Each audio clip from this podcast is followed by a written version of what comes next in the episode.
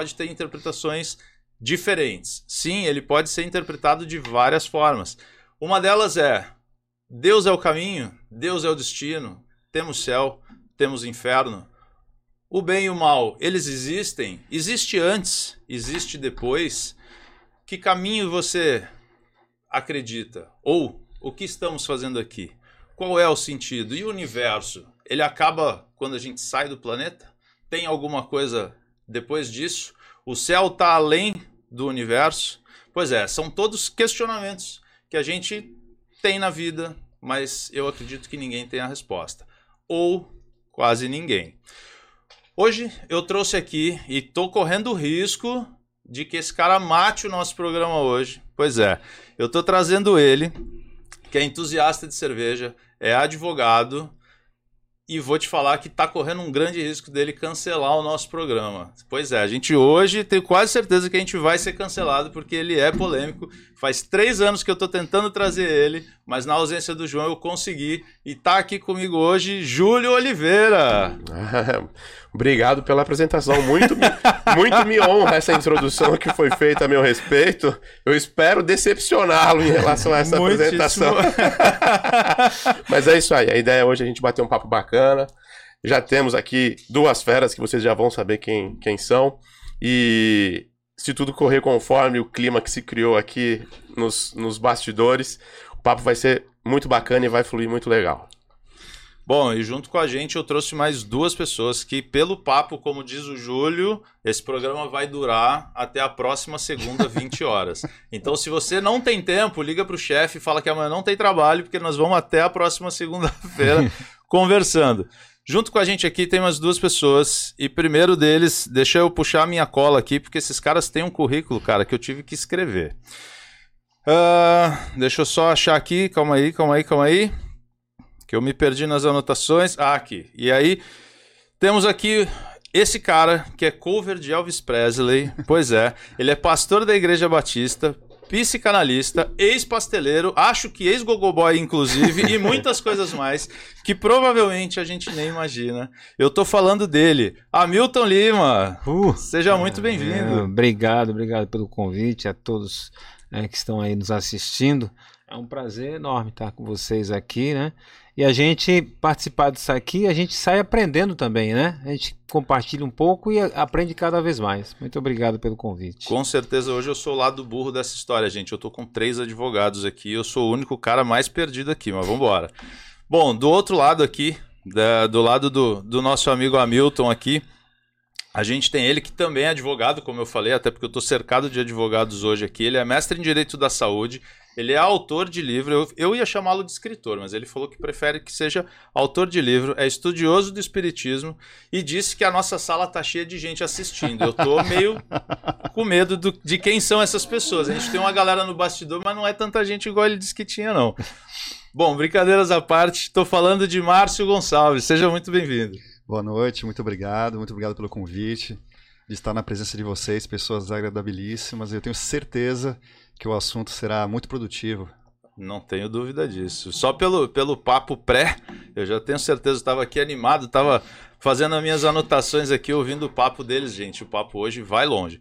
Bom, para começar o papo de hoje, como eu falei, a gente trouxe o tema sentido da vida. Tomei porrada a semana aí, porque o Júlio ficou bravo comigo que o tema deveria ser Deus e o universo.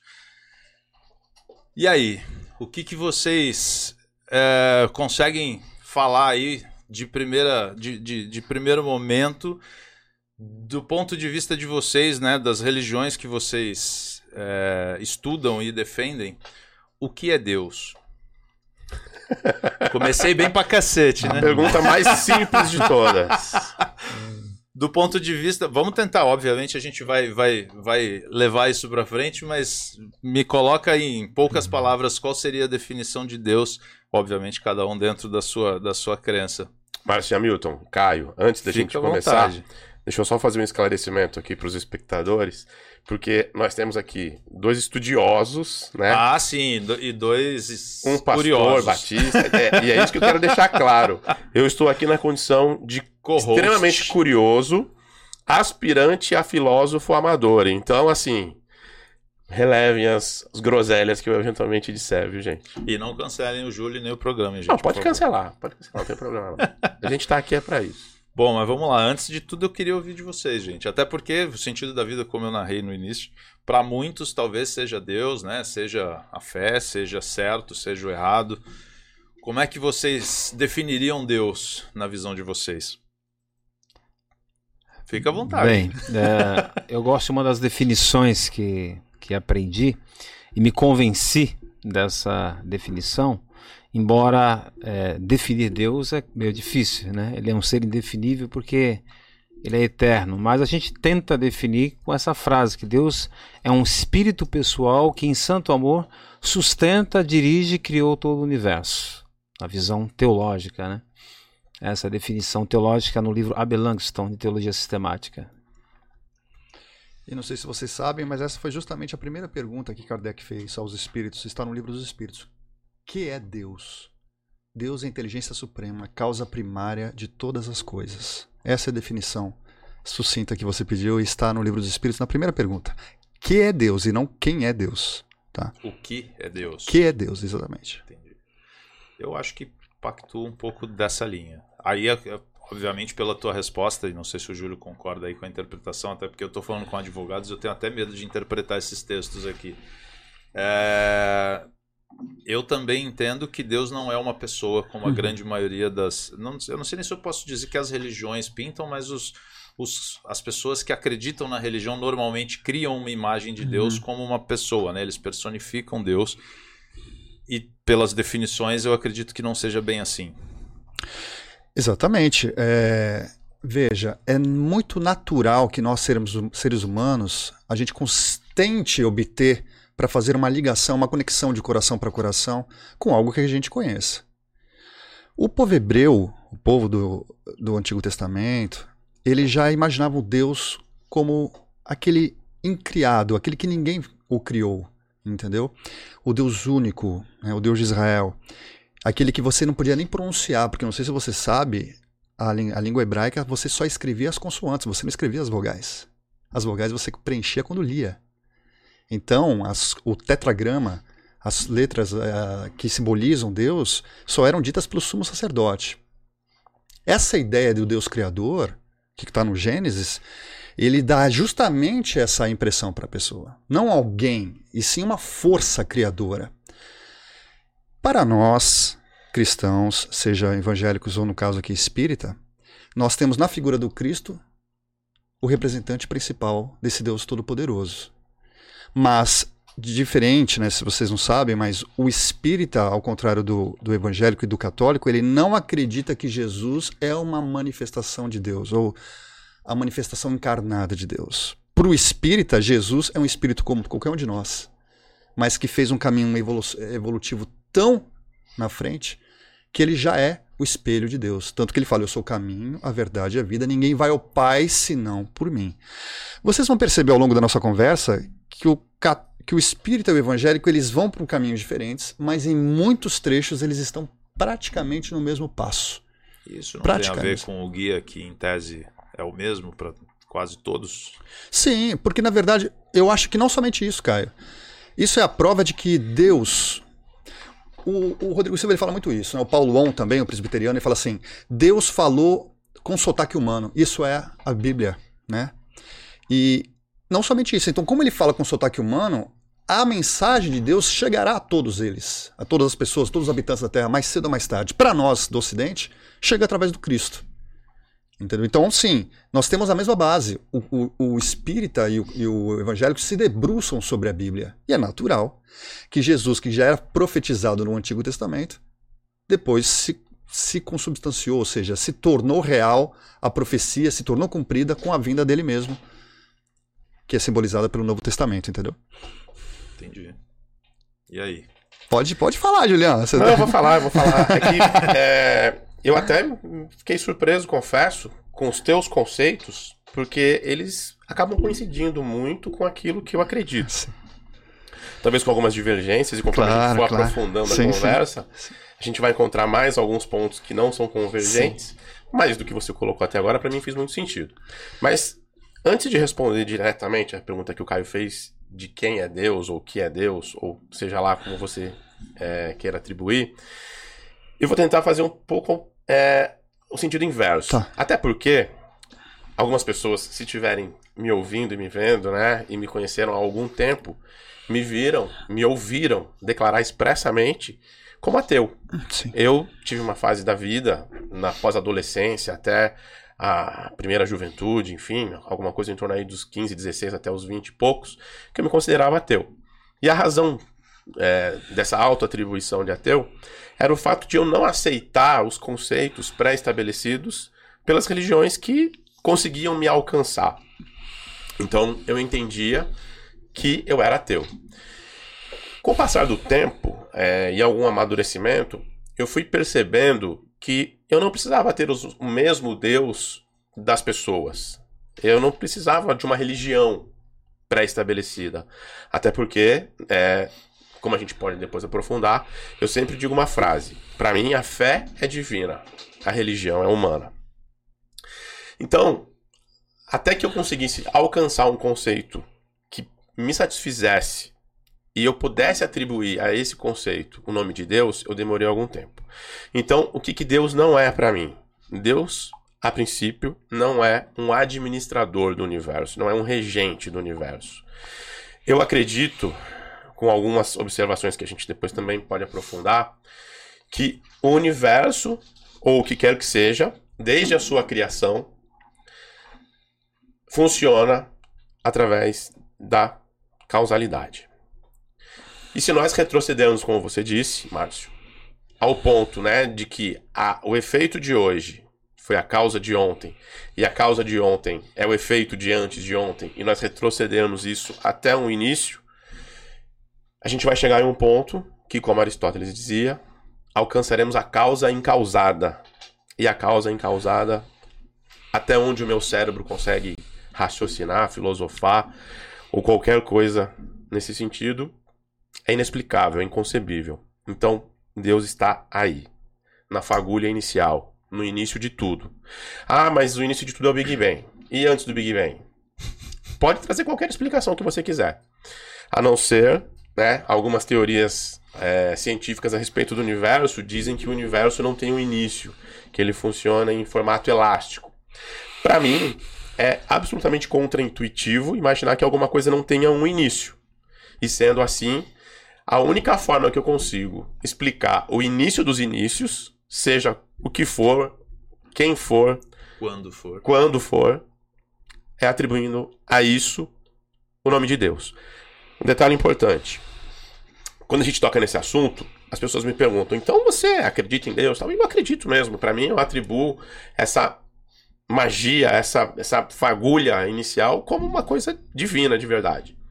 O ponto é, eu não consigo dizer, eu não sei se essa fagulha inicial foi uma fagulha voluntária, né? E aí você iria pro lado determinístico da coisa, ou se essa fagulha foi até de certa forma um acaso.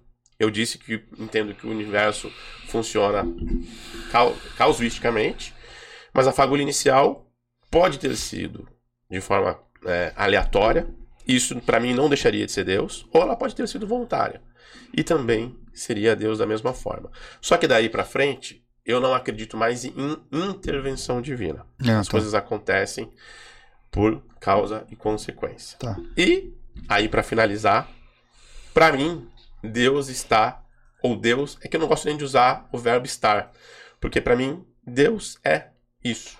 Ele não está nas coisas. Uhum. Deus é essa essa essa é, evolução. É um de Deus que não interage na sua criação. Não. Entendi. Não, as coisas acontecem e são reflexo da criação, Entendi. que é Deus. Mas, por exemplo, para ficar um pouco mais claro, o que eu chamo de não intervenção, um, um não regente do universo. É, eu não acredito, por exemplo, é, em que você vai fazer uma prece, uma oração uhum. e Deus vai atender. Você não acredita Não nisso? acredito, não acredito. Não acredito, por exemplo, em milagres. Tá. Então, aí eu começo a. A treta. Ah, a treta. é isso. Bom. Gente, eu vou aproveitar o gancho só. Vocês viram que o papo vai render, o assunto é complicado. Daqui a pouco eu vou falar o meu ponto de vista, porque eu, obviamente, não concordo com nenhum dos três aqui. Mas se você tá aqui, já aproveita, deixa o like e ó, eu aqui do lado de cá. Isso, olha lá. Eu não tô acostumado, quem faz isso é o João.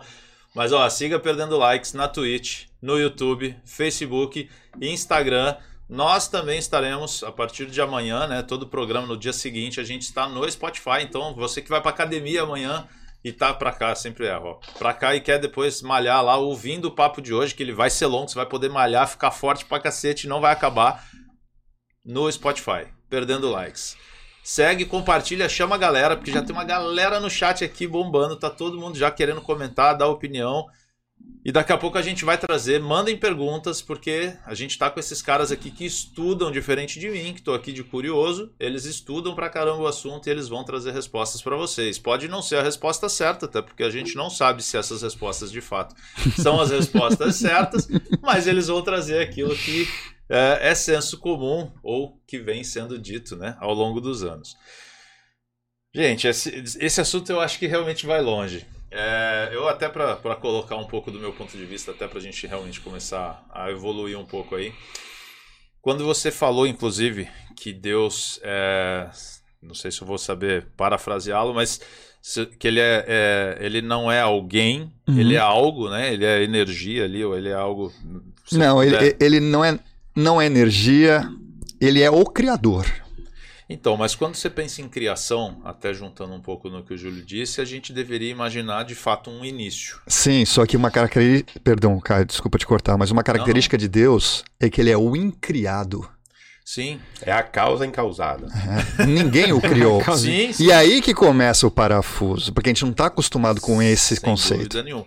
E assim, é, de fato, uma das coisas que o Júlio colocou e que eu acabo concordando com ele é que Deus não intervém de fato uhum. no nosso cotidiano. Para mim isso também Sim, faz sentido. Respeito porque, totalmente. É, assim como o Júlio, ou talvez um pouco diferente do Júlio, a reza, na minha opinião, é sim um pedido de ajuda para Deus, mas no meu entendimento, e aí eu também pactuo com o Júlio de uma coisa que é, quando as pessoas me perguntam a religião, eu me denomino ateu, apenas para que as pessoas não criem a imagem do meu Deus semelhante ao Deus comum. Tá.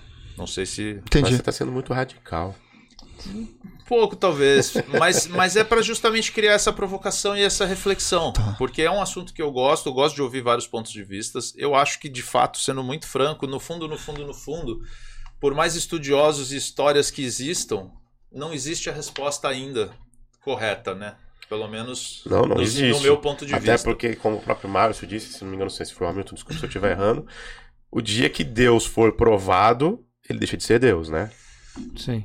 É. Então, dia que a gente conseguir explicar. O Hamilton concordou, então... o Márcio acho que não concordou muito. não, é, é eu, eu entendi que o, o que o Hamilton entendeu de você, mas eu gostaria que o Hamilton come, começasse respondendo as perguntas de vocês, né? Que Nossa. eu acho que é, mesmo... que é não, porque poxa, é um cavalheirismo também, né? Ele é um homem educado e mas, mas só concluindo, a minha, a minha concepção de Deus, na realidade, para mim, de fato, é aquilo que nos move dentro de nós mesmos. Né? Tá. Então, primeiro, para mim, não existe uma casa ou um lugar onde eu vá que eu realmente consiga me conectar com Deus. Eu Sim. não preciso, não que eu não, não, não vá, mas então, vou formular um pouco diferente. Eu não preciso necessariamente ter um local para me conectar com tá. o meu Deus. Tá bom. Aonde eu tiver que eu conseguir a habilidade de me concentrar comigo, eu alcanço esse meu Deus. É, diferentemente da maioria das religiões que acaba tendo a igreja, tem, né, enfim, lugares que. Fala. Eu sei que você tá de host, mas eu não vou aguentar. Pode, vamos lá. Se você disse. Aqui é um papo, não é uma entrevista. Se você disse que Deus não intervém em nada, você vai se conectar com Deus para quê? Calma aí. Então, mas aí é que tá. Por que, que o teu. Então, calma aí. Eu, eu não tô dizendo que na minha crença, eu estou dizendo na crença geral. Ah, entendi. As pessoas precisam, segundo os religiosos, se conectar com Deus. E para isso, normalmente, eles vão fazer uma oração, eles vão à igreja, eles vão ao culto, eles vão em lugares que eles se conectam, em, em várias outras religiões, inclusive. Né? Hoje a gente está um pouco mais, mais focados aqui. É, mas na realidade, na minha crença, a conexão com Deus é com você mesmo. Então, assim, se eu fosse definir Deus para mim, é a minha mesma força que me move, assim como as atitudes e as consequências de tudo na minha vida sou eu. Não sei se, se eu consegui me fazer entender. Eu consegui. Então, assim, Deus para mim não está fora de mim, não é uma força suprema, ela está em mim. Então, quando eu levanto todos os dias, por exemplo, assim como muitas pessoas que precisam de algo para motivá-las a ir e o cara faz uma, uma oração tal, ele está só se conectando consigo mesmo no meu ponto de vista, Sim, hein, gente, claro. pelo amor de Não, Deus. vocês fiquem à vontade, vocês nem precisam ficar É, não, ressaltando tô toda hora. Isso aí é vezes- tranquilo, é vezes tranquilo. Até o pessoal que tá, tá ouvindo tá achando que não é uma explicação, esse é o meu ponto de vista e o meu entendimento. Mas a pessoa, quando senta e faz uma oração, quando ela faz um pedido de Deus, me dá forças e tal, ela tá buscando, na realidade, nela mesma essa, essa força. É claro que talvez é muito mais difícil você se agarrar em algo que só dependa de você, e aí é onde eu acho que o divino faz todo sentido é, na religião, que é ter algo para buscar que não seja somente eu, porque uma vez que eu estou fraco, me apoiar em mim mesmo é muito difícil. Então eu entendo a força da religião, eu entendo Força da fé. da fé, né? A religião na realidade ela acaba te trazendo a fé, né? O cara que, que participa da religião, no meu ponto de vista ali, ele acaba tendo que ter fé para estar lá. Não Eu- eu- faz muito sentido ele estar ali e não ter fé, no meu ponto de vista. Assim como muitos católicos que eu vejo, né? Até porque o catolicismo talvez tenha sido predominante por muito tempo e ainda é em muitas Ocidente, famílias né? como denominar. É, estamos falando da realidade Brasil, óbvio. É, E aí as pessoas ainda se denominam católicas, mas não rezam, não vão à igreja, Uhum. não, enfim, nem são boas pessoas, né? Que seria o mínimo aceitável de um cara que supostamente está ali na religião, que é ser uma boa pessoa e seguir os mandamentos, não fazer coisas erradas segundo aquilo que prega o livro. É, então, para mim, a- na minha crença, o Deus, e eu fiz essa provocação né, inicial, porque eu sei que cada um tem uma visão e acho que era bacana externar para que todo mundo entendesse o ponto de vista, para quando essa discussão evoluir, a gente saber quem é que está falando sobre o quê. É, então, para mim, basicamente, Deus está em mim. É, e aí a gente evolui outros, outras questões no- nos próximos capítulos. Tinha ficado no gancho pro Hamilton responder alguma coisa, eu não lembro exatamente o Não, que responder era, tudo mas- que vocês falaram. Não. Ah, Vou responder tudo que é vocês é a falaram. réplica. Claro, claro, né? Eles falaram um monte de. Ó, Deus não intervém, Deus criou e deixou quieto. Você vai deixar isso quieto? Eu não vou deixar isso quieto. Ele tá ali com Imagina, eu quase, pe- quase ia pedir um pedaço de papel pra ir anotando cada ponto. É. Não, realmente é polêmico o assunto, porque partindo né, da, da, da ideia da teologia, né, aqui nós estamos vivendo um momento que a gente aprende da teologia, um momento do livre-arbítrio. Ou seja, onde cada um pode expressar e dizer o que pensa.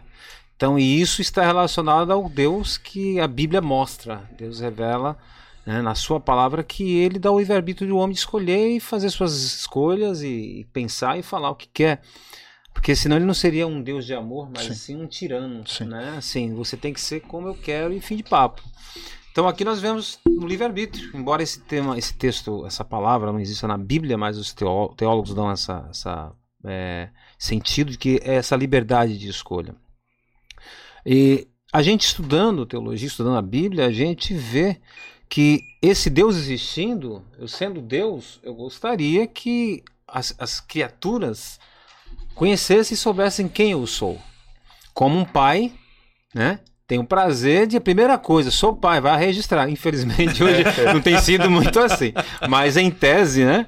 é, o pai quer que os seus filhos saibam, eu sou o pai da criança. Né? Eu sou o pai da criança. Então, de uma maneira bem singela e simples, tentando explicar que Deus ele tem esse prazer de se revelar e se mostrar aos, às suas criaturas quem é Ele e o seu caráter e os atributos de Deus.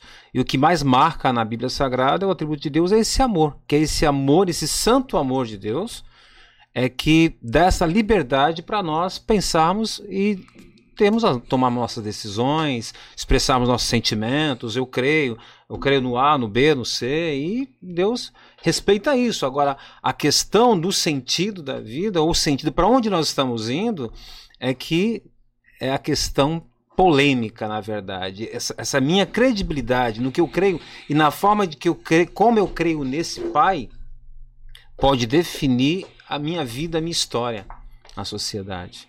Porque não é a questão de teoria nem teologia, mas é uma questão de vida, de experiência de cada pessoa, como eu estou vivendo, a partir do que eu creio. Porque eu creio, porque eu creio, porque alguém crê. Ah, eu sou ateu. Por quê? Porque eu sou ateu. Eu me sinto bem ser ateu. Ah, eu sou pastor, eu sou teólogo, eu sou crente. Ah, por que eu sou? Eu sou espírita. Ah, porque o Márcio falou que eu também sou. Eu me sinto bem lá. Para onde essa questão do crer vai me levar para a eternidade? Que o maior problema, o maior desafio do ser humano não é nem a vida, mas é a morte. É o que incomoda o ser humano, né? É assim, eu, como é que eu posso trazer essa resposta? Por que, que a ciência não consegue explicar porque o ser humano morre? E isso aí é que causa o problema todo, né? E aí a gente vai começar. É, acho que nós teremos um capítulo específico. eu ia fazer um ponto disso. aí, mas eu prefiro esperar a resposta. Eu, que, eu queria fazer uma pergunta pro, pro Júlio. Esse Deus que você me narrou, essa, essa sua concepção de Deus, você acha ele mais poderoso ou menos poderoso que você?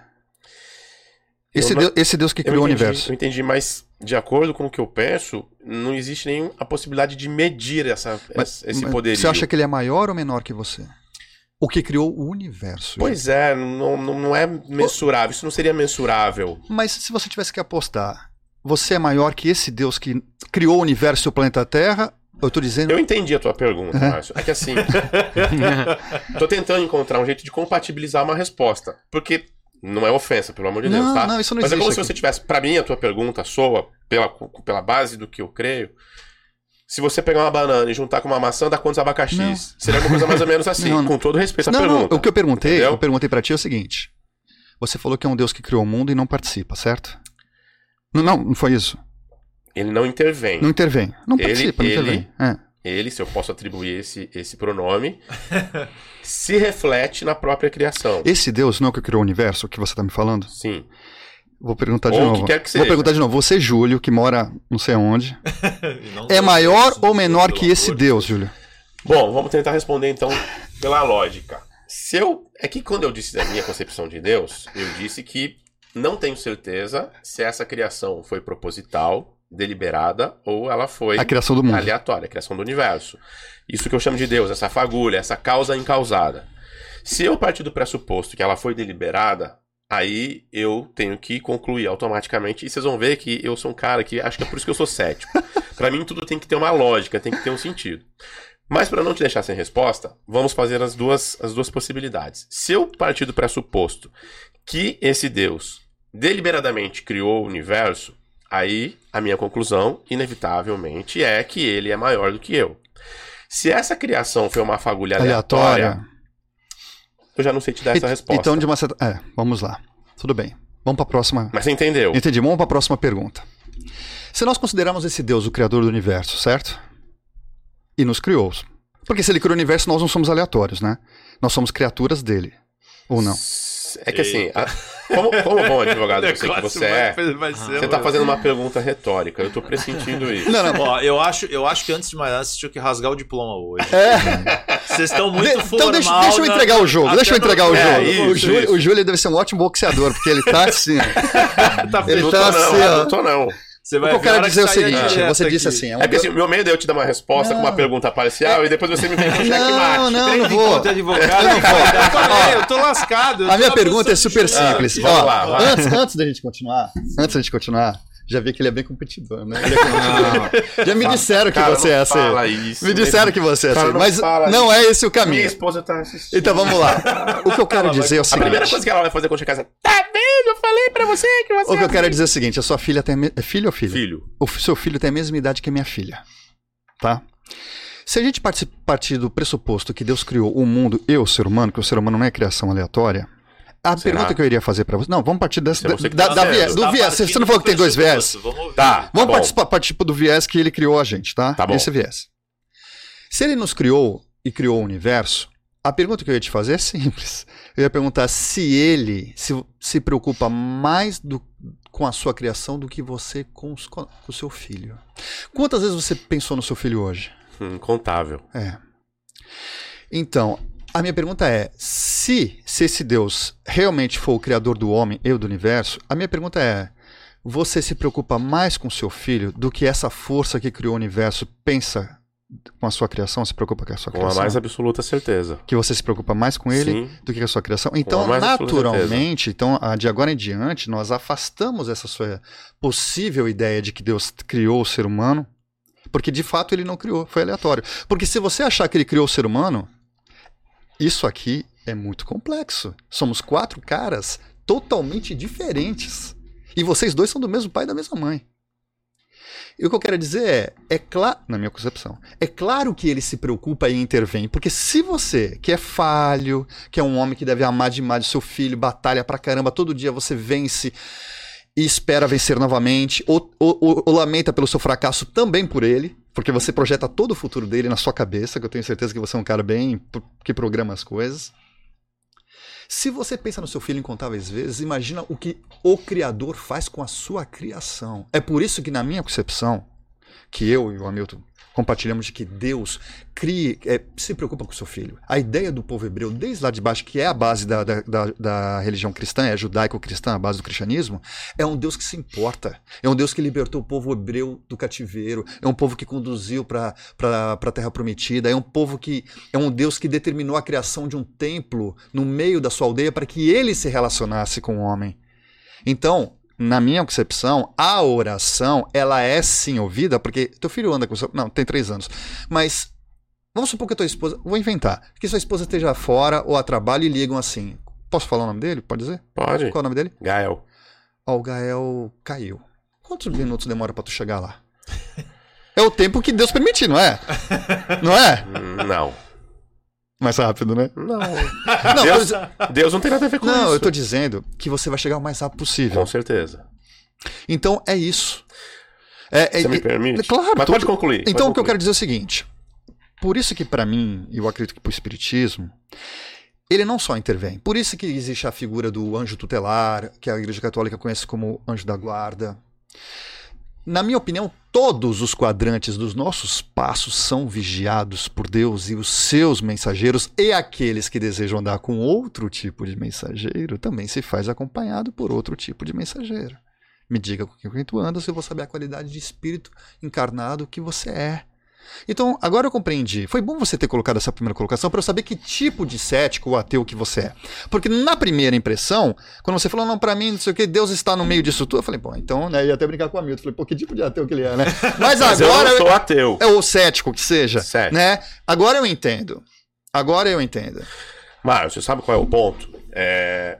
Eu acho que a maioria dos erros religiosos partem dessa premissa que você colocou que são, ao meu ver, falácias lógicas. Por quê? Porque eu sei, vocês seguem uma, uma, uma concepção que nós, humanos, somos a imagem da, do Criador, etc.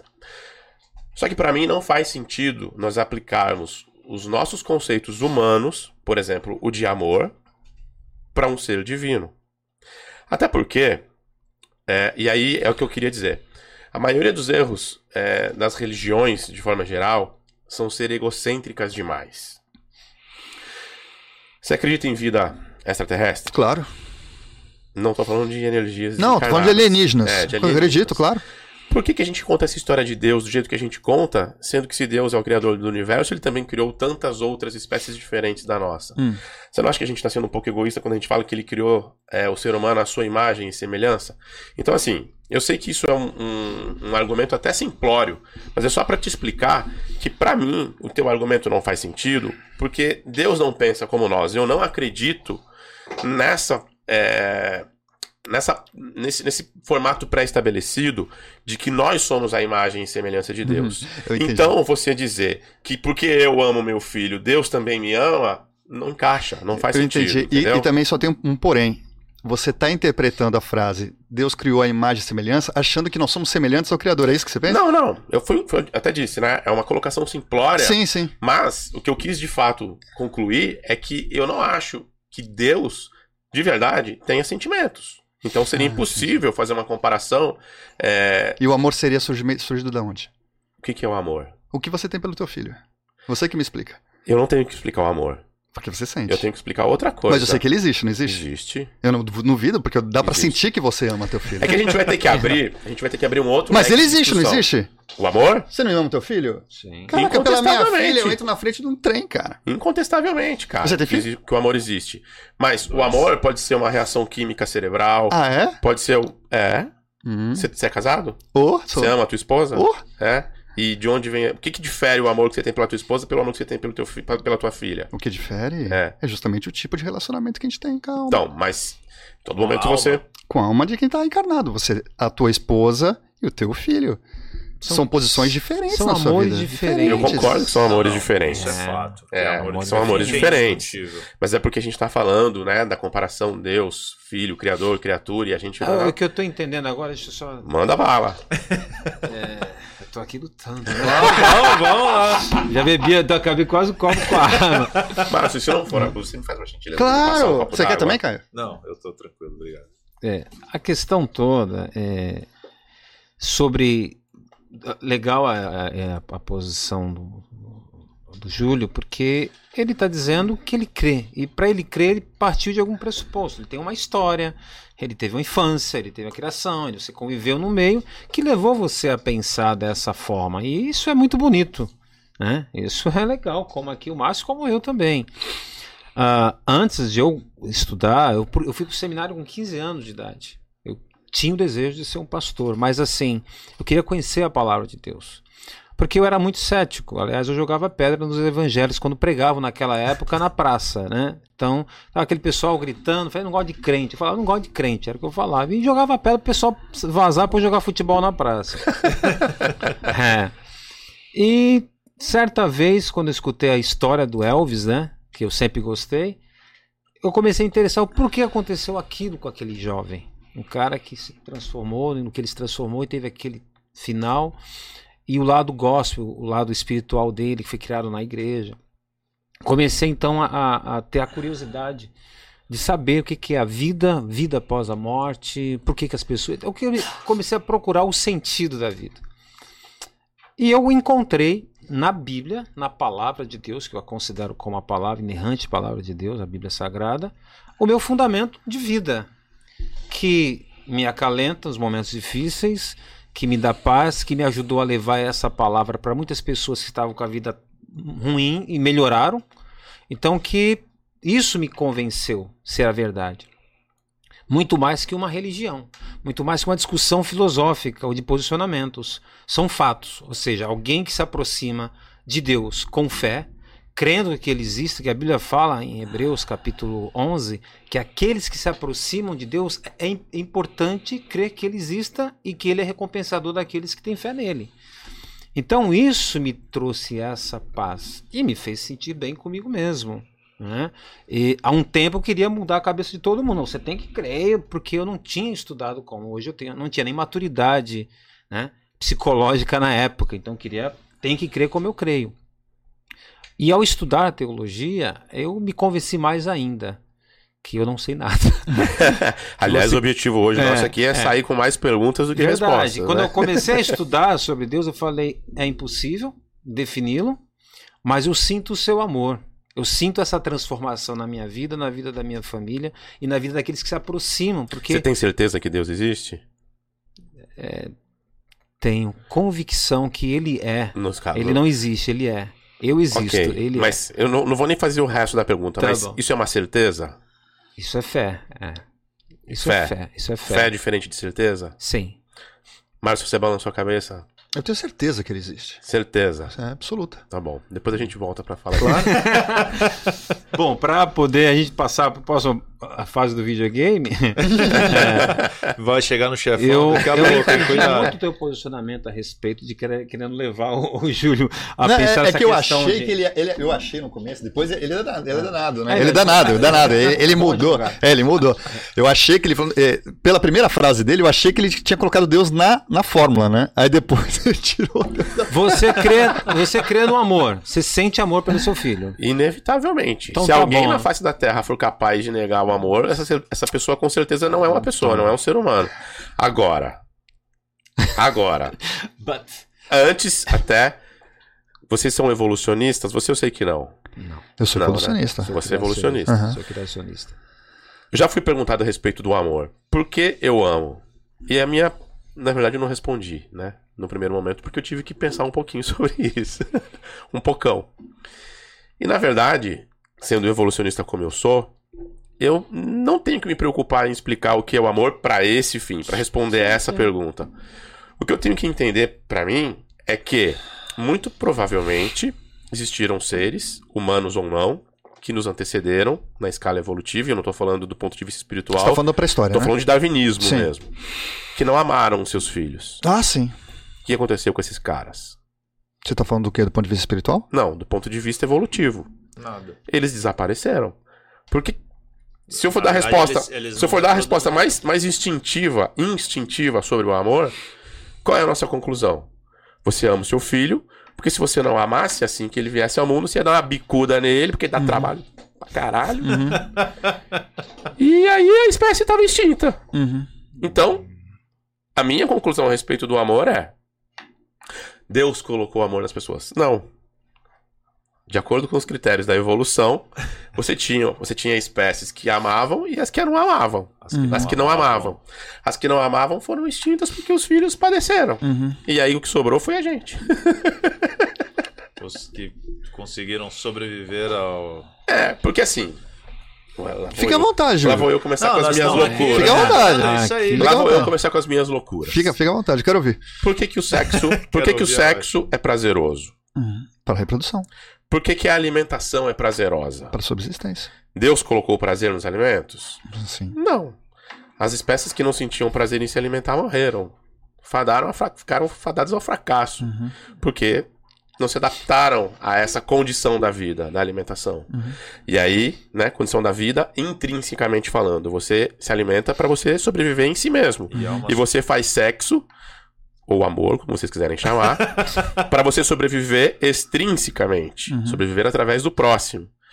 Então, se nós não tivéssemos essas relações extremamente humanas, de amor, de prazer, nas coisas que são a subsistência da vida, nós não estaríamos aqui hoje. Uhum. Nossa espécie com certeza estaria extinta. Você acha que a gente chegou até aqui então por conta Seleção dessas natural. características que foram já filtrando aquilo que não deveria continuar? E é por isso que eu defendo a causalidade. Ninguém escolheu que nós, Homo sapiens sapiens, seríamos seres amantes, inteligentes e. Isso foi acontecendo e foi filtrando a espécie. Exatamente. Mas o que, que acontece com aqueles que são isentos desse tipo de sentimento, então?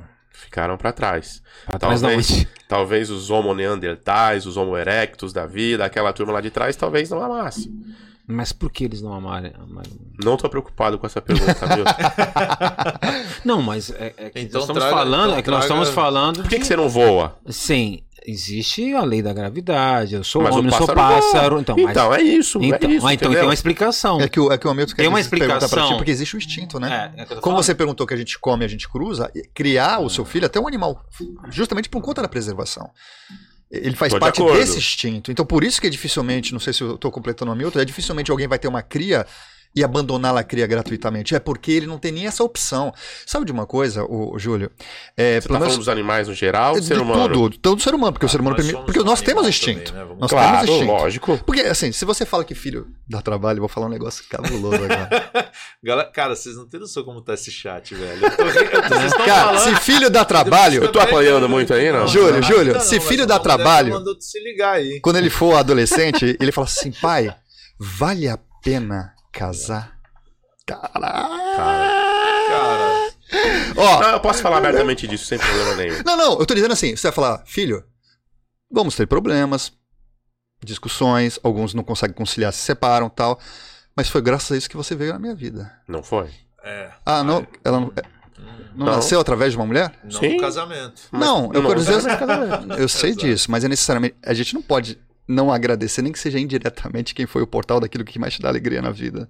Ou não? Não, Não, não, claro. É isso que eu quero Não tem dizer. nada a ver com o casamento. Não, né? não, não. Eu, eu tratei casamento, mas você pode até fazer no, no, no Carnaval do Salvador. É. Né? Não é isso que eu tô dizendo, né? Você É isso que eu quero dizer. Tá bom, mas- É que a gente tá falando- que você vai ser Sim. pai de todo mundo lá. Mas olha só, quando a gente fala, mas quando a gente fala sobre ser humano, a gente, a gente tem que focar. Eu vou focar no pérfido ou no ser humano homem mediano? Não, eu tô De dizendo isso. acordo Sabe por com qual Porque, contexto porque o Hamilton te perguntou uma coisa, porque o Hamilton te perguntou uma coisa. Por que ele não amaria seu filho? Então, por exemplo, quando você abre o jornal e você lê assim, fulano de tal ou fulano de tal abandonou o filho na lixeira.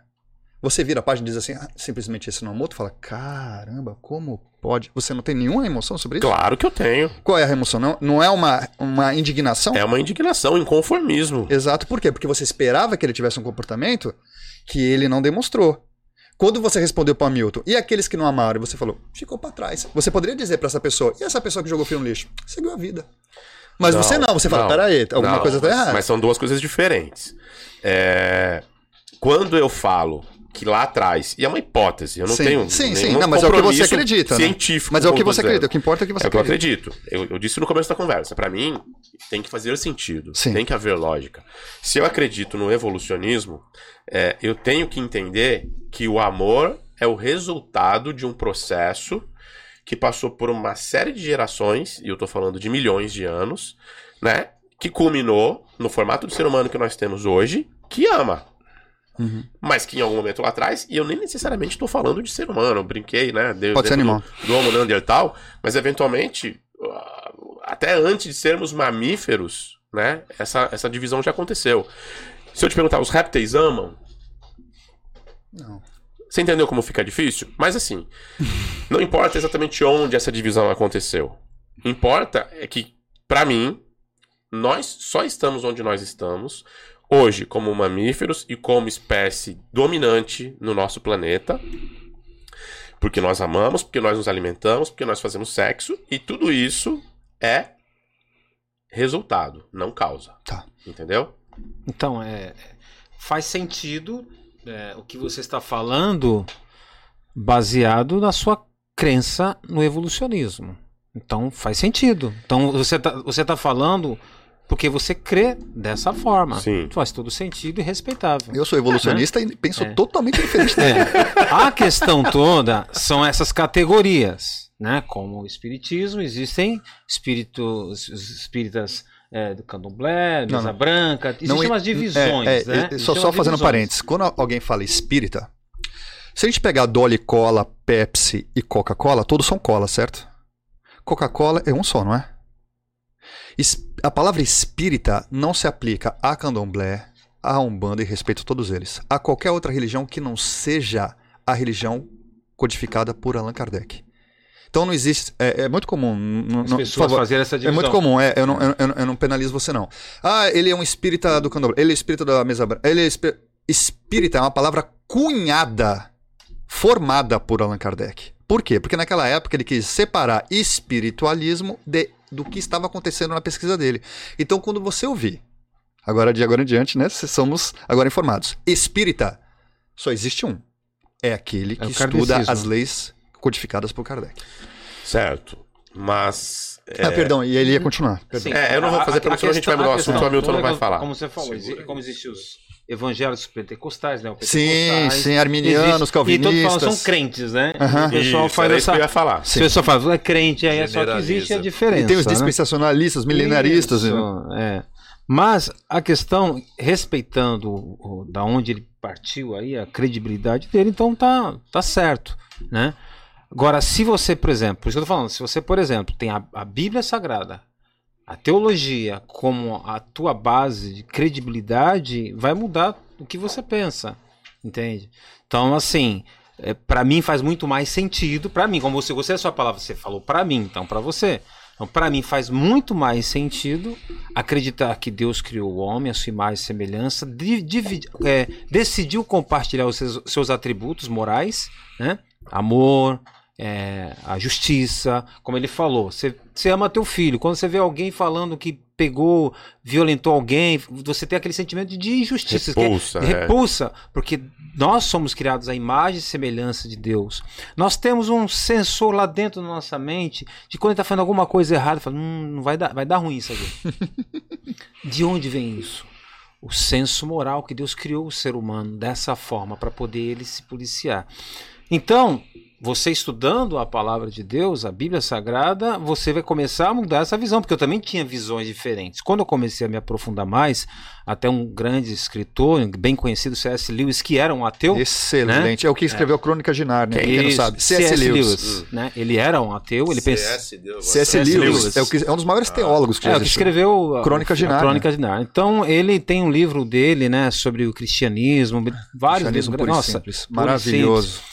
Então você fala, opa, peraí, deixa eu dar uma olhadinha nisso. Eu pensava dessa forma, mas eu estou aberto. Eu era um camarada extremamente fechado para psicanálise, psicologia, terapia. Eu, eu trabalho com hipnose clínica. Imagina só, um cara que era totalmente fechado para isso, por causa da teologia, achavam tudo é oração, tudo é o diabo, tu, e não é tudo. Mas eu deixei minha mente aberta para estudar um pouco da mente humana. Quando você trata de um psicopata, psicopata ele, ele ama, ele tem sentimento, não tem?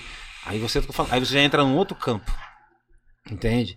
Então, a teologia, ela explica o quê? Um homem que, por causa da desobediência a Deus, ele é um, hoje um ser humano decaído. Ele perdeu não a, a, a sua semelhança com Deus, mas aqueles atributos é, que Deus compartilha lá antes da queda, não é mais. Ele rompeu, ele decidiu largar da mão de Deus. E com isso, ele se machucou. Então, quando Deus fala, não faça isso, não adulterarás, não mentirás, Deus não está falando isso porque ele não gosta do homem. Ele falou: se tu fizer isso, tu vai se arrebentar. E você vê que uma pessoa, quando ele desobedece esses princípios bíblicos, ele se arrebenta. Então, a Bíblia criou para mim mais sentido, porque quando eu olho para ela e olho para minha vida, eu falo: é, se eu desobedecer isso aqui, eu vou me arrebentar. Faz sentido. Se eu andar aqui conforme ela fala, eu vou me dar bem. E olha, Dá certo. Eu, eu concordo com ele, dá é super certo. Muito legal. Você segue a Bíblia também, Marcos? Sigo. Você tem a Bíblia como uma diretriz? Minha principal diretriz. É. é. Eu posso dizer que isso me deixa infartando aqui, não. Pode pegar água pra claro. mim, gentileza.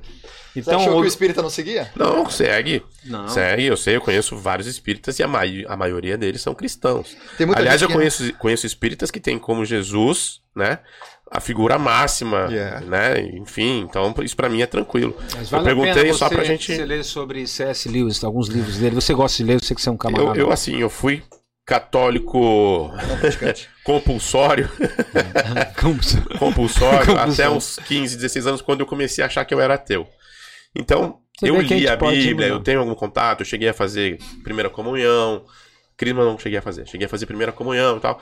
Então, eu cheguei a ter algum contato. Mas diferente do que aconteceu com você, quanto mais eu tentava entender a Bíblia, mais divergência aquilo gerava para mim. Porque tem chaves, né? Tem chaves para entender a Bíblia. É, e assim, para mim, o ponto máximo foi quando eu falei: eu vou esquecer Moisés, Abraão, Jacó, Jó e vou esquecer.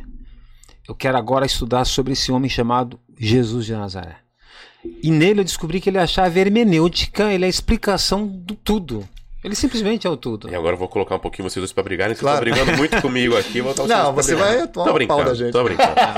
mas ó, eu vou te contar uma coisa que não sei se você prestou atenção, hum. mas o Márcio disse que acha que Jesus não é essa figura divina não, viu? Não, não, não. não. Ele é divino, ele só não é a, a personificação de Deus humana. É isso aí que ele falou, você vai deixar? então, sabe o que é respeitável? sabe o que é respeitável também o posicionamento dele? Porque os próprios judeus não creem que Jesus é o próprio Deus Com encarnado. certeza, né? Até porque né? eles creem no Velho Testamento. Né? Exato. Né? Então, assim, é, é por isso que Jesus falou que é, o Pai, Deus, é Espírito, importa que os que o adorem, adorem em Espírito e em verdade. E aquele que se aproxima de Deus é, é, é preciso ter fé. Porque é uma questão de fé. Só que a, Jesus também não é só fé, é história. Quando você estuda eh, Flávio Josefo, que é um dos grandes historiadores, ele conhece aqui, você também já deve Tem um livro falar. dessa grossura chamado Isso, História dos Hebreus. História dos Hebreus.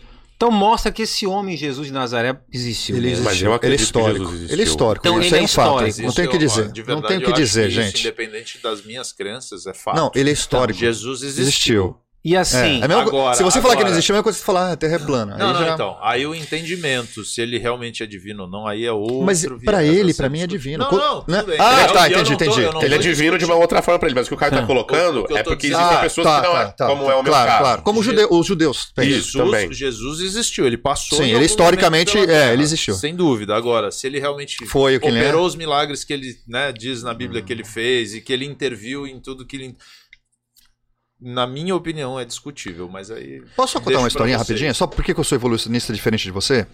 Aí, eu acho que contando essa história, eu vou você sintetizar é evolucionista como eu, mas diferente é. de mim. Não, eu... Manda bala. É o seguinte: o espírita pessoal... tem a parte do mistério. Só, só, só para fazer um ponto, o pessoal no chat, inclusive, está pedindo para começar a embasar essa conversa em algo mais palpável, porque eles estão dizendo que está muito. Filosófico. Não, não, tá muito achismo, né? Tipo. Tá, no, vamos então? Vamos é, embasar? É, como assim?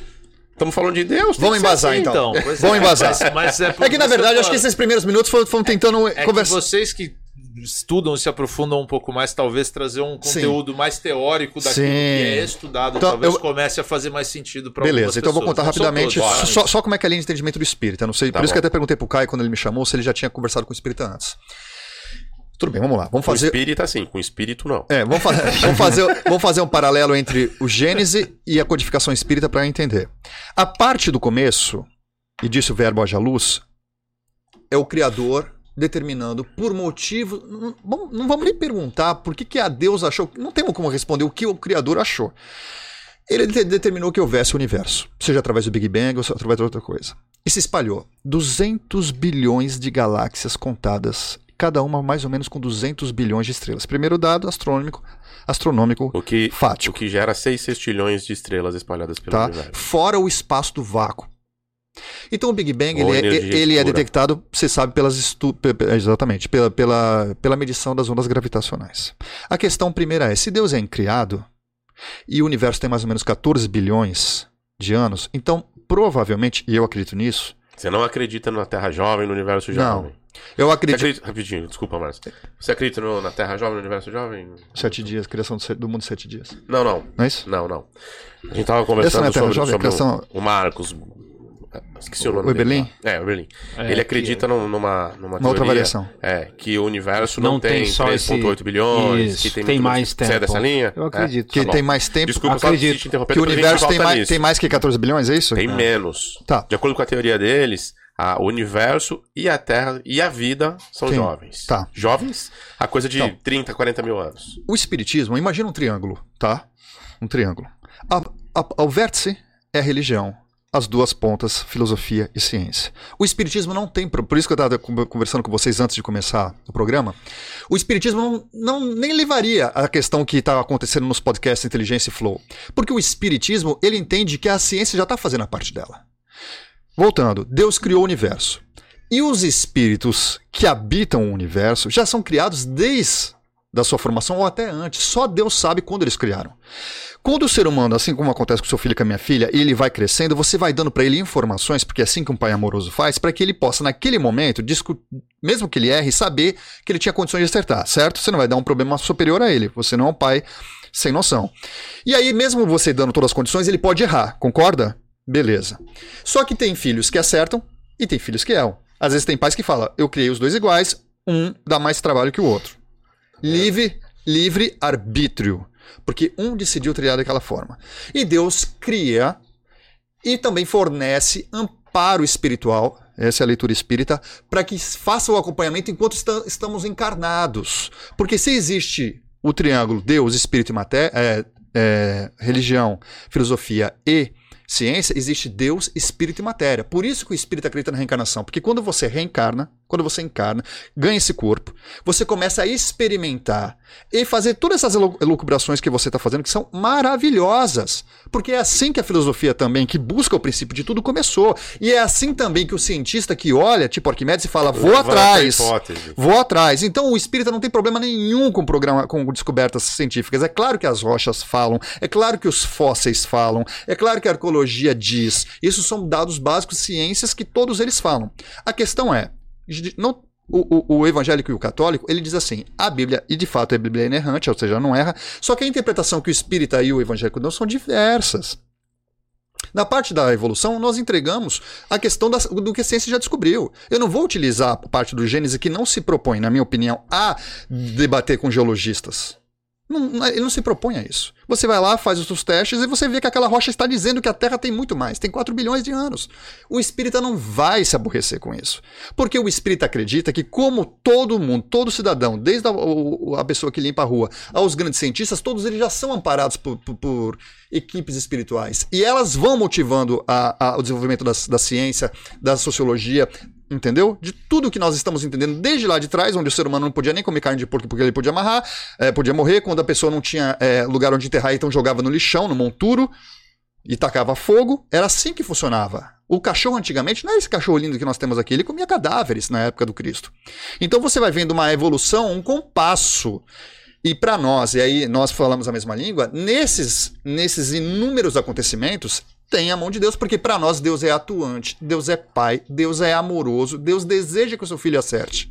Para o espírita que existe vidas sucessivas, você volta para o mundo espiritual, até um dia você não voltar mais para a Terra, enquanto você não evolui dentro dos padrões que são su suportáveis e possíveis, você vem nessa, nesse jogo, e aí você vai adquirindo conhecimento. Por isso que existem pessoas geniais, pessoas não geniais, atletas maravilhosos, tal, não sei o quê. Porque desde o corpo físico, que é acompanhado também pela espiritualidade, até a parte intelectual e emocional, que é obra do próprio espírito em evolução, o ser humano ele vai se desenvolvendo. Ele é arquiteto e você é advogado, áreas totalmente diferentes. Um, ele lida com números, lida com linhas, lida com geometria, você não lida. Pode até ter facilidade, mas não é a sua área. Entendeu? Por que, que o teu pai ficou apresentando, olha, gente, tem direito à arquitetura, qual que vocês vão escolher? Não, não, ele foi vendo a coisa e falou, isso aqui é minha praia. E você falou, isso aqui é minha praia. E nenhum do pai de vocês. Então, o que fez você escolher a direita, a esquerda, para cima e para baixo? Qual é a predileção? Gosto musical, gosto de comida, gosto de mulher, o tipo de mulher que eu gosto, o tipo de lugar que eu gosto de viajar. Para você é uma forma. Você me falou uma coisa que me fez lembrar. Uma vez eu viajei para Serra Negra com a minha esposa e eu vi um homem com dois adolescentes andando em volta da piscina do hotel. Eu percebi que ele era o dono do hotel. De noite pedimos uma pizza. Era fora de época, só tava eu, minha esposa e ele. Ele sentou. E eu falei, ah, você é de, você é de alguma religião? Ele falou, ah, sou de Alá. Eu falei, ah, tu é islã? Tu, tu, tu é islã?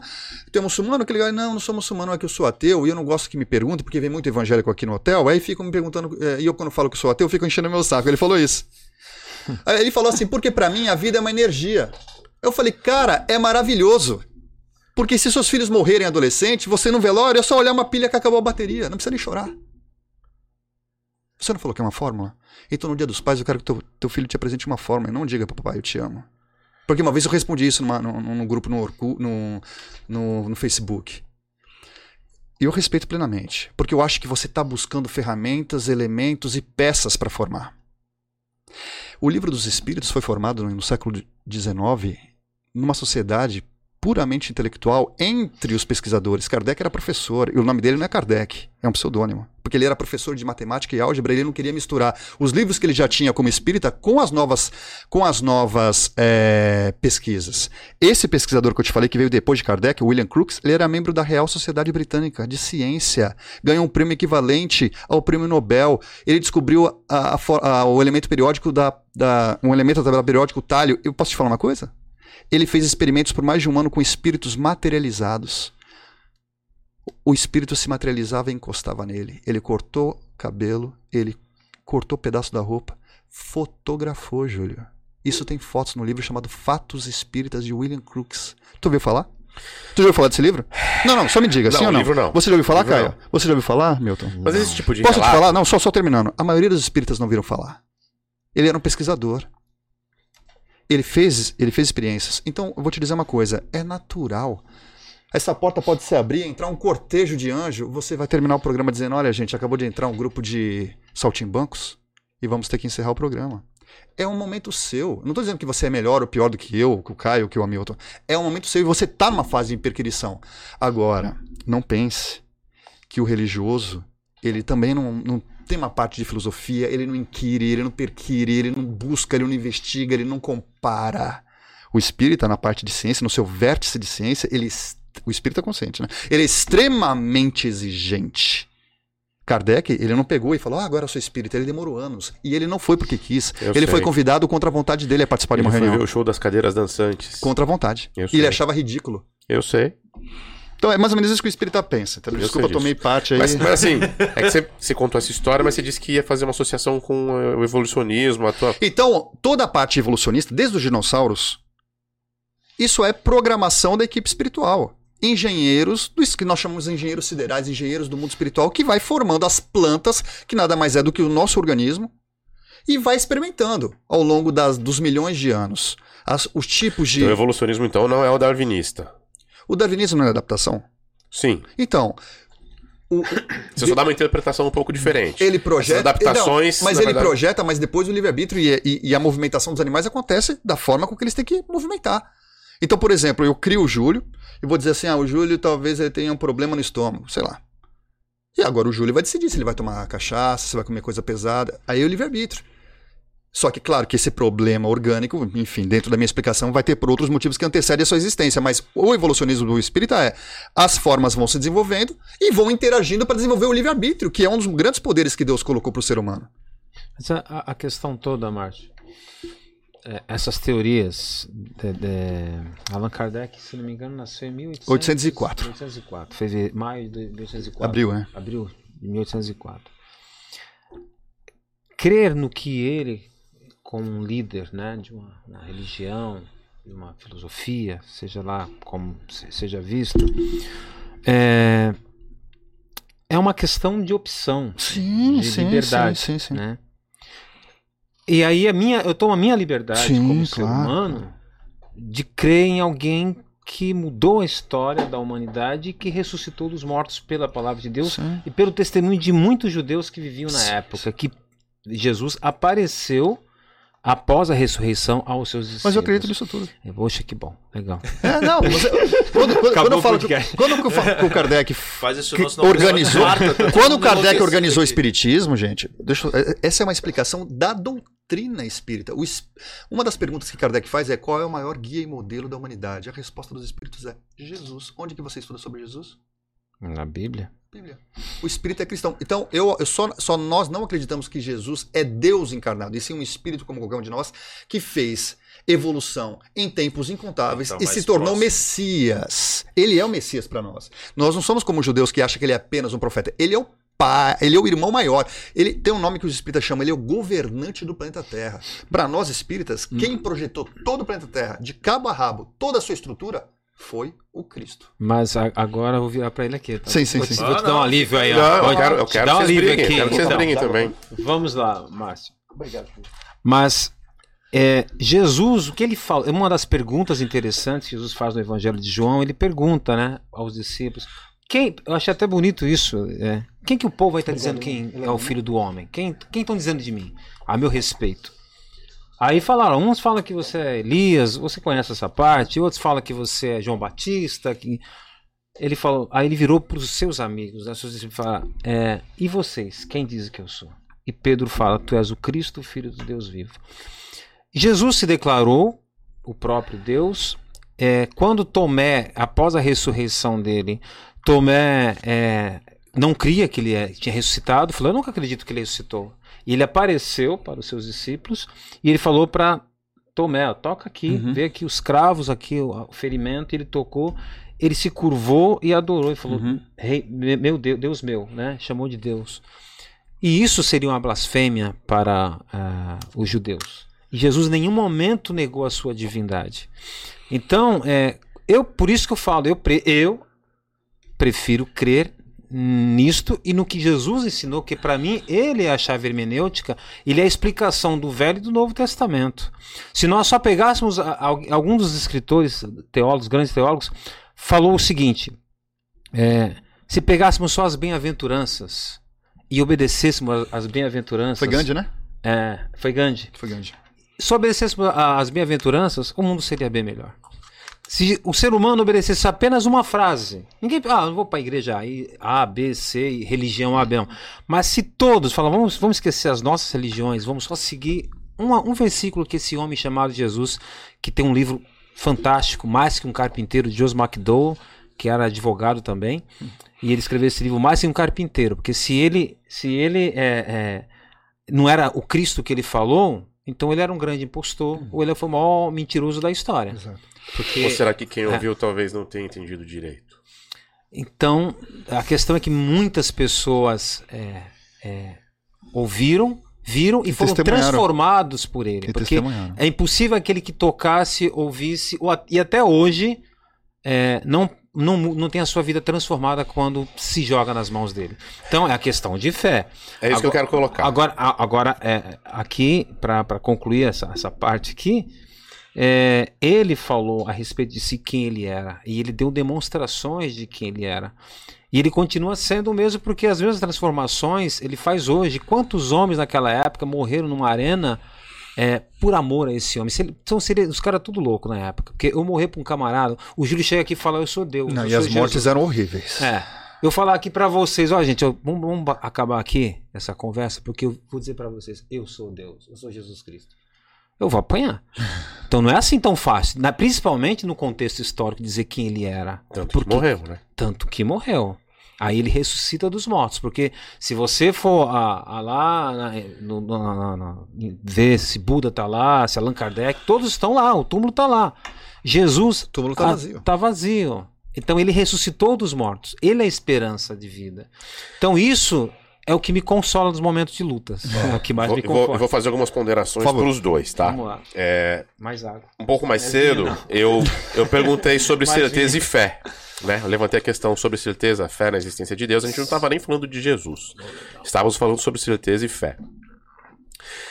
Eu não sou um cara que acho que a ciência e a religião são opostos antagônicos. Certo. Não precisa ser uma dicotomia. Tá. As coisas podem conversar. Certo. Mas a gente tem que ter a consciência que fé e certeza são coisas diferentes. Fé, né, vem do, do latim de fides, como a gente sabe na advocacia, né? Quando Uhum. é, você Ou vai. É, é, não, não é nem essa Não? parte, não. Quando você vai fazer um contrato de locação, lá que você tem o, o fiador. pública, É a mesma origem, né? O fiador é uma relação de confiança. A fé é isso, é confiança, é acreditar. Enquanto certeza é provar. O que eu acho que às vezes a gente acaba é, se enroscando nas discussões que envolvem o que a gente está discutindo hoje é que para os protestantes, né, talvez para os espíritas e para outras linhas religiosas também seja a mesma coisa, é que esses crentes, e aí crente no sentido amplo da palavra, tratam a Bíblia como a palavra final, incontestável. Vocês dois concordaram que ela é inerrante.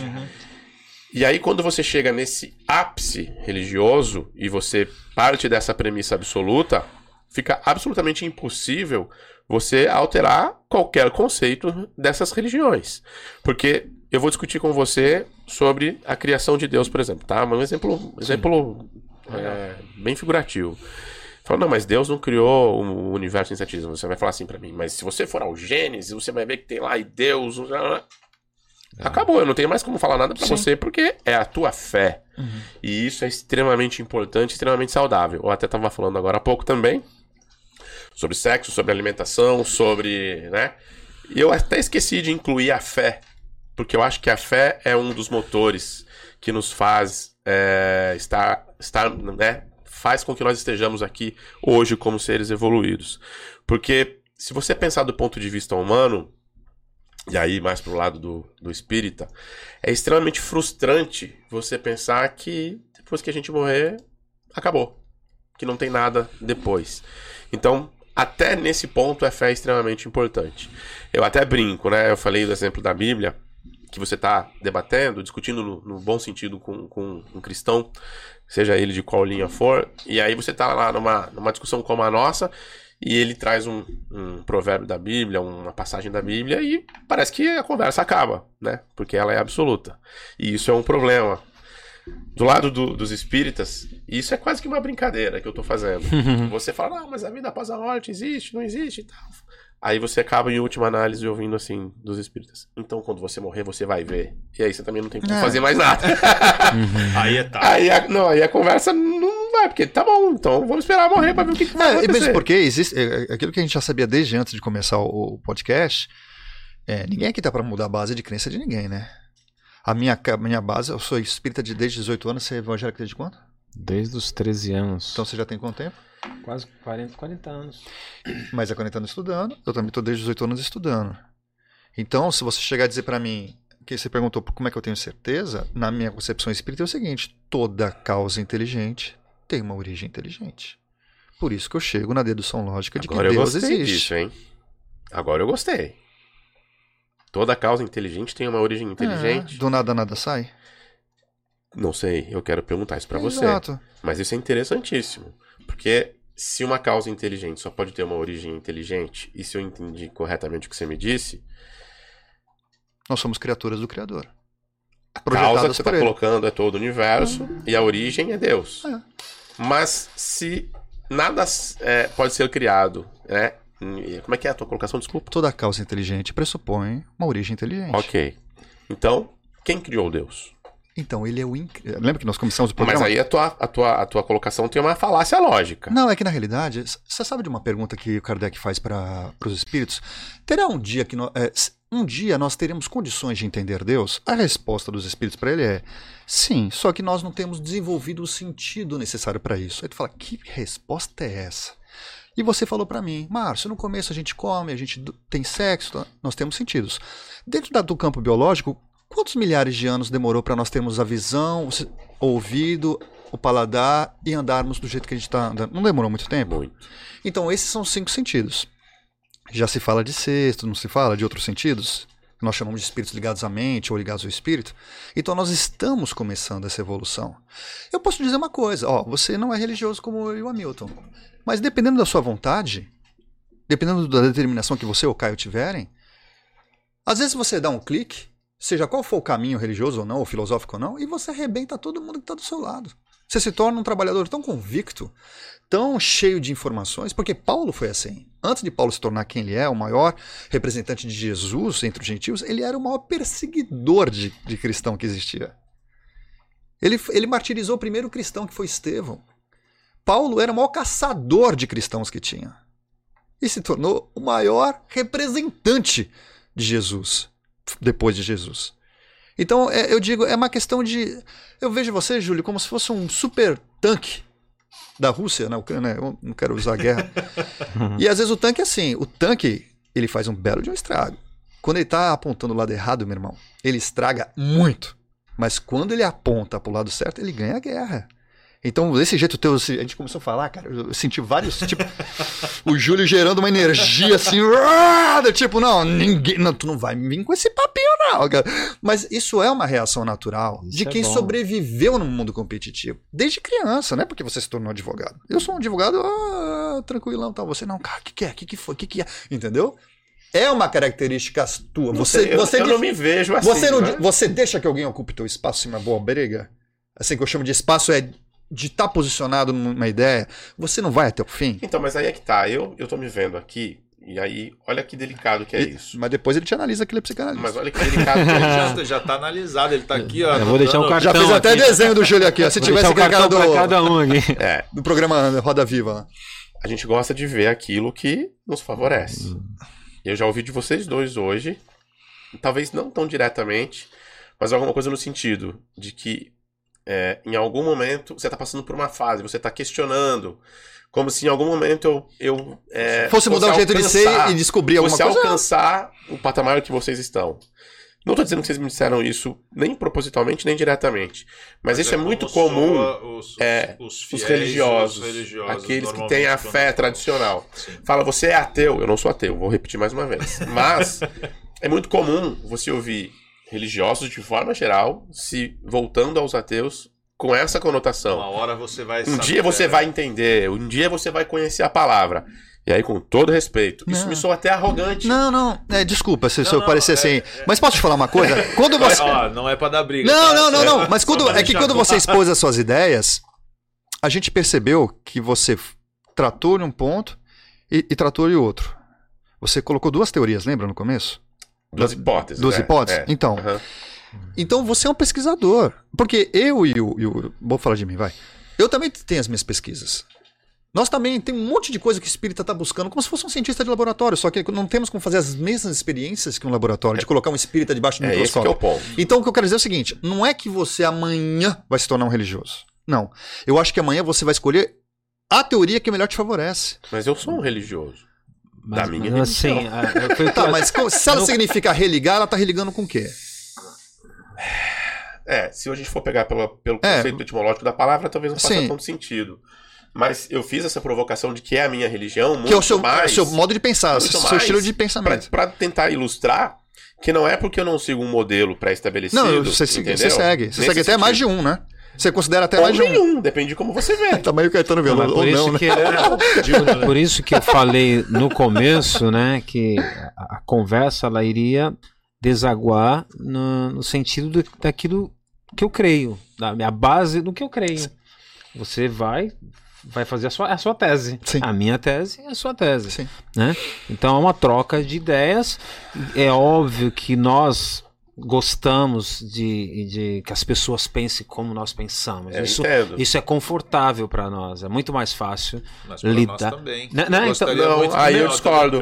Aí eu discordo, Você pode, você pode procurar todas as pessoas, todas, todas, as que eu converso a respeito disso. Eu nunca, na minha vida, virei pra alguém e falei, um dia você vai entender Sim. que Deus não existe. É, é. E não é nem Então, que eu não, penso, é um assim, eu, eu Você entendeu? Sim. Mas é muito comum você conversar com religiosos e as pessoas virarem Sim, é verdade. É, é isso soa realmente é, um arrogante, tipo assim, eu estou aqui, você É, está ali. entendeu? Uma hora né? você chega Eu sei que não é você intenção, chega- Hamilton. Eu sei que não é a intenção. Eu sei que a pessoa que fala Não. isso fala na melhor das boas intenções. É, mas a- entendeu? Mas você a- um dia também será Vai abençoado entender. como eu me sinto É, abençoado, como isso. se Porque não Isso. fôssemos. Porque a- a- a- existem ah, dois tipos de fé. Eu vou, né? gente, eu vou deixar vocês terminarem, mas eu Ah. preciso de um espacinho pra gente falar com eles, tem alguns recados. Com eles Agora- quem? Com o pessoal do chat. Tem bastante aí? Ufa, que Ah. susto! Não, é que eles que estão aqui, susto. ó, eles É. não só expectativa. Vixe, tá pegando. Eu vou, eu vou dar uma passada até pra não deixar eles falando sozinho, mas pode terminar. Posso só fechar essa Claro, ideia? claro, Tô claro. curioso. É, pelo que eu estudei, li, pesquisei, eu descobri que existem dois tipos. Você falou, fa- voltando àquilo que você falou sobre fé e certeza, que existem dois tipos de fé, né? A fé empírica que nós nascemos com essa fé, dessa certeza de acreditar que vai melhorar. O brasileiro é um camarada que tem muita fé, Muita, né? Muita fé. Muita. Vai melhorar, a coisa vai estar. né? A gente pensa, então, é a fé empírica que já nasce com o homem, essa certeza. Eu tenho que acreditar. Porque a pessoa que não acredita está fazendo o que aqui? Hum. Esta, esta fé. É cada pergunta É. que sai no meio das frases. esta dando comichão. fé que vai fazer a pessoa crer no sobrenatural, num criador, ou seja lá como as pessoas pensem, né? É um outro tipo de fé. E o que nós cremos é que isso aí não é nem, não é o Júlio, não sou eu, não é uma, não é ninguém aqui.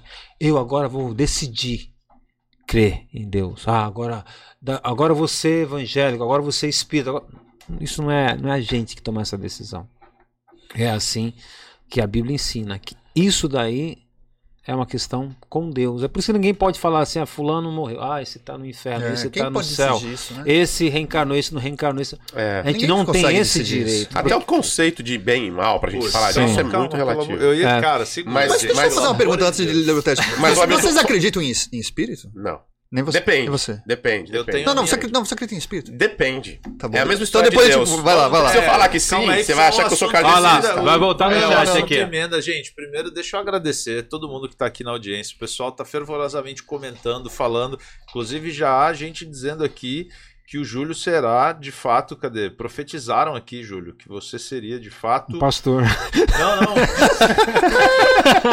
Mas, Deixa eu. É que, cara, falaram tanta coisa. eu acho que tem tudo. Tá...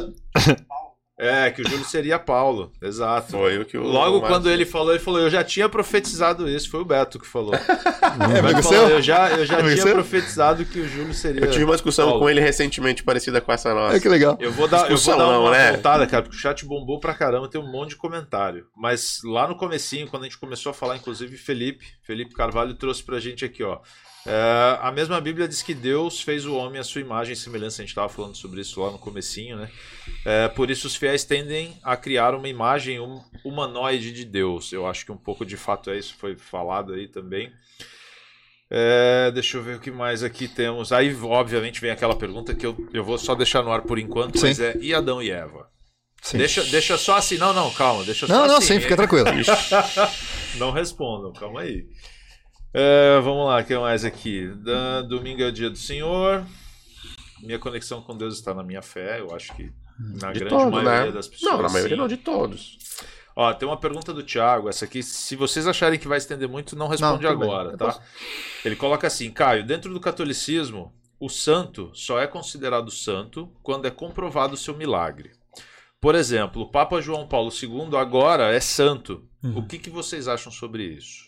Posso responder? É extenso ou é Não, simples? é tranquilo. Então manda bala. Porque, na verdade, a canonização, com todo o respeito à Igreja Católica, que é a base da formação e da criação do, Brasil, isso é uma convenção, diretrizes deles. Você acha Olha que Deus está preocupado E, e, o fulano de tal, da vila tal, do país tal, que ninguém conhece, que deu um show de, de espiritualidade, de entrega, de caridade. Ele eu... precisa ser canonizado por algum órgão Não, eu iria além. Não. Eu iria além. Porque, assim, Primeiro que você já entraria num conceito extremamente subjetivo do que exatamente sim, é um milagre. Sim. Não vamos nem entrar nisso, não. porque senão a gente não termina mais. Sim. Mas eu vou fazer uma pergunta aí ah, nesse caso. até a próxima segunda às 20, eu falei no começo, vambora. Vou fazer uma pergunta em cima da pergunta dele, que é: quem somos nós, seres humanos, para atribuir a qualidade de santo a alguém, né? Então, Se mas... isso é uma condição divina, quem somos nós humanos para fazer? E Concordo. os caras que estão eleitos como os caras que comandam o catolicismo, eles não têm esse poder? Eles perante os humanos? católicos, sim, mas perante nós que não somos católicos, nada. Porque quem elegeu isso não foi qualquer pessoa. Tá bom, mas esque... vamos, vamos desprender um pouco do conceito da religião. Não, então, mas aqui... Vamos para um conceito mais abstrato. Não, não, tá bom, eu concordo com o teu pensamento. O ponto é que a... esse, esse, essa colocação é feita pela Igreja Católica. Ok. Certo? Certo. Sim. Uma vez que isso é feito, eles elegem quem tem, em tese, o poder na Terra aqui ou entre nós humanos para tomar esse tipo de decisão baseado naquilo que eles acreditam. Ok. Então, em tese, ponto, eles decidem. Tudo Existe bem. uma cúpula no catolicismo que toma as decisões daquilo que o, o entendimento do católico. O que o beatificado ponto. vai ganhar é uma página no livro no Vaticano? Cara. Não é esse o ponto da discussão. A se discussão, você quer ir pro patamar mim... divino para dizer assim, não, então... beleza, ele foi, ele virou, eu vou deixar você falar rapidão ele virou. Eu perdi, ele virou santo. Mas se ele bater lá em cima de fato, ele vai chegar lá com, com um, um free pass assim na, na ala dos santos e falar: oh, agora eu posso entrar. Me disseram que eu sou santo lá embaixo, então eu cheguei aqui com, com passaporte para acessar o clube. Como é que um poder humano pode obrigar um poder divino a aceitar algo que só o poder divino decide? Dar? É esse o ponto. Porque assim, eu mais uma vez vou falar: eu sou um cara extremamente lógico. Eu não sou estudioso como o, o Márcio nem o Hamilton. Eu sou um cara que busca lógica. Se você está dizendo que Deus é um ser divino, absoluto, etc., né, e que estar ou ser santificado é algo próximo de ser divino, como é que nós humanos podemos ter o poder de fazer essa atribuição? E aí vou na linha do Márcio, né? E sobrepor a, a condição absolutamente divina, de acordo com a própria crença deles, entendeu? Eu não estou questionando é, o que você colocou, ah, só serve para os católicos. É que, a, a, do ponto de vista lógico, até a própria, o próprio conceito religioso católico ele é contraditório nesse sentido. Cara, mas é aí onde vem o posicionamento. Tá com medo, não, tá não, com medo. Eu ia falar, é daí que vem o posicionamento ateu. Porque, obviamente, eu comecei até, como eu falei no início, quem acompanhou do início vai entender melhor, mas quando a gente fala que é ateu e que a gente. Justamente porque você começa a entrar em algumas questões, tipo isso, que é, cara, é, é inconcebível Mas... você, você seguir um, negócio desse simplesmente pela crença e pela imposição que acaba sendo feito na igreja. Não é impossível. Não, impossível, Júlio, tá. É não é impossível. Você é um advogado, gente. Não é Para isso, de usar gente. as palavras não, não. contra nós. Mas é importante, porque vai entrar exatamente naquilo que a gente acabou de conversar. E soar arrogante. Então eu tô aqui colocando meu ponto de não, vista, não, é, tá, que para mim que para mim é absolutamente assim, ilógico. Mas eu não posso dizer que é impossível você acreditar nisso. Não, você é, pode, a fé é saudável. Tá bom, eu fiz, eu fiz, a mesma coisa que sem querer acabou. Você também, você também tá fazendo. Pode ser, pode ser. Peço desculpas, tá? Estou me redimindo. É, bom, vamos lá. Tem o Júlio vai apanhar em casa. E, é, e falaram aqui. Ah, eu sei que deve ter alguém Até por, é, na realidade foi o Thiago que falou, mas é porque a Lei já se manifestou aqui também.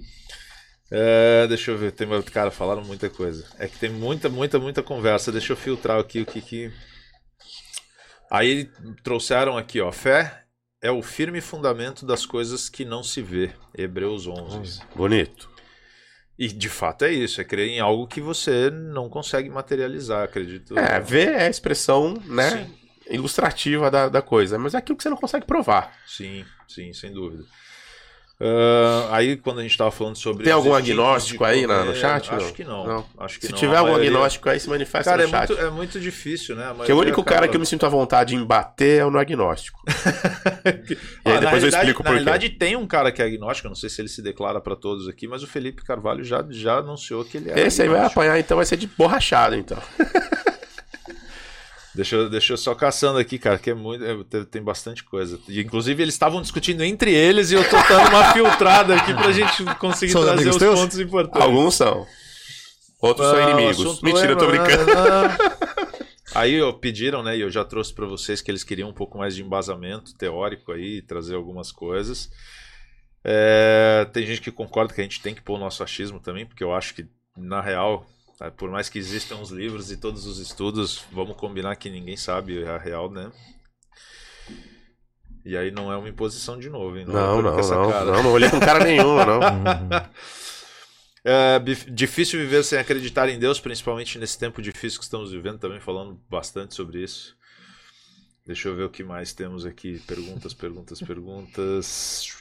Ah, pô, aí começaram a entrar em livre-arbítrio, cara. Isso aqui também, de fato. e Ela, ela colocou aqui, ó. Livre-arbítrio merecia um programa só pra si. Merecia mesmo. Óbvio que sim. Merecia mesmo. A gente sabe disso, inclusive. Vamos voltar outras vezes, né? É. Mas se, se a galera Ou não. gostar, a gente Ou não, vai não. marcar outros debates. Traremos, inclusive, outras pessoas também pra somar nesse papo. Aí só pra falar que sobre vale. livre-arbítrio, o Hamilton, além da, da, da Não. condição de Batista, ainda vai vir como Opa. psicanalista. Opa, aí sim. Eu só quero fazer um parênteses aqui pra deixar pelo menos a galera curiosa. Eu tenho minhas dúvidas se o livre-arbítrio existe. Ó, e tem uma vai pergunta, dar- eu não sei se assunto. se conecta exatamente com o que você acabou de falar, porque eu tava lendo e ou te ouvi meio de, de, de relance aqui, ó. É. Mas tem, tá escrito assim, ó. Existe livre-arbítrio quando as decisões postas como ações são absolutamente contextualizadas? Não entendi a pergunta. Vocês De entenderam? novo, existe livre-arbítrio quando as decisões postas como opções são absolutamente contextualizadas? Continuo sem entender a pergunta. Isso é um pressuposto de liberdade? Dá emendar novo. uma pergunta? Não. Existe livre-arbítrio Uhum. quando as decisões postas Mas isso é uma pergunta como ou uma afirmação? ações, na realidade é uma pergunta. É uma pergunta. É que ela não pôs vírgula, eu tô tentando achar onde É, ela queria pôr isso. essa vírgula aqui. Por ajudar. isso que eu tô lendo e tá meio. Talvez esteja meio estranho. Existe coloca livre-arbítrio. li- existe livre-arbítrio quando as decisões postas como opções são absolutamente contextualizadas. As decisões não postas. Fala pra lá fazer a pergunta de um outro É, jeito é. aí pra facilitar, Carolina, porque é, eu consigo, eu não, sei não também consigo. três advogados que não conseguiram interpretar aqui a tua pergunta, se você puder Eu acho, a impressão eu que acho dá- que ela é espiritualmente evoluída porque eu não tô A conseguindo impressão que atingir dá o... é que ela disse que teve livre-arbítrio se você não, Na não realidade, consegue escolher a opção e vai ter que escolher. Não sei. é, vai ter que falar de novo. Não sei. Eu, é, eu, enfim, eu também tinha feito um entendimento, mas relendo eu já não sei Mas se... é, difícil, é melhor não Aí tentar interpretar É, a pergunta exatamente. dela. E aí o pessoal tá pedindo para vocês que têm os- as bases das leituras aí, qual é o livro que dá base ao espiritismo? O de Kardec, Um Mortal? Não entendi o que você disse. É o livro do qual dos é o livro que Livro dá base ao espiritismo? Aí ele pergunta, o de Kardec. Sim. É o livro dos espíritos. Qual é o nome do livro do livro? es- São cinco livros: Livro dos Espíritos, Livro dos Médiuns, Evangelho segundo o Espiritismo, O Céu e o Inferno e a Gênese. Todos Kardec. Todos Eu Kardec. não li ainda, vou ler esses livros. Minha mulher agora deu um sorriso lá em casa, que eu tô ligado. O Beto coloca aqui, Beto inclusive disse lá no comecinho que queria estar nessa mesa, mas ele tá longe, infelizmente. Não foi dessa vez, Betinho, mas a gente te chama uma próxima vez, numa próxima oportunidade. Beto, eu não vou ser Paulo porque eu não sou anticristo, viu? Ele colocou aqui, ó, o ser humano já nasce em busca da resposta, resposta de tudo. E a resposta está somente quando se conhece o, de fato o, eu não sei se tá certo isso, o fato ou a or do, que- do pai. Ficou, acho que faltou letra aqui, não deu para não deu para entender muito Tá bem. em hebraico. Ou tá em hebraico. Deus não fez o mundo para exibir seu poder, ele fez o mundo para amar. Então, é, Eu ve- acho, veja, eu acho veja que, que tá interessante. romantizado, Não, na é minha é- opinião. porque né? não- Mas é o conceito que o Hamilton colocou no começo. Tudo bem, né? Ah, ah, eu você- a pergunta, que a pergunta, Desculpa, crença uma pergunta lá quando você perguntou quem é Deus, a definição teológica eu achei, acho mais bonita e é claro que ela tem que ser explorada, Uhum. que Deus é espírito pessoal, é um espírito pessoal, ele não é uma energia, ele não é um ser físico, é um espírito pessoal, porque ele divide os atributos dele conosco, ele se importa conosco, Muito. que em santo amor, que é um amor diferenciado do amor eros, é um santo amor, sustenta, dirige e governa todo o universo. Não significa que ele fica ali. Agora eu vou fazer isso. O, a- o Júlio vai hoje vai pro Fórum de Santos, Fórum de São Vicente. Não, Deus não fica fazendo isso. Mas porque ele, já deixou determinado a- a- na natureza a sua força como o sol. Ele não fica todo dia, sol, agora você vai ter que Ah, já deu as Agora- leis. não, já, já deixou lá estabelecido. Mas existem Mas- algumas situações Ah, que ia peculiares que, se for preciso pelo seu santo amor, intervenção. ele, ele vai intervir. Como aconteceu com o Paulo. Ele interviu É como aconteceu com Paulo. no deserto. Entendeu? Tá. E outras e Eu vou- outras eu vou só questões. respirar por enquanto. É, O cara- o cara quer falar alguma coisa, você vai, você vai ter um problema, hein, cara? Bota pra fora. Não, Não, pode falar. É que, é que, Eu vou fazer uma obviamente, aposta tá com assim- vocês. ó, Vou fazer uma aposta com vocês. Depois que desligar as câmeras aqui, que acaba o podcast, ele vai metralhar com um monte Não, de coisa não, aqui. pior, Ah, a é que, gente sai cara, rapidinho. pior é que não, pior é que não, é que assim, ó, de verdade, obviamente, muitas das minhas coisas é achismo, é totalmente entendimento de ouvir as pessoas, os relatos, e aí a gente vai convivendo com algumas questões e, óbvio, gera questionamentos. Eu não tenho um embasamento filosófico, estudioso e tal, para poder dizer, olha, é esse ou não é. É, é que aí- mas eu vou, eu vou trazer, deixa eu só terminar o chat, Sim, sim. tem um recadinho aqui, eu vou começar, vou, vou, vou fazer mais algumas provocações aqui. Ah, nananana. Deixa eu só ver aqui que tem. Ah, ó, aqui o Gabriel, inclusive, que eu acho que é o seu, é o seu Gabriel. Meu filho. É, ele coloca assim, ó, Deus não foi criado por ninguém. Nós falamos disso também. Ele não tem início nem fim, pois tudo que é finito está preso ao nosso espaço-tempo. E cara, e aqui ele entrou num ponto que eu acho maravilhoso. E aí ele coloca: o criador não pode estar preso à sua própria criação, ou seja, ao espaço e ao Isso, tempo. exatamente. É meu filho, né? É. É meu filho aqui. Ah, o orgulho, olha o orgulho de pai. Ensinou aí, direito, ensinou direito. Deus, Deus dá. Obrigado aí, filho. Beijo. Depois eu pago a pizza. Mas esse ponto eu concordo com o Gabriel. Caramba! Olha! Ai, meu Deus do céu! Apóstolo Paulo aí. Chama o Gabriel pra vir aqui da próxima vez. o, o ponto do que a gente debateu aquela hora é que aquela, aquela tua premissa e conclusão de que uma coisa inteligente só pode surgir de outra inteligente, pra mim, soa como uma falácia lógica, porque por mais que você diga que Deus é uma causa incausada, ou você diz você usa uma outra Ah, expressão. Deus, inteligência suprema, causa primária de todas as coisas. Isso. Você entende que, do ponto de vista lógico, é contraditório você dizer que uma coisa inteligente só pode vir de outra inteligente? Ele é inteligência mesmo tempo- suprema. Nada acima dele. Então, mas ele veio do nada? Ele é eterno. Ele é incriado. Esse- é, essa mas- é a pergunta que não tem resposta. Tudo bem, Infelizmente, não Mas aí você tem que abandonar a tua colocação. Qual? Porque se você diz que nada se cria, com, na- nada inteligente Tudo se pode ser criado por alguém ou por algo que também não seja inteligente. E aí depois você vem com a mesma afirmação dizendo que Deus é incausado. Independente de crença, É, independente de qualquer- esse, esse é a Talvez, encruzilhada entendeu? mesmo. Não, essa é a encruzilhada. Existe uma falácia E- lógica Não, aí. o que você tá perguntando é, tudo bem, Márcio, tudo que é inteligência vem, vem do poder criador, tá. Mas quem criou ele? É isso. Ele é incriado. Mas, mas Eu então, concordo, esse é o meu Deus. Né? Então, eu não tenho É, mais o que sim. responder, não tenho o que falar, né? Mas aí você tem que abandonar a tua outra colocação. Qual?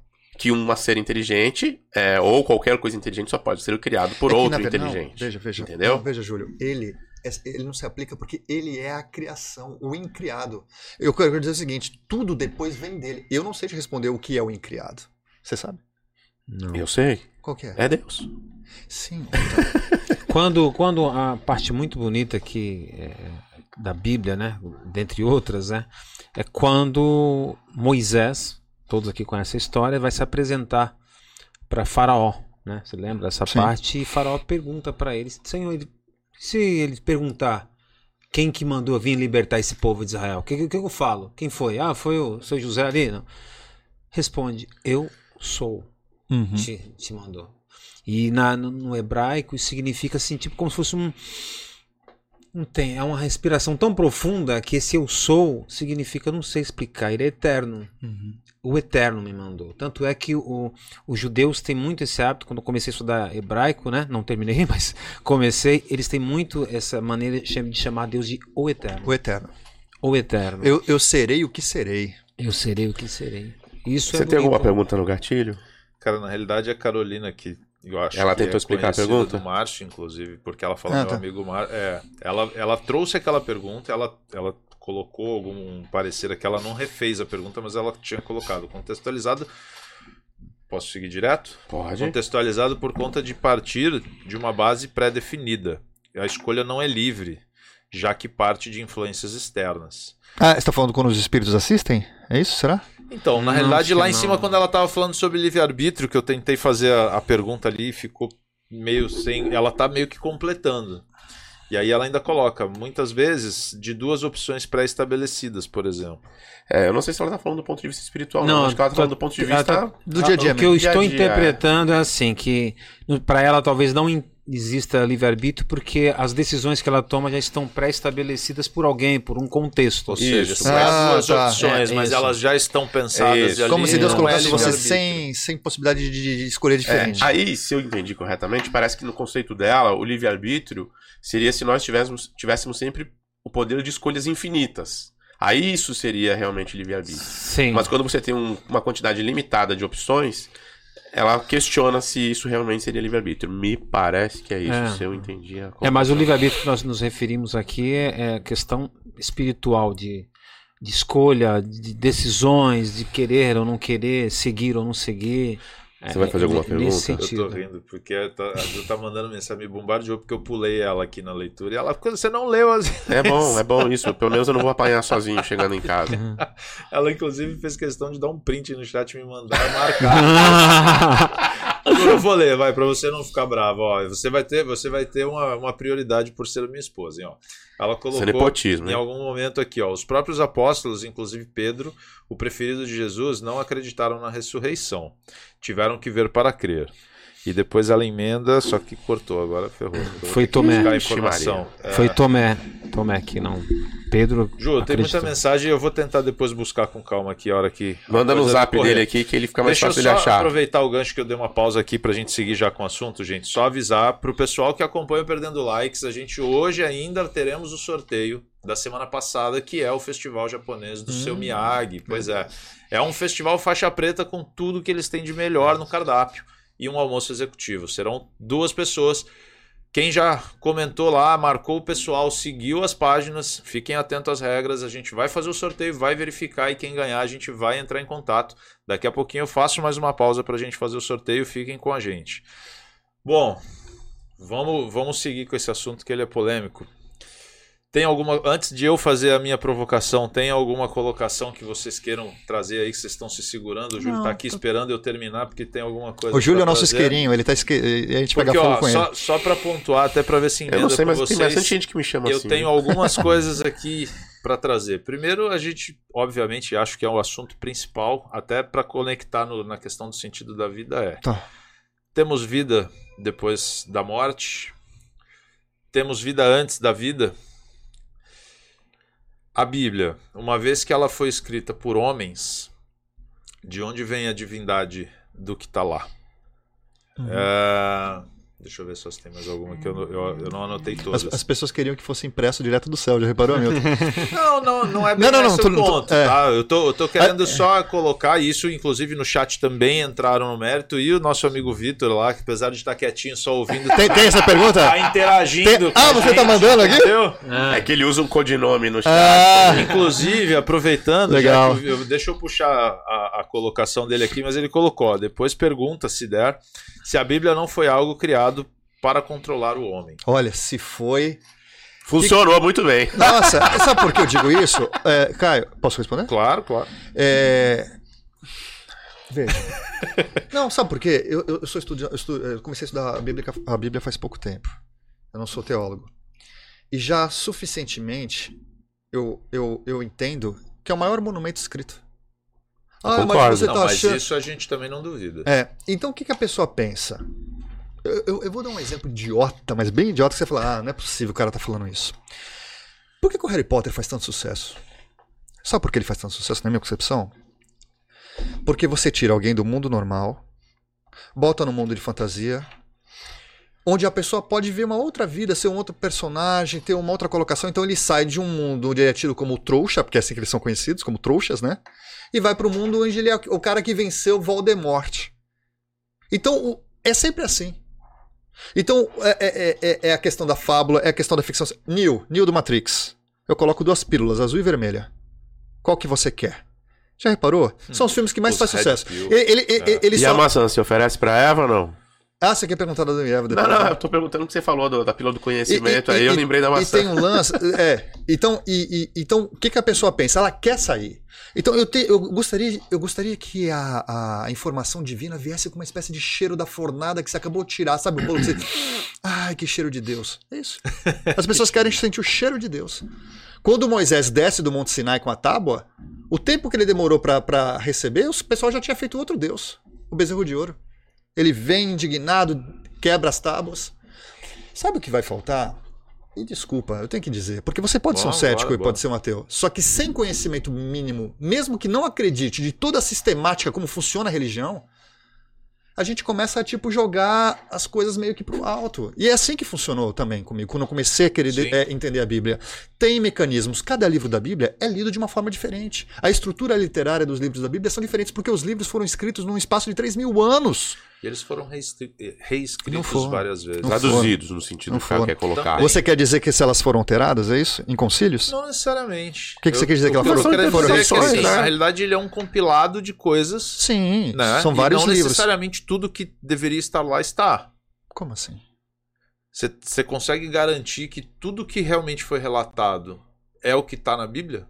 Não entendi. Nada ficou fora? Ficou, tem livros que foram propositalmente Exato. Não, você está dizendo de acontecimentos que não estão na Bíblia? Não, óbvio que sim. A Não, Bíblia todos conta a os- história do mundo inteiro. do Todos que estão lá são suficientes para o ser humano se, Então, seguir e viver E quem foi em que harmonia. escolheu essa composição de livros que foram para a Bíblia?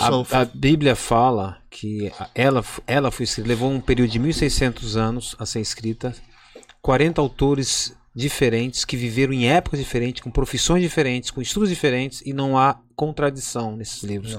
Então, nisso a gente já vê que é um milagre a Bíblia, por tanta perseguição, por tudo que ela passou, ela existe até hoje. E se houver algum erro, eu costumo dizer, se houver algum erro na Bíblia, é o único erro que vai transformar o homem para um ser melhor. É uma interpretação do homem, É. não da Bíblia. Porque é questão de interpretação. Isso aí não acontece, isso acontece no nosso mundo jurídico. Em todos os lugares, Agora, verdade, posso né? dizer por que, que causa essa consternação? Claro. Porque eu chamaria de livro quântico. O livro quântico, assim, você quando o observador olha o objeto observado, ele muda, ele altera. A Bíblia, ela exige de você uma preparação. Por exemplo, você pega o livro, um livro de Pontos de Miranda e dá para um primeiro-anista. Poxa, ele não vai absorver legal. Vamos traduzir isso aí pra galera? É, é um dos Não. maiores juristas que já teve, É. com uma linguagem super complicada. É um então, cara que escreve grego. Então, então, assim, mesma coisa arquitetura. O cara, o cara vai aprender no quinto ano, não adianta jogar no primeiro, ele precisa da base. Então não adianta falar de religiosidade, de Bíblia, se a pessoa nunca viu nada na frente. Porque é a mesma coisa que eu chegar, por exemplo, Top Gun fez sucesso, né? Maverick, Top Gun Maverick. Mas se você clicar num vídeo, o, o cara fala assim: ó, eu sou piloto, já pilotei esses aviões, isso não acontece na vida real. Tem um vídeo de um piloto americano, ele fala assim: olha, é muito legal, o filme é, é super animado, mas não existe isso na É. vida real. Com certeza. Só que eu não sei o que é pilotar um F-21. Mas a gente não pode nem levantar essa discussão com, com essa Então, mas, comparação. acon- mas posso te falar, essas perguntas acontecem por quê? Porque a pessoa de fora, ela quer entender algo que ela não começou, ela merece a resposta. Mas vamos fazer uma coisa diferente, então. É, pelo que eu entendi, e acho que entendi corretamente, os dois têm a Bíblia como um, um guia absoluto, Uhum. um livro máximo, Fundamento ou da o que quer que de seja. fé e prática. A palavra de Deus durante Ok, o homem. com base nisso, é aí que eu quero que vocês me digam se eu estou errado. Vocês automaticamente, por exclusão, entendem que todas aquelas fés que não seguem a Bíblia estão equivocadas. Não, não é isso. Nós dissemos que a Bíblia, Boa para nós, é pergunta. inerrante. Eu não disse que automaticamente os outros estão errados. Mas como para nós? Para nós cristãos. É, pois é. Mas Quem é muçulmano tem que tá segue o. Corão. Por quê?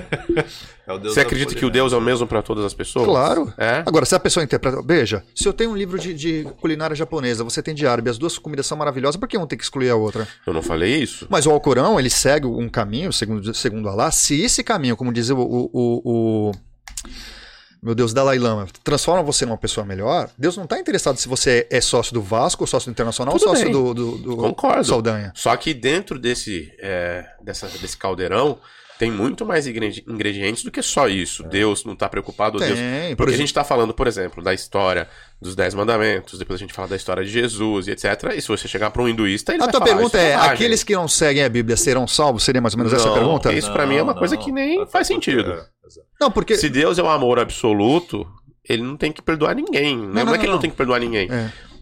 Todos são perdoáveis, Não, não, não, enfim. não foi- mas não é esse o Não ponto. foi essa Mas é- pergunta, não foi essa vamos- pergunta. vamos É uma questão A de... pergunta original minha Não, tua? é uma questão de terminologia minha. Quando eu falo sal, é o seguinte. Se você. é, Se, se nessa mesa tivesse um muçulmano, um Seria católico, bacana tal, se tivesse alguém não cristão aqui cada mais um com o religioso. seu livro, trabalhando a moral. ah, Quando eu digo salvação, que é uma linguagem muito evangélica, é se você alcança uma situação, agora venho para o espiritismo, espiritualmente positiva. Sim. E posso te falar melhor? Você. Você não acreditando em nada, fazendo a sua parte como cidadão, como pai, como pessoa honesta, como advogado probo, você segundo a minha convicção, mesmo não professando nenhuma religião, seja cristão ou não cristão, na minha concepção espírita, você é salvo. Ou seja, você é recebido positivamente no plano espiritual. É isso que eu quero dizer. Entendi. Ah, então, mas você está dizendo que tudo que você acredita que a Bíblia não é necessária? Ah, ah, ah, ah. Não disse isso. Não disse isso. Você pode, você pode, se, você pode ser bach, é, bacharel em direito e passar no AB sem ter lido as principais obras do direito e se, se tornar talvez um, um dos melhores juristas da atualidade. Para mim, eu acredito que, o Hamilton, quando você, a Bíblia te transforma num expert nisso te, te dá a possibilidade de aprofundamento em caminhos que outras pessoas podem não ter acesso. Não estou dizendo que eu sou melhor que elas, ela certo. me convida okay. a reflexões mais profundas, como a filosofia grega para o filósofo, entendeu? Então, por exemplo, para os hinduístas, é, aliás, para os hinduístas não. Você acha que tem uma profundidade maior do que os hinduístas? Não, não tem essa comparação. Mas aí é que é o ponto difícil da gente trabalhar, porque para mim essa história de que Deus é um só é uma coisa muito mais social para que é, existe a possibilidade de conciliação entre as crenças do que uma coisa realmente verdadeira, do âmago. Por quê? Você imaginar que um Deus que é um elefante com uma tromba lá é o mesmo Deus de, de dos Posso explicar cristãos. isso com uma parábola? Pode. Explica para ele a parábola do bom samaritano. A parábola do bom samaritano. Ah. Ainda bem que eu lembro. Senão... Ia botar o cara na fogueira e falar, peraí que eu vou no banheiro. Presta atenção nessa parábola. É. Vamos lá, adoro parábolas. Quem é um pastor, ele vai... Ia passando, tinha um homem, né, é, moribundo, né? Ah, antes disso, só explica para ele por que, que ele falou da parábola. Perguntaram quem era meu próximo. Isso. Fizeram, fizeram essa pergunta para Jesus, quem é meu próximo? Antes de ele responder, ele contou a história. E aí ele tava, os samaritanos primeiro eram, eram, eram, um povo que não era bem, não tinha liga, não, os judeus não se batiam, não se davam, né? A, a história é longa, depois a gente pode até falar. E, e, Jesus justamente usou os samaritanos, que era um povo que não era bem quisto, não era querido pelos judeus, para usar essa parábola, essa história. E ele conta que tinha um homem que estava caído ao meio do caminho e passou ali é, religiosos, líderes religiosos, passaram e viram aquele homem caído no chão e ele seguiu seu caminho, olhou para trás, talvez até deu uma cuspidinha e foi embora. E o bom samaritano, que era bom é, Jesus chamou de bom porque para os judeus, o samaritano era assim: é samaritano. É curitiano e palmeirense. É mais ou menos, eu ia falar, é, mas ele já seguiu aqui para é mim. É curitiano e palmeirense. É, e aí ele falou: o bom samaritano simplesmente parou, acudiu, curou as chagas daquele homem levou para tratá-lo, cuidar, levou para sua casa, enfim. E aí ele responde: então quem que é o meu próximo, né? Quem que é? Então, ou seja, Jesus quis mostrar ali, primeiro, que para a gente não ter essa acepção de pessoas, não olhar as pessoas de cima para baixo, aquilo que você falou. Ah, o cara é samaritano, então eu sou judeu. Porque isso acontecia com Jesus como acontece até hoje. Então Jesus já quebrou isso daí. E mostrou que meu semelhante, meu próximo, é todo aquele que precisa de mim. Toda aquela pessoa que está necessitando de mim é meu semelhante. Tanto o samaritano, que era visto para os judeus como alguém não bem-vindo, né? como o homem caído, diante de Deus eles são iguais. E eu não sou melhor do que ninguém, e nem pior. Então, é, a religião não é importa, né? é, não importa quem está seguindo qual diploma. Se você é o bom samaritano, aquele que ajuda, é leal, é fraterno, o que ele pega de recurso, seja intelectual, financeiro, seja de força física, seja qualquer força ou artística, e traduz isso em benefício coletivo na sociedade, uma pessoa que fomenta, uma pessoa que apazigua, uma pessoa que é tolerante, uma pessoa que apaga incêndios dentro de casa fora de casa, incêndios familiares, incêndios pessoais, não importa se ele é religioso ou não. Este já é o protótipo do ser que concilia, do ser que consegue entender que ele é um meio e não um fim e que ele tem o dever de propiciar a harmonia possível no ambiente e também o crescimento do próximo. Eu e, acho lindo isso. Então não adianta se o cara segue o Alcorão, não precisa, não, entendeu? Por quê? Porque se o cara é o bom samaritano, e Jesus foi inteligentíssimo. Porque quem perguntou para ele, para ele foi um fariseu. O fariseu queria pegá-lo no checkmate. Falou: ah, o fariseu fez a seguinte pergunta: é, Mestre, o que eu faço para ganhar o reino dos céus? E Jesus disse: O que diz a lei? Aí o fariseu disse que era um doutor da lei e disse: Amarás o teu próximo como a ti mesmo. Ele falou: Então faça isso e viverás. Aí ele fez a cheque. Ele falou: E quem é meu próximo? Qual que é a pegadinha, Júlio, dessa pergunta? Porque se ele falasse: O teu próximo é qualquer um, ele fala: Não, não, não. O samaritano não é meu próximo. Aí se ele fala, e o próximo pode ser um judeu? Eu falo assim, mas eu não considero ele meu próximo. Ele fez uma pergunta sem resposta. E Jesus entrou com essa parábola. O homem que está caído, o homem que está caído, todo machucado, ele está irreconhecível, ele não diz qual é a nacionalidade do homem caído. E primeiro passa o sacerdote, olha para ele e não toca nele. E depois passa o levita, olha para ele e não toca. Sabe por que ele não toca? Porque na, na, antiga tradição hebraica, se você toca num homem sujo de sangue ou num homem morto, você fica impossibilitado de continuar fazendo o serviço de ritual. É a mesma coisa que eu estivesse indo para uma cirurgia num hospital e encostasse em alguém fedido. contaminado. E aí ele não podia. E, e, e, o processo de descontaminação era caríssimo. Mas olha só, gente. Eles se afastam. É, é, A gente tá meio que rodando atrás do rabo. Por quê? É, a gente está falando sobre é, ser salvo ou a concepção de Deus ou de Deus não se importar com qual religião você é e etc. O que eu levantei não é isso. A partir do momento que você tem uma religião cristã certo. que diz que houve é, Adão e Eva, Arca de Noé, que mais? Ah, Jesus. Você quer me perguntar sobre essas coisas agora? Não, né? não especificamente. Mas você tem uma outra religião, como por exemplo a hinduísta, e eu conheço nada de, de hinduísmo. Mas eu sei que eles não acreditam na Arca de Noé, eles não acreditam é, no nos Dez Mandamentos. Independentemente de todo esse discurso lindo e maravilhoso que vocês me colocaram, a gente tem que concluir que uma das duas vai estar errada. Não. Então, vamos, vamos. Agora, se a gente pular essa, essa fase, vai dar ruim mesmo. A gente vai ficar meio confuso. Certo, mas é. só, só para entender, tá. Milton. E assim, é por isso que eu digo que hoje, eu acho que. Se... Vamos imaginar o seguinte. Hoje nós temos um mundo globalizado. Certo. Em que você sabe tudo que acontece do outro lado do planeta, Sim. etc. Essas religiões, tanto as cristãs, as de origem árabe, as de origem né, americana, a gente não está nem falando dos maias, dos incas, a gente está desconsiderando uma série de coisas. A gente está falando das né, mais comuns hoje elas existiam dentro dos seus respectivos grupos num contexto histórico em que essas comunidades não se conversavam. Uhum. Então, esse debate que a gente tem hoje, se o hinduísmo está certo ou se o, se o, cristianismo é quem está certo, não existia na origem. Sim. E isso não era um problema. Uhum. Por isso, talvez, e ainda nem citei as egípcias, as nórdicas, que, que eram politeístas e tudo mais. Uhum. Hoje, com o mundo globalizado, uhum. o ser humano está tendo que se virar para inventar uma história, e aí é uma, uma conotação né, provocativa, para encontrar um discurso para conciliar todo mundo, porque senão o pau vai quebrar e o mundo vai acabar. Você vê, você vê dificuldade em conciliar? Eu não vejo nenhuma. A, a questão toda... Eu também não. não, questão... não questão... É só entender que um tá certo e outro tá errado, sem saber. Mas por que, que, um, tem sa... que tá... por que, que um tá certo automaticamente o outro tem que tá errado? Porque se o cristão diz que o é, Maomé, eu sempre confundo. Quem subiu a montanha? Moisés. Moisés, eu sempre confundo o nome, Moisés. Era um parente. Você viu como eu sou estudioso.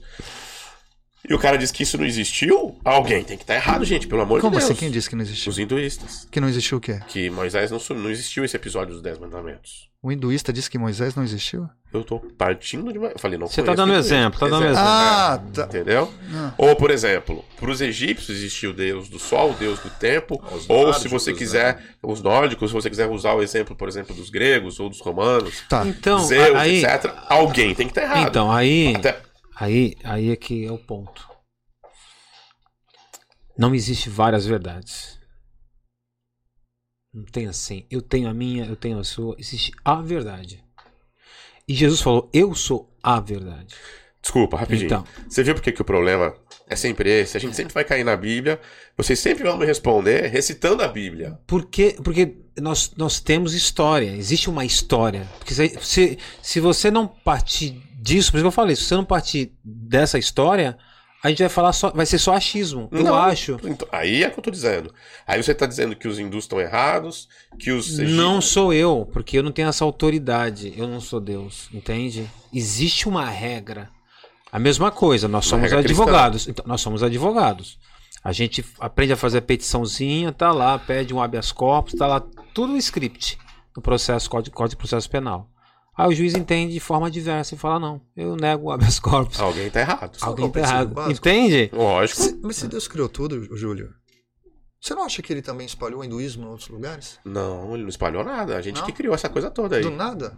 Não, do nada não. Foram sendo criadas Eu aos também pouquinhos. não acho que nada surgiu do nada, até porque existe ainda um estudo das semelhanças dos deuses e das deusas. Você falou dos egípcios. da- É, você tem como exemplo. Onde que está o Império Egípcio hoje? Onde que está o Império Romano? Onde que está o Império Persa? Onde que está o É, Império mas aí- Babilônico? Mas aí você tá sendo entra- contraditório. Não, não, não, não. Aí, o Deus, aí o Deus dele não era bom o suficiente Não, e eles eu- foram pro saco. Deixa eu só concluir. É claro que não. Só deixa eu Porque concluir esse- aquela, aquela, perdão, aquela perdão, pode falar, aquela É. ideia. Então, se, por isso que eu falei que Jesus é a chave hermenêutica, ele é a interpretação de tudo isso. Tá tudo em paz, gente. Tá tudo Claro! Se Jesus é a chave hermenêutica, ele é a explicação do Antigo Testamento e do Novo Testamento. Deus, você tá dizendo? Jesus. Jesus. Jesus. Porque quando ele fala que ele é, é Deus e que ele veio de lá, e o nascimento virginal dele, o que a Bíblia fala, e nós comemoramos o Natal porque a pessoa não crê nisso, comemorar o Natal tem algum problema. É, partindo daí, dessa credi- credibilidade, dessa fé em Jesus, fica tudo mais fácil de ser resolvido. Se a pessoa não crê dessa forma, ela tem a liberdade de crer de forma diversa. E como um grande pastor também falou, ele falou: olha, se eu creio dessa forma, que eu vou ser salvo, aceitando Jesus como meu salvador, quando eu morrer, eu vou pro céu. Se eu tiver errado, vai todo mundo pro mesmo buraco. Agora, se você Ou estiver. Ou se você estiver. E se você estiver errado, aí o negócio vai ficar ruim. Então, mas aí eu Então- discordo, né? Porque, Porque você tem um Porque- livre-arbítrio para poder. independente disso, É, é. Deus não é o amor absoluto. Ele é o amor, mas ele é justo. Aí é que eu te falo. é Você Justo fala, com a to- régua de quem? toda- todas, todas as religiões, todas as religiões agradam a Deus? Não. E todas as religiões estão certas? Não. Porque nós estamos discutindo religião. Porque você pode ter qualquer religião como você tem o seu clube contra o seu time de futebol. Não é? é diferente. Quando se trata de fé, existe uma verdade, existe uma mentira. Ele fez uma pergunta no começo que foi bem complicada, ninguém respondeu. Bem mal. Ele falou do bem e do mal. Deus, o Não. diabo. Eu, Né? eu Ah, a gente não voltou a falar sobre isso. Daqui a pouco. Volta. É, Guarda que- aí, guarda aí. que até vale a gente dar uma mudada, senão a gente vai ficar falando desse Tá, isso negócio. vamos É. lá, vamos, vamos, vamos passar. Então vamos acho que é bom isso aí, porque pra- não tem como explicar isso se a gente pular essa outra pergunta. Não tem, não tem explicação. Quer falar de bem e mal? Você quer fazer uma pergunta? É, Não, Não, na ele- realidade eu só ia fazer uma colocação. Adão e Eva, né? bem mal.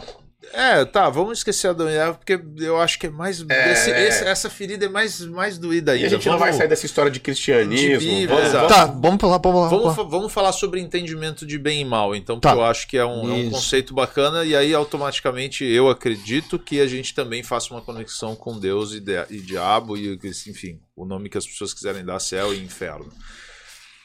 A concepção do que é bom. Aí eh, talvez eu já até saiba a resposta agora, refletindo enquanto eu pergunto. É, não, é porque eu, eu comecei a formular e a resposta já veio baseada nas respostas que eu, tô, que eu tava ouvindo. Mas é, a concepção de bem e mal, ela surge, e aí vocês talvez mais aprofundados no tema como estudo histórico até, ela surge em que momento?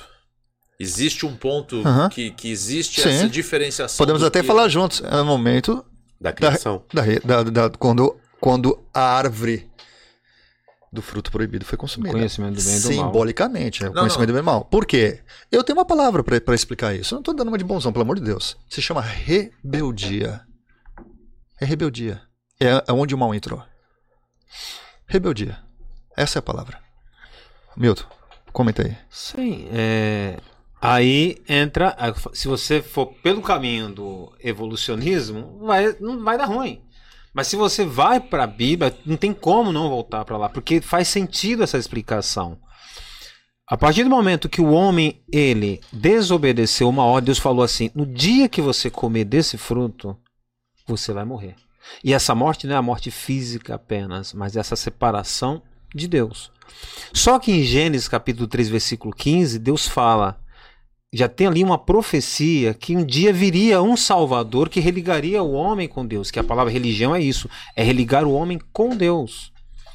Ah, mas Deus não manda ninguém para Deus não manda realmente, é o homem que vai porque ele quer.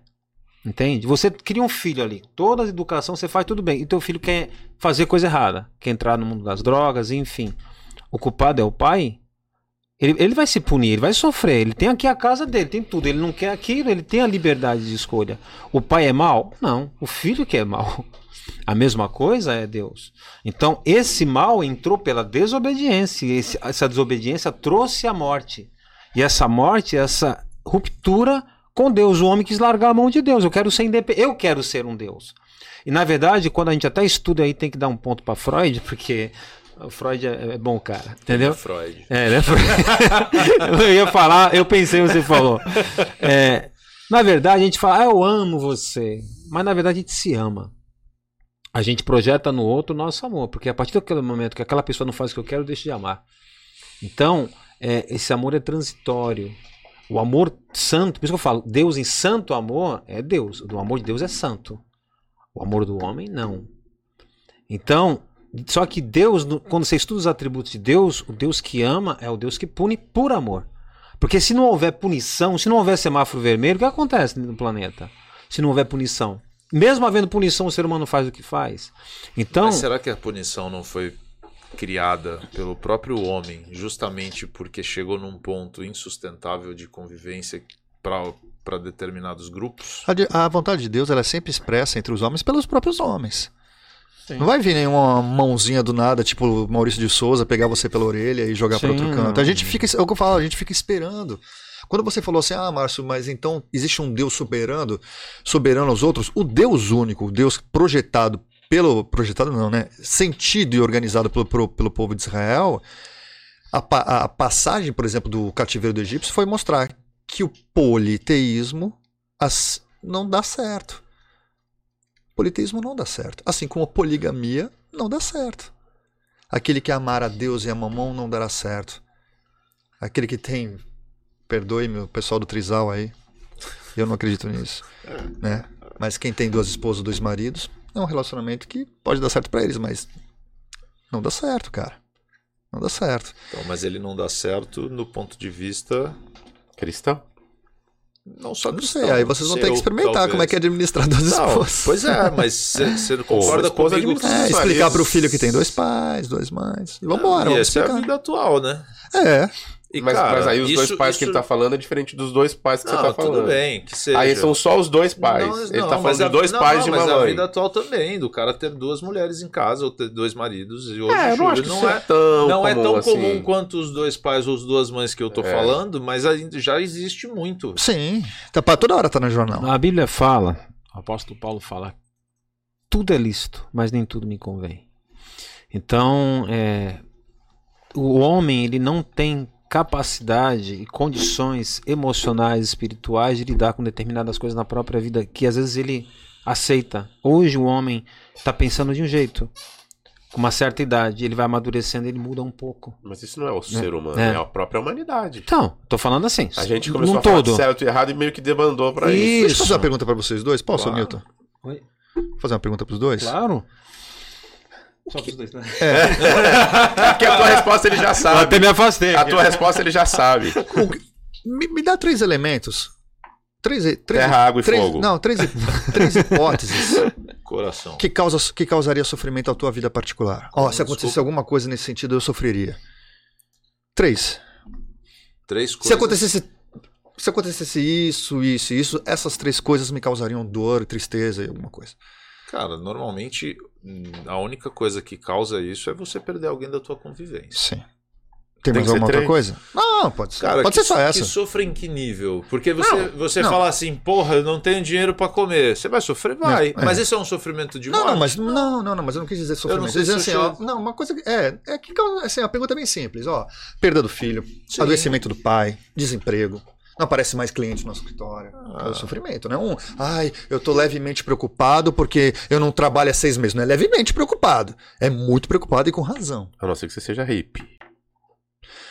Então, é? então o que eu quero tá, o, sof o sofrimento.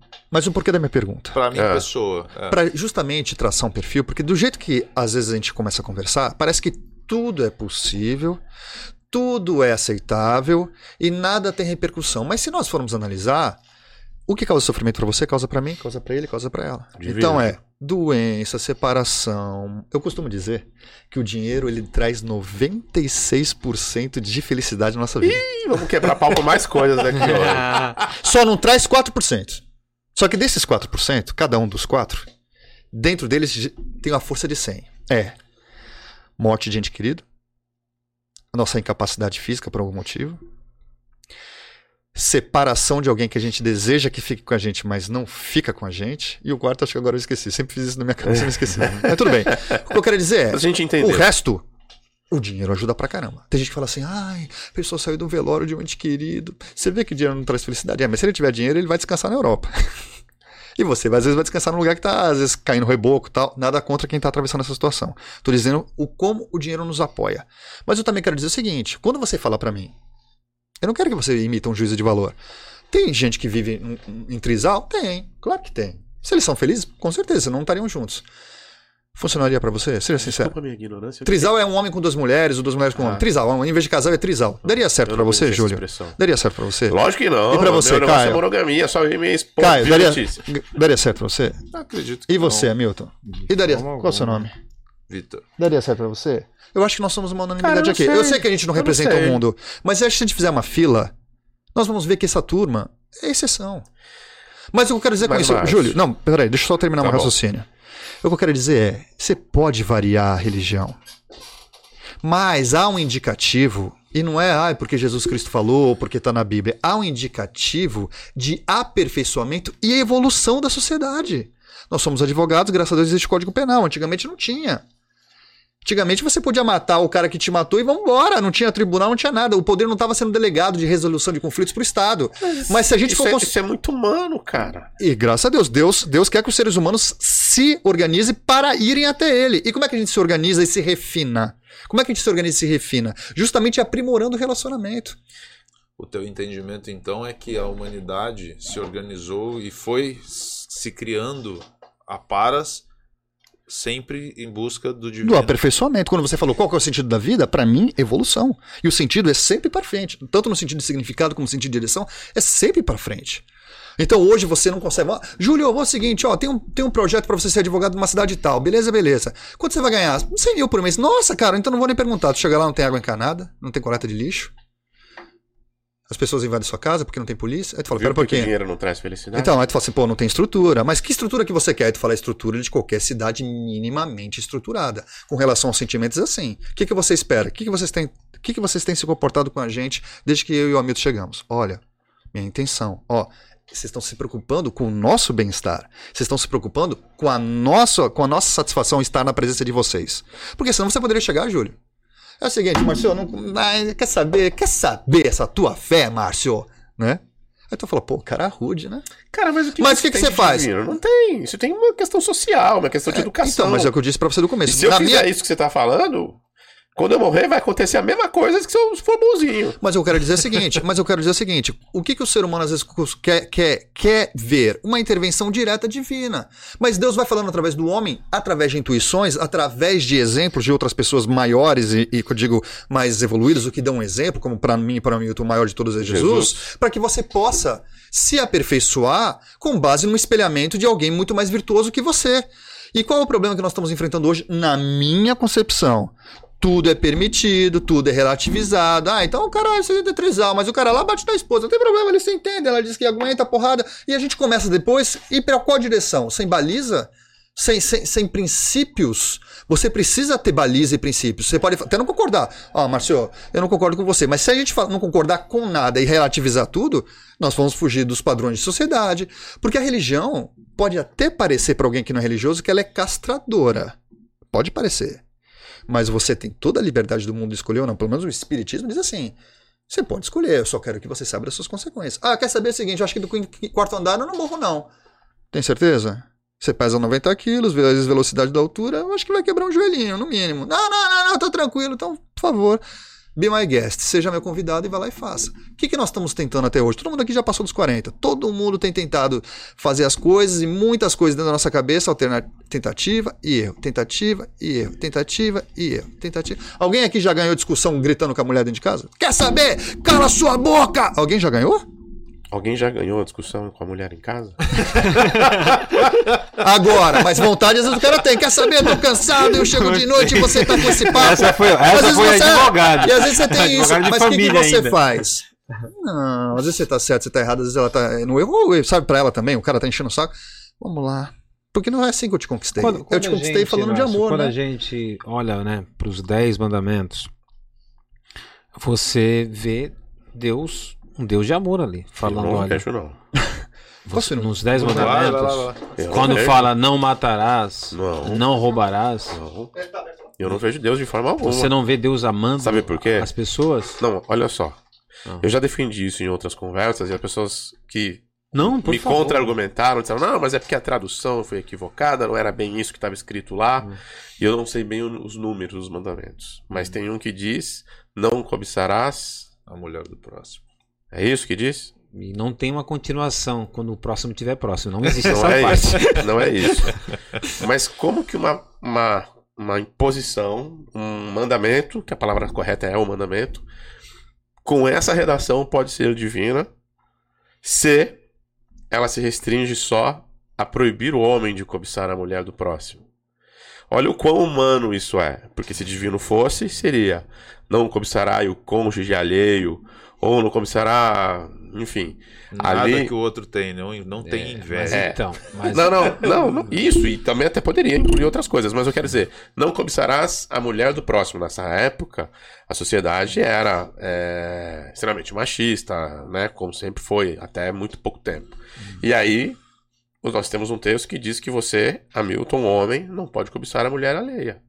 Mulher do próximo. Mas no mesmo, mas no mesmo mandamento Você acha que fala, isso pode não, ser divino? Mas no mesmo mandamento fala, não adulterarás. E isso ele não está falando para o homem é ou para a mulher. É aí que está o ponto. Porque é a discussão que eu tive. Porque a questão da cobiça, não cobiçarás, não está falando. Ali não se restringe a questão de interpretação. A questão de não. Porque... O mandamento, então, não é não cobiçarás a mulher do próximo? É, Está, não cobiçarás a mulher do próximo. Ah, os dez mandamentos. Só isso. que o livro de Levítico tem os dez mandamentos, mas tem muito mais mandamentos. Poxa, mas Deus é tão sábio, tão. Né, Sim, não, tão absoluto, por que, que já não escreveu logo lá? Não mas está lá nos dez mandamentos, não adulterarás. É outro mandamento? Não, está nos dez mandamentos. Mas é o mesmo mandamento, não cobiçarás a mulher do é próximo. É a mesma coisa. Não, não é a mesma coisa. Não adulterarás. Aí serve para todo mundo, beleza? Não cobiçarás a mulher do teu próximo. Também tem versículos que fala para você não cobiçar o boi, a galinha. Então, a, a, Bíblia, por isso você tem que ler a Bíblia mas toda. a mulher pode cobiçar o homem do próximo? Não, porque a Bíblia muitas vezes quando fala, ele está se referindo tanto a homem quanto a mulher. Não é só a mulher. O homem não pode. Não está restringindo ali ao gênero masculino ou feminino. Que, ali está a questão da cobiça. Não cobiçarás. Eu entendi. Mas existe versículos que é, é a mesma coisa. Só que a gente está falando de 10 mandamentos. Sim. E aí, eu posso estar errado. Não, não estou falando dos 10 mandamentos, mas o livro de Êxodo e Levítico tem vários mandamentos. Eu, eu deixei bem claro que não sou um conhecedor profundo sim, das religiões, sim, etc. Sim. Até onde eu me lembro de ter aprendido, o mandamento dizia exatamente isso que eu te coloquei. E continua dizendo. Não cobiçarás a mulher do próximo. É. Né? Então, isso para mim é, é, muito difícil de assimilar como uma, uma, uma um Mas em que sentido você diz? Por Porque se fosse divino, ele deveria abranger, se eu estiver correto, né, que o texto é exatamente esse.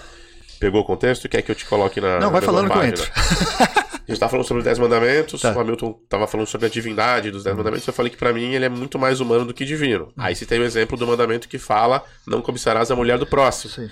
E argumentei no seguinte sentido. Se divino fosse, não deveria ser específico em relação à mulher do próximo. Porque a mulher do próximo também não pode. Aliás, a mulher também não pode cobiçar o homem do próximo. E quando esse texto ele é restrito a um dos gêneros, isso para mim reflete uma humanidade mais. E sabe por que você tá fazendo essa confusão? Por você quê? me perdoa? Ah, perdoou, você... claro, eu deixei claro, né? Vou tentar, ah, perdão, é, deixa eu tentar perdão, concluir. Se você pegar só esse versículo, né? Quando ele fala não adulterarás, é para homem ou para mulher? Aí tá abrangendo todo mundo. Hum. Então. Mas, Por isso que eu tô perguntando, mas, se o texto tá errado. Mas a cobiça não tá relacionada ao adultério? Sim. Mas o texto correto dos mandamentos. Agora, qual veja é o texto bem, correto agora dos a questão, segundo a, concepção? Agora a questão, a questão que nós podemos, né, o Antigo Testamento, época que foi escrito, naquela época os homens tinham, era, né, começo da humanidade, os homens não se continham apenas como a mulher. Tanto é que Salomão tinha uhum. 700, as, as, concubinas e tudo mais. Quando eu volto, falo de que Jesus é a chave hermenêutica, que ele veio falar: olha, eu vou mostrar para vocês como é que deveria ser daqui para frente. E isso no Novo Testamento, é, Jesus trata de maneira diferente. Como, por exemplo, essa questão do homem é, pisar, aquele tipo assim, eu sou o cabeça do lar, a mulher, então, na relação. Jesus mostra que o homem tem que amar a sua esposa como ele, Cristo ama a sua igreja. E a igreja tem que se submeter, a mulher submeteria ao seu marido como a igreja submete a Cristo, ou seja, há uma relação de amor, submissão e respeito.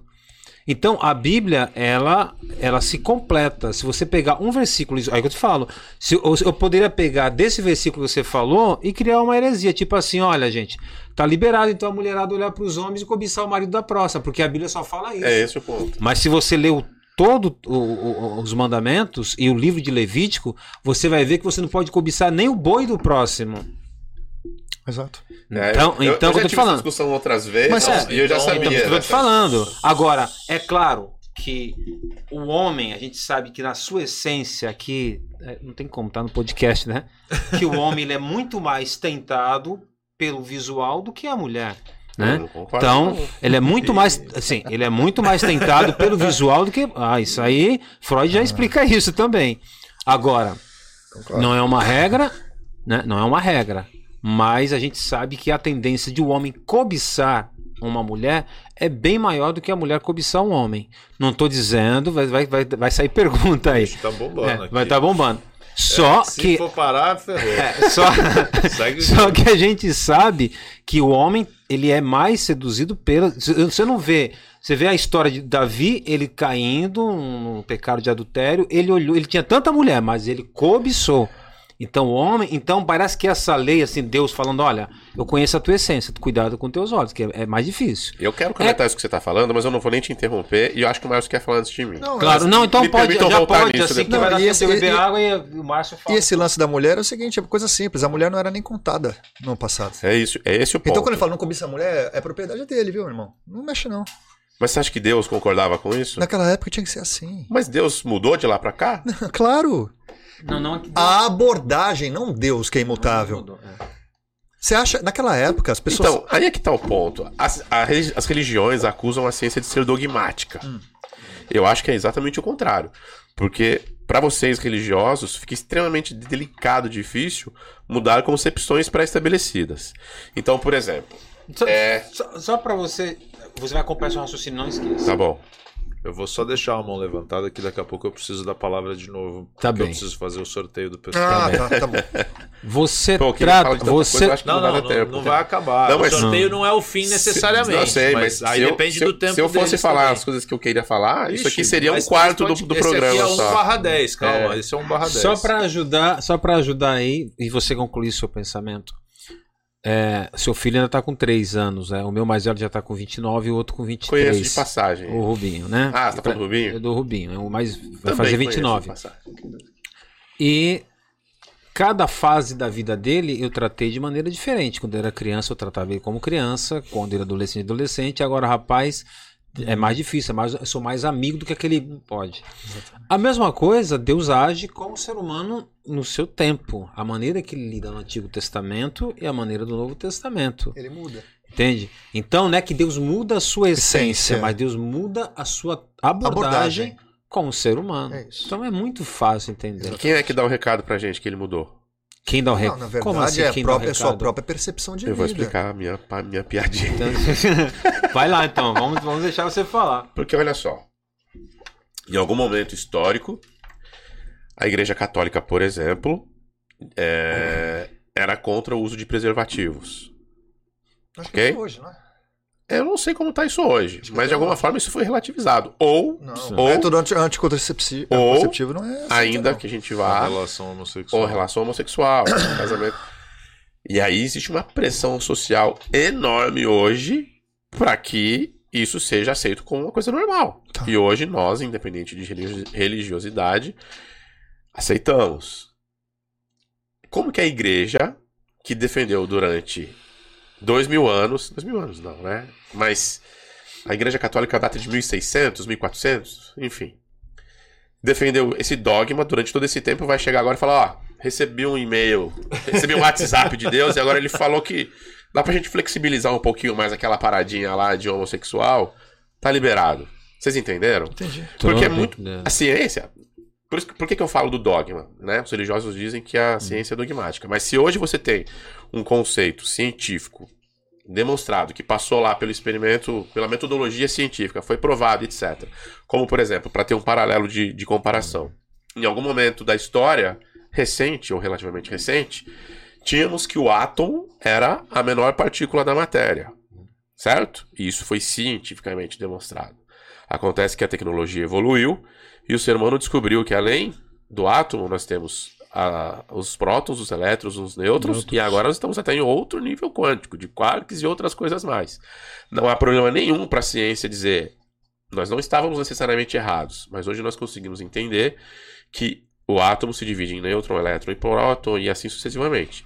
Como é que para um dogma religioso, embasado numa questão que teoricamente deveria ser imutável, porque é um conceito divino, vai alterar um conceito como esse, por exemplo, do casamento homossexual. Entenderam o que eu Nossa, quis dizer? Vai, vai bombar isso aí. Bom, eu, vocês entenderam o que eu quis dizer? Eu tô, enquanto então, vocês estão falando, eu tô lendo o chat, tô vendo é que eu, como espírita, não tenho aqui. problemas com isso. Com o quê? Com o casamento homossexual. Não, não se prenda não, não, ao exemplo. Ao social. Eu tô tá colocando. Tá conversando o ponto de vista religioso. É, não, não, mas da... não só desse, não, não nesse exemplo, tá querendo... mas da mudança de conceito. Ah. Se Deus tinha proibido, entre aspas, o proibido, tá? Ah, você quer dar um exemplo? Posso, posso te Por favor. Eu sou espírita. Certo. O espírita trabalha com comunicação mediúnica, certo? Certo. No Deuteronômio, existe uma proibição de comunicação mediúnica. Levítico também, capítulo Sim. 13. Aí você fala, então, mas se você está falando de Bíblia até agora, como é que você. Como é que você resolve isso, não é? Uhum.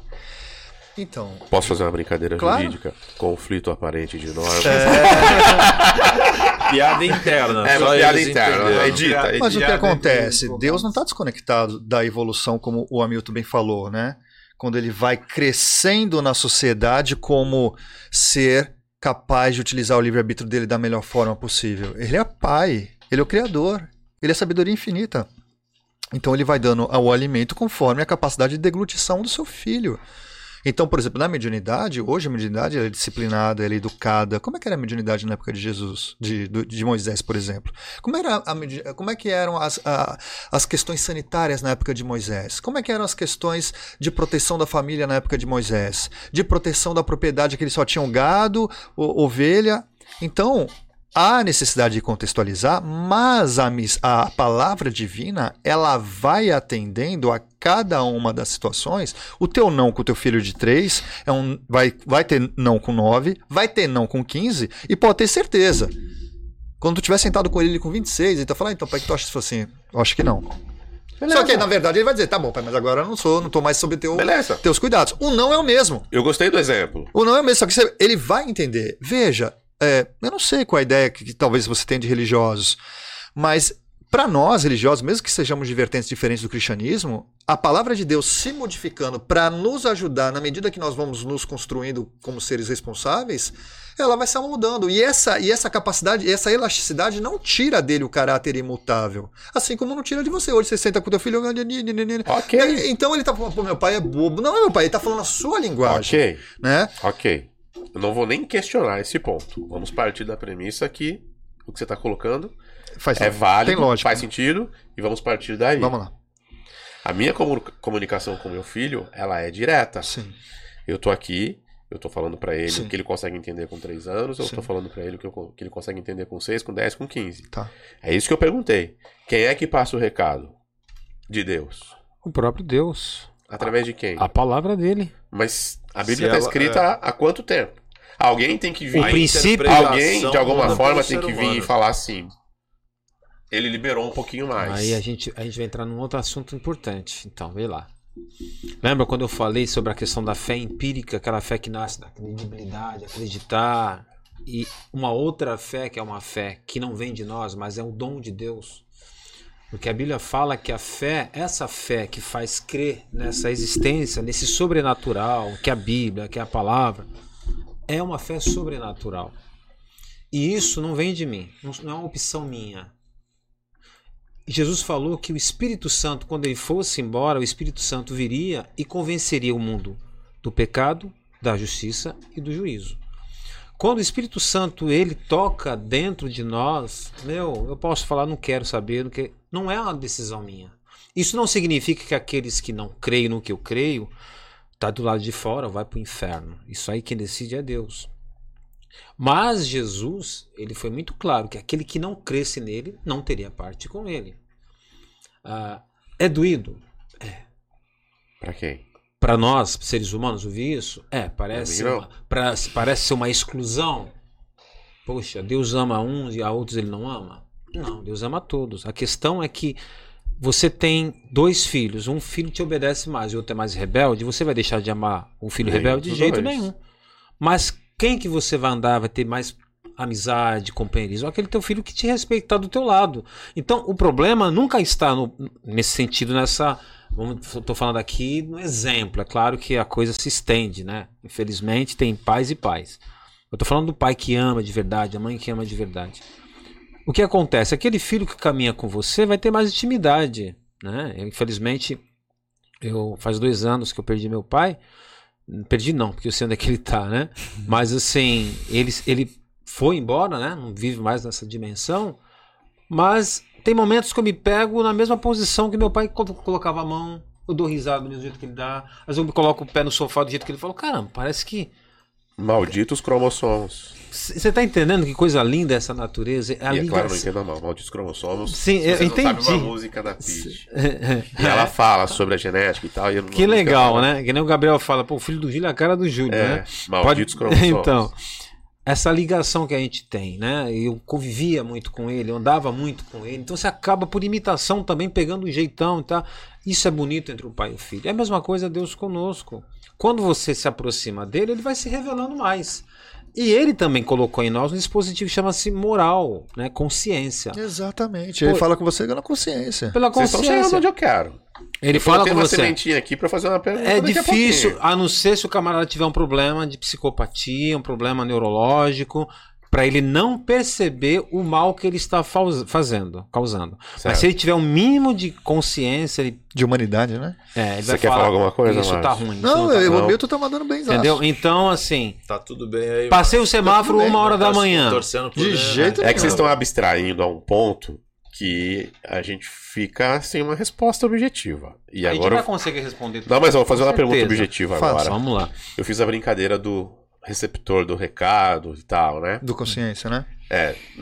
Na verdade, do, do da questão da, da flexibilização das interpretações, tá. etc. E eu falei tudo isso para chegar na pergunta que eu vou fazer agora. Uhum. Martinho Lutero entendeu o recado errado? Por quê? Por quê? Quando peguei. ele queria se separar, né, se divorciar e casar novamente, a Igreja Católica não permitia. Eu posso estar cometendo uma falácia, um maior erro, mas acho que não. E aí ele criou a igreja luterana porque ele queria casar. Não, esse é o Henrique, né? Esse é o rei. É o que eu falei, eu posso estar me é, equivocando é, aqui, mas a igreja luterana não nasceu do. Não, Martin Lutero nasceu da, das. Da, das 90 e quantas? Então vamos, vamos corrigir. Teses. Vamos é. corrigir. Qual foi a igreja que nasceu? Anglicana. A anglicana nasceu anglicana. para que fosse para que o Luiz é, pudesse casar. Ok. Refazendo minha pergunta. Quem é o fundador da igreja anglicana? Nesse caso foi o rei, não foi? O rei. Ok. Ele entendeu o recado errado? Ou a igreja católica que entendeu o recado errado do quanto se podia flexibilizar a regra do casamento? Sabe, o Júlio, é... deixa o Márcio. O Márcio, Márcio ele, ele, recebe ali, dá pra ver que ele recebe bravo. Calma. Não, mas você sabe, sabe de uma coisa? É, às vezes a gente fica pensando assim, poxa, mas como é que Deus fala comigo? Porque na verdade, quantos apps do teu celular são inúteis? Sei lá. O que foi inútil você não corta? Você não tira? Ó, oh, esse aqui não estou usando Sim. mais, você tira. Nós temos um senso de praticidade. Você montou o podcast, você montou o microfone, se esse não estiver funcionando, troca. Se ele não estiver funcionando, troca. Se ele estiver sendo mal educado e incompetente, você troca. Tudo para nós, desde que a gente acorda, é prático. Você deve ser um cara extremamente prático. Eu sou. Então, automaticamente, desejamos que as comunicações sejam mais ou menos da mesma forma que estamos acostumados a, a que aconteça com tudo na nossa vida. Ah, o carro pegou, porra, não tá dando partida por quê? O celular não tá dando linha por quê? Nós somos assim. Nós temos o quê? Controle. Controle das finanças. Ah, como é que tá o estado de saúde do, do perdão, do Gabriel, né? Não, do Gael. Gael. Ah, tá baixando, ufa, tá aumentando, eita. A gente está tentando fazer uma perspectiva de controle. Como é que eu faço para controlar? Será que, né, para eu esperar ou não esperar? Como é que tá, doutor? Como é que tá o processo? Como é que tá no seu Nós vivemos nesses quadrantes. Quando você coloca Deus, começa a surgir inquietação. Ele não tá obrigado a descer para falar contigo. Eu digo descer, de aparecer. Ele não tá obrigado a dar trovoada para falar contigo. Ele não tá obrigado a levitar essa mesa. E automaticamente vão surgindo as frases, vão surgindo os questionamentos, vai surgindo a perplexidade. E ele, obviamente, não tem que fazer a nossa vontade. Pô, pro Júlio, como ele tem dificuldade de entender, eu vou fazer aparecer na parede dele uma imagem. Não. Vai ser a regra para todo mundo. Júlio, quer falar comigo? Qual o momento que você. Vocês não, porque vocês são céticos. Mas de questionamento não, filosófico. Foi a alegria ou foi a dor? Que fez você parar e falou: foi a alegria ou foi a dor? A dor ela vai fazendo você tirar determinados tipos de comportamento e de questionamentos que são fundados ou infundados ou são fundados em capricho e vai dizendo assim: Eu quero falar contigo.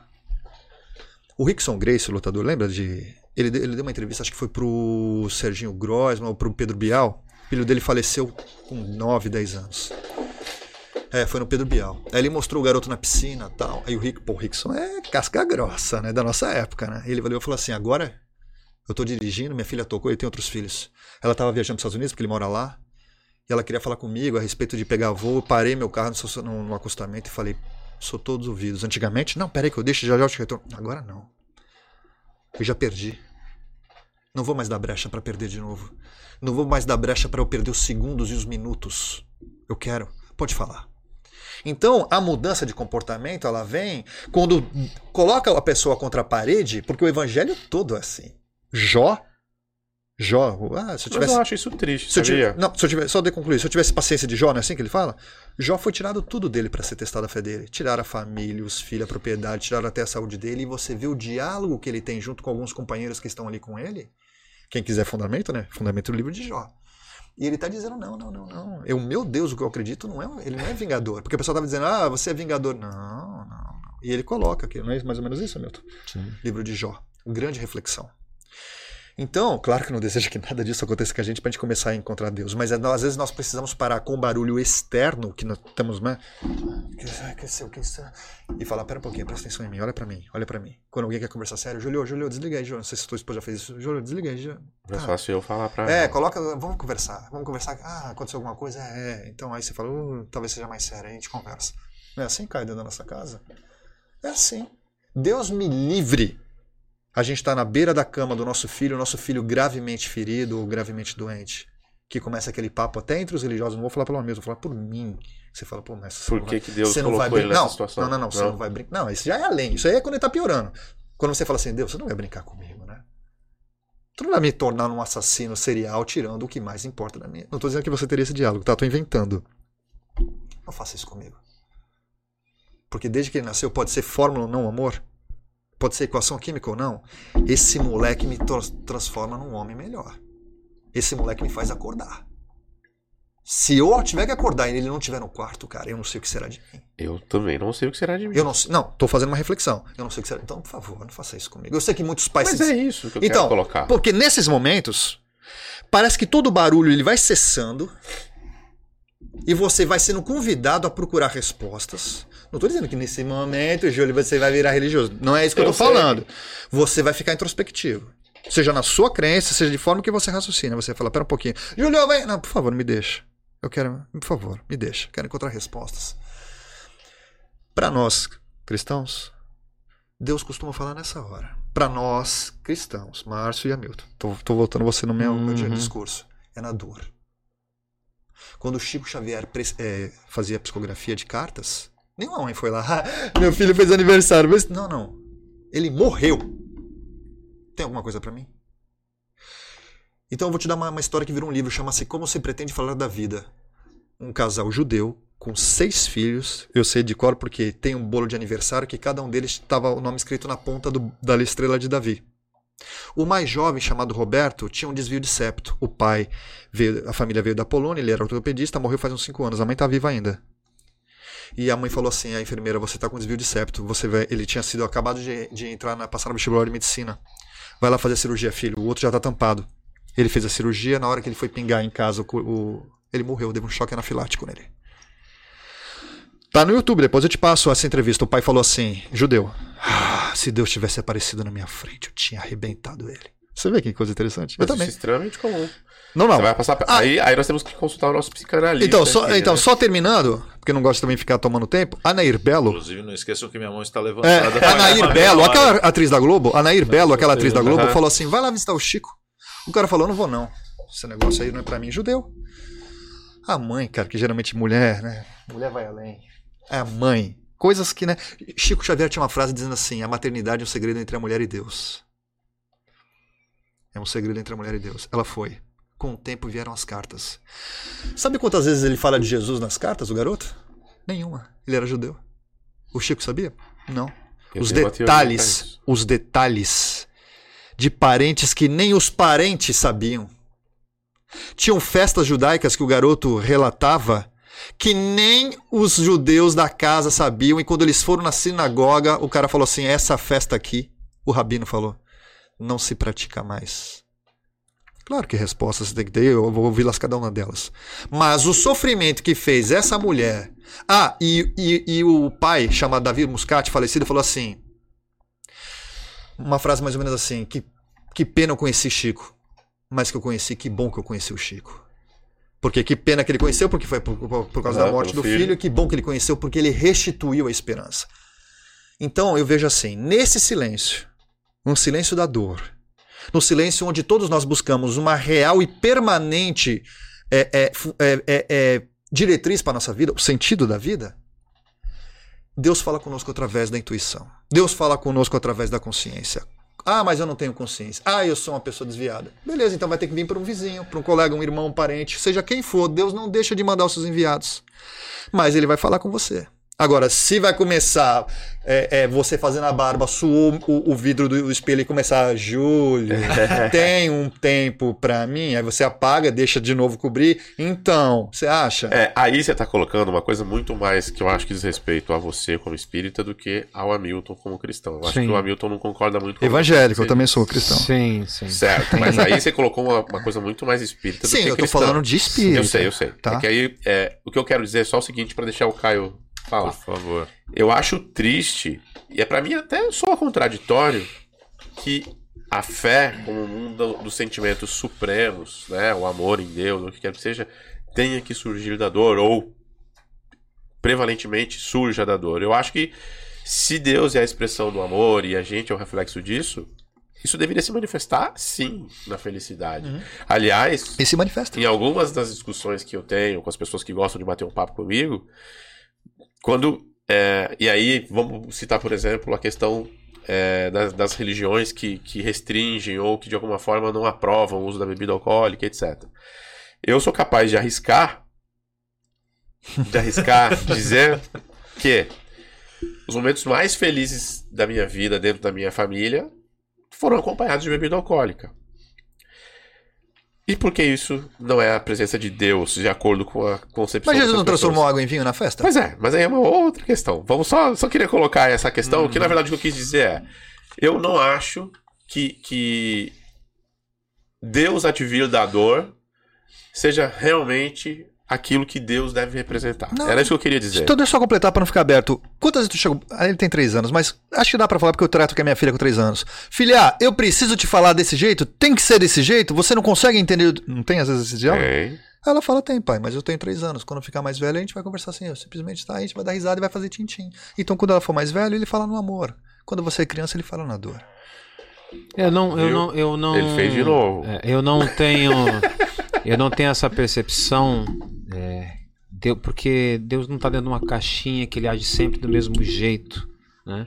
Cada experiência é individual. Jó foi um, mas a gente usa pessoas como Jó, como Moisés, como Abraão, como Davi, e nós tiramos lições da vida deles, né? E quando estava acontecendo aquilo na vida de Jó, não existia um outro Jó que passou por aquilo. Ele era, ele era exclusivo ali, ele era único. Né? Então foi uma lição realmente muito bem trazida aqui pelo Márcio, como uma experiência que muitos, é, infelizmente por causa da sua dureza de coração e arrogância, às vezes tem que perder para poder ganhar lá na frente. A gente sabe disso, né? É, aí nesse É. ponto eu entendo a É. questão da dor. Aí É, então um pessoas mais que sentido. são prepotentes, são arrogantes, Sim, querem sim. pisar nos Sim. outros, porque tem mais. São E duronas. às né? vezes Deus, Deus permite que existe na teologia, nós explicamos, existe a vontade permissiva e a vontade soberana de Deus.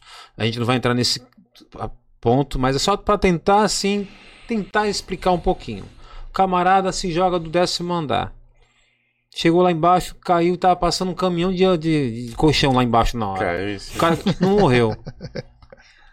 O cara se, se é, caiu da bicicleta, bateu a cabeça na guia, morreu. Fala, caramba, e aí? Onde é que Deus está nisso?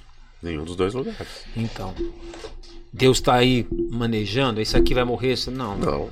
Mas nós cremos na vontade soberana de Deus, que se Deus chegar e falar, "N- hoje não é, hoje não vai. Meu amigo, pode jogar do 14 andar. A gente vê vídeos assim incríveis no YouTube. O carro, o cara saiu do ponto de ônibus, o carro Incríveis. passou. Incríveis. Meu, Esses caras tinham que virar santo. pode escrever, pode escrever. Meu, na hora que o cara saiu do ponto de ônibus, o, o Fusca passou e pegou. A gente fala. Eu consigo entender um plano soberano de Deus ali, aquilo. Não tem outra explicação. Um plano soberano.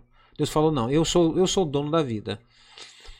E às vezes o camarada foi lá, bateu, a- morreu com a cabeça afogada, desmaiou com a cabeça no, no prato de sopa, que ele também tem um vídeo. O cara morreu afogado no prato de sopa.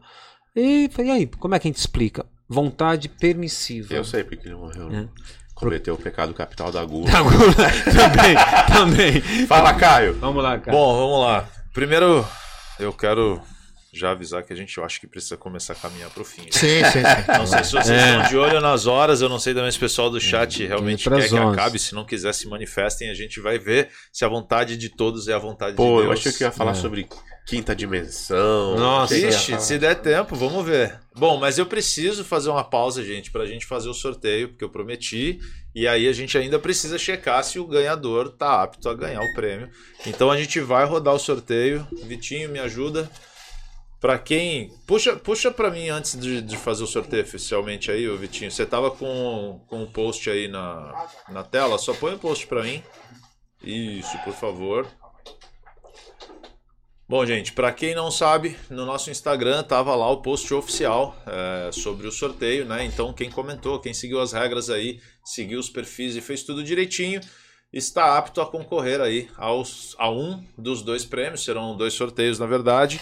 É, e aí, quem ganhar, ganha um, um festival faixa preta do seu Miyagi, que tem todos os pratos lá especiais e tudo que você tem direito, além do segundo ganhador que vai ganhar eh, um, um almoço executivo. Na verdade, até para ajustar a ordem aí, para não ficar confuso aí, o sorteio 1 é o almoço executivo primeiro. Então, o primeiro ganhador vai ganhar o almoço executivo. Eh, e o sorteio 2 ganha o Festival Faixa Preta. Lembrando que o sorteio, né, o festival é para uma pessoa. Então, você vai, se você quiser ir acompanhado, seu acompanhante infelizmente terá que pagar. Eh, bom, Puxa para nós aí, Vitinho, sorteio. Vamos lá.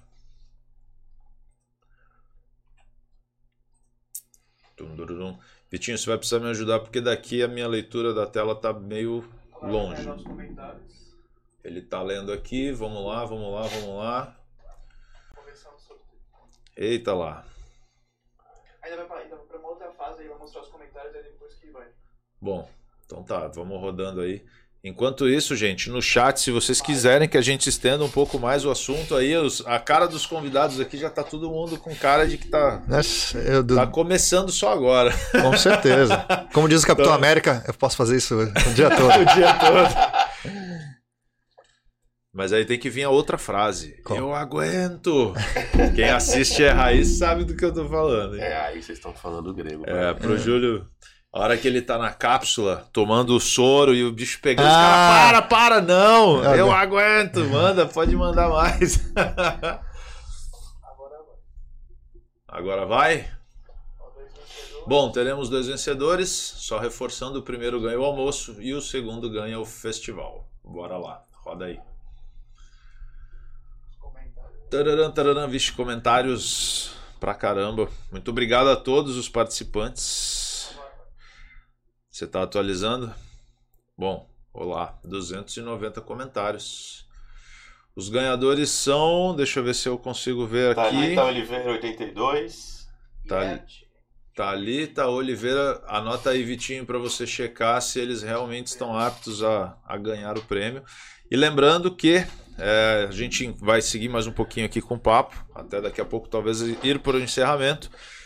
Mas o Vitinho, enquanto isso, vai checar se eles realmente estão aptos. Caso algum dos dois não esteja apto a ganhar o prêmio, a gente faz novamente sorteio. Lembrando que a Talita está concorrendo ao almoço e Earth to Believe, ou quase isso, não, Earth to Belly, está é, tá concorrendo ao festival. E aí, Pra que caminho vamos agora? Vocês que mandam. Cara, a gente falou que ia falar do bem e do mal e nem começou, né? Nem acabou. É, Bom, é que na realidade. Indiretamente, é, né? é que assim, na realidade, é, a minha leitura e talvez a sua tem um pouco a ver com, com a coisa mais humana, né? Da definição de bem e mal. Até porque eu não sei se é a tua interpretação, mas a minha é que isso foi criado pelo homem. Inclusive, essa questão de matar o próximo. Tem, enfim, tem uma, uma discussão mais profunda aí que envolve a religião que eu acho que tem muito mais a ver com um julgamento social de controle da sociedade em si do que necessariamente algo divino. Minha percepção. Eu, eu, eu assim, você vai abordar alguma coisa específica nesse ponto? Não, na realidade eu só, eu só ia colocar que assim, eu sei que às vezes para quem tem fé isso pode parecer muito, é, ajuda aí com as palavras, tu é melhor nisso. Porque... É eu não sei o que você quer dizer. Não, eu tô, eu tô querendo dizer porque pode parecer até. É, como é que eu vou dizer, cara? O fato de você dizer que matar é, é julgado como mal socialmente mais do que. É que você tá usando o exemplo mais delicado de todos, né? Que é tirar a vida Sim, de outra é, pessoa. Tá bom, então vamos por outro caminho, Mas que é roubarás. Aí roubarás, ou, ou, ou, ou que eu usei agora há pouco do cobiçarás a mulher do próximo, etc. Exato. Todos é. esses são mais relativos do ponto de vista cultural, histórico, social e etc. Né? Que também, a princípio, eu acho que, se não interpretei errado as suas colocações quando você puxou isso, era para ir para um viés de entendimento que isso foi criado muito mais pelo social do que pelo divino. Exatamente. Tá. Uh... Eu, eu queria ver um pouco o Márcio brigando com o Hamilton, porque. Mas então, eu acho que agora, eu acho que agora talvez eu. Ah, vai. Diga, diga, vai. Qual, ah, um vai. ponto. Claro, ah, vai. Um ponto. Esse é um ponto que, obviamente, eu também tenho os meus. E tudo isso que vocês falaram, eu tenho a minha forma de ver. Né? Claro, nada claro. disso significa que eu não acredito simplesmente em nada. Acho que tudo, obviamente, tem um. um como eu ouvi agora há pouco do, do nosso pastor aqui falando que. Como é que foi a, a, a, fala dele? Falando que ah, não há outra explicação, e para mim sempre há uma segunda explicação, e talvez por isso eu seja ateu. É, eu queria falar um pouquinho sobre. A gente, eu até brinquei também no começo, se há antes e se há depois. Ah, tá, eu sei que, obviamente, pelo pouco que eu conheço, que o Espiritismo, óbvio, tem um entendimento sobre isso, né? E, e tem algumas vertentes. Inclusive, eu até queria te fazer um questionamento, uma curiosidade pessoal. Você conhece Aquantarium? Ali no Bernardino de Campos? Não sei. Eu, eu conheço através de um colega. E aí tive algumas conversas como essa, em uhum. dias comuns, né? Tomando uma cerveja, enfim, batendo papos. E aí ele me trouxe algumas reflexões, alguns pontos de vista sobre essa, essa questão. Segundo ele, tá? E eu vou falar exatamente sobre segundo ele, porque eu não tenho conhecimento para isso. Era, era, um, era um viés de estudo bíblico, algo assim, que tinha um viés para o espiritismo, mas não necessariamente espírita ou algo parecido. Posso estar enganado. Se você tiver um conhecimento melhor do que isso que eu sei, eu gostaria de entender melhor, porque ele me traz algumas alguns entendimentos que fazem sentido para mim, ainda não divino, mas fazem sentido no sentido reflexão e que eu achei eu achei interessante. Acho que, que começa a fazer um, uma certa conexão. Muitas das coisas que vocês disseram, inclusive, para mim faz sentido. É claro que não de forma divina, mas. Uhum. Tá, mas, mas desculpa, mas você é, já fez a pergunta? Não, Se eu me perdi for... um pouquinho, mas é, qual seria? Eu vi pergunta aí. Na verdade, a pergunta, obviamente, eu queria qual saber sobre se há vida antes da ah, vida tá. e se há o que há depois da morte. Mas rapidão. Ponto. Não, beleza. Essa é a pergunta Só pra entender inicial. O que tá falando de antes da vida. Você tá falando da vida individualmente ou você tá falando da origem Antes da, pessoa vida? reencarnar, não é isso que Não, você tá não, falando? antes da origem da vida já foi discutido e acho não foi, que. não. Você tá falando, Mas- antes, mas você tá falando antes, você tá falando antes de reencarnar, não é isso? E depois de a pessoa Também, desencarnar, é isso? também, Porque assim, ó, vamos, vamos lá, vou tentar contextualizar pensando no todo, no- não Tá. só no meu, no meu entendimento. Mas a gente, inclusive, né, tá na discussão de sentido da vida e tudo mais, tá bom. Então a gente tá aqui neste momento, ou neste período de vida, vamos chamar assim, com possível, em algumas crenças, com um propósito. Seja de evolução, seja com um propósito de fato de fazer a diferença, ou enfim, com alguma coisa nesse sentido. Então, se isso daqui é um breve período do todo, o que tem antes e o que vem depois? Não sei se agora ficou É. mais fácil de eu Você tá de perguntando entender aonde eu quero chegar. é. A minha vida, antes do meu nascimento, eu, É, eu porque, existia assim, ó, eu, eu tô querendo, na realidade, trazer uma reflexão, porque a gente tem uma, uma galera aqui assistindo e eu acredito que muita gente se pergunta assim, tá, eu tô fazendo o que aqui? Uhum. E aí, de novo, caindo até nas reflexões que você trouxe, por exemplo, sobre o filho. Porra, meu filho doente, fulano perdeu o filho. Cara, por que, que esse cara tá passando por isso? isso? Isso faz sentido? Isso tem a ver com o que tava antes dele estar aqui agora? Isso vai refletir no que vai ser depois dele ir embora? Existe depois? Quando ele for embora, ele vai pra onde? Pra mim, né, na minha Então, e eu, sei, e eu sei que os entendimentos São diferentes. aqui né? provavelmente serão bem diferentes. São. É essa provocação que eu queria para que as pessoas que estejam em casa tenham um mínimo de, do- Aham. de vocês para poder refletir e pensar naquilo que faz mais sentido Tá. para elas. Vou contar então, vou falar sobre como o Espiritismo entende isso. O ser humano é criado simples e ignorante. Vai evoluindo de acordo com muitas experiências por conta da, da- da necessidade da experiência dele na carne física, que é o que nós estamos passando agora. E passado inúmeras existências, vamos chegar nas existências que nós estamos hoje, você vem numa espécie de intercâmbio constante para o mundo espiritual. Então, você antes do mundo espiritual você reencarna, a sua teia familiar já está aproximadamente definida. Não significa que ah, você vai casar com sua esposa. Você pode casar com outra pessoa e não casar com ela. É o livre-arbítrio. Ah, mas o que acontece então, mas se não aconteceu de acordo com os planos de Deus? Recalculando a rota. Você vai experimentar novas situações. Porque Deus não é um Deus assim, sai do ponto A para o ponto B. Ele sai para o ponto A para o ponto B e realiza um trilhão de tarefas nesse período. Não é como nós que somos limitados. Vou fazer. Tem uma- uma- um filme bem interessante chamado Encontro Marcado, do Anthony Hopkins com Brad Pitt. Brad Pitt é a morte. Aí o Anthony Hopkins falou assim: ah, já que você está aqui comigo, como é que você está fazendo o seu trabalho aí, né, levando as almas? Ele falou assim: sabe quando você está fazendo a barba, você não está pensando em um monte de coisa? Deus é elevado isso à enésima potência, é uma infinita potência. Então, pré-existimos, a Terra é a chamada casa de veraneio, vocês não sei se vocês viajaram aí no feriado. Você vai lá, vê a casa, aluga, passa uma experiência nessa casa, depois você tem que deixar a casa e depois você volta novamente para outras casas, em outros corpos. Nem necessariamente masculino, você pode alternar, você pode ir para o feminino. Você- E a sua, as suas características físicas e os acontecimentos que vão acontecendo ao longo da sua vida estão intimamente ligados com o grau de aprendizado. Como nós- todos nós aqui nessa sala estamos num planeta que o Espiritismo traça como um grau prova e expiação, porque tem vários outros graus, de acordo com a coletividade vai se aperfeiçoando. Nós vivemos num planeta onde você está aqui, lê, lê uma manchete e um cara entrou numa uma machadinha e matou quatro crianças. Nós vivemos num planeta desse. O seu vizinho pode ser um traficante, pode molestar a filha. Nós vivemos num planeta desse.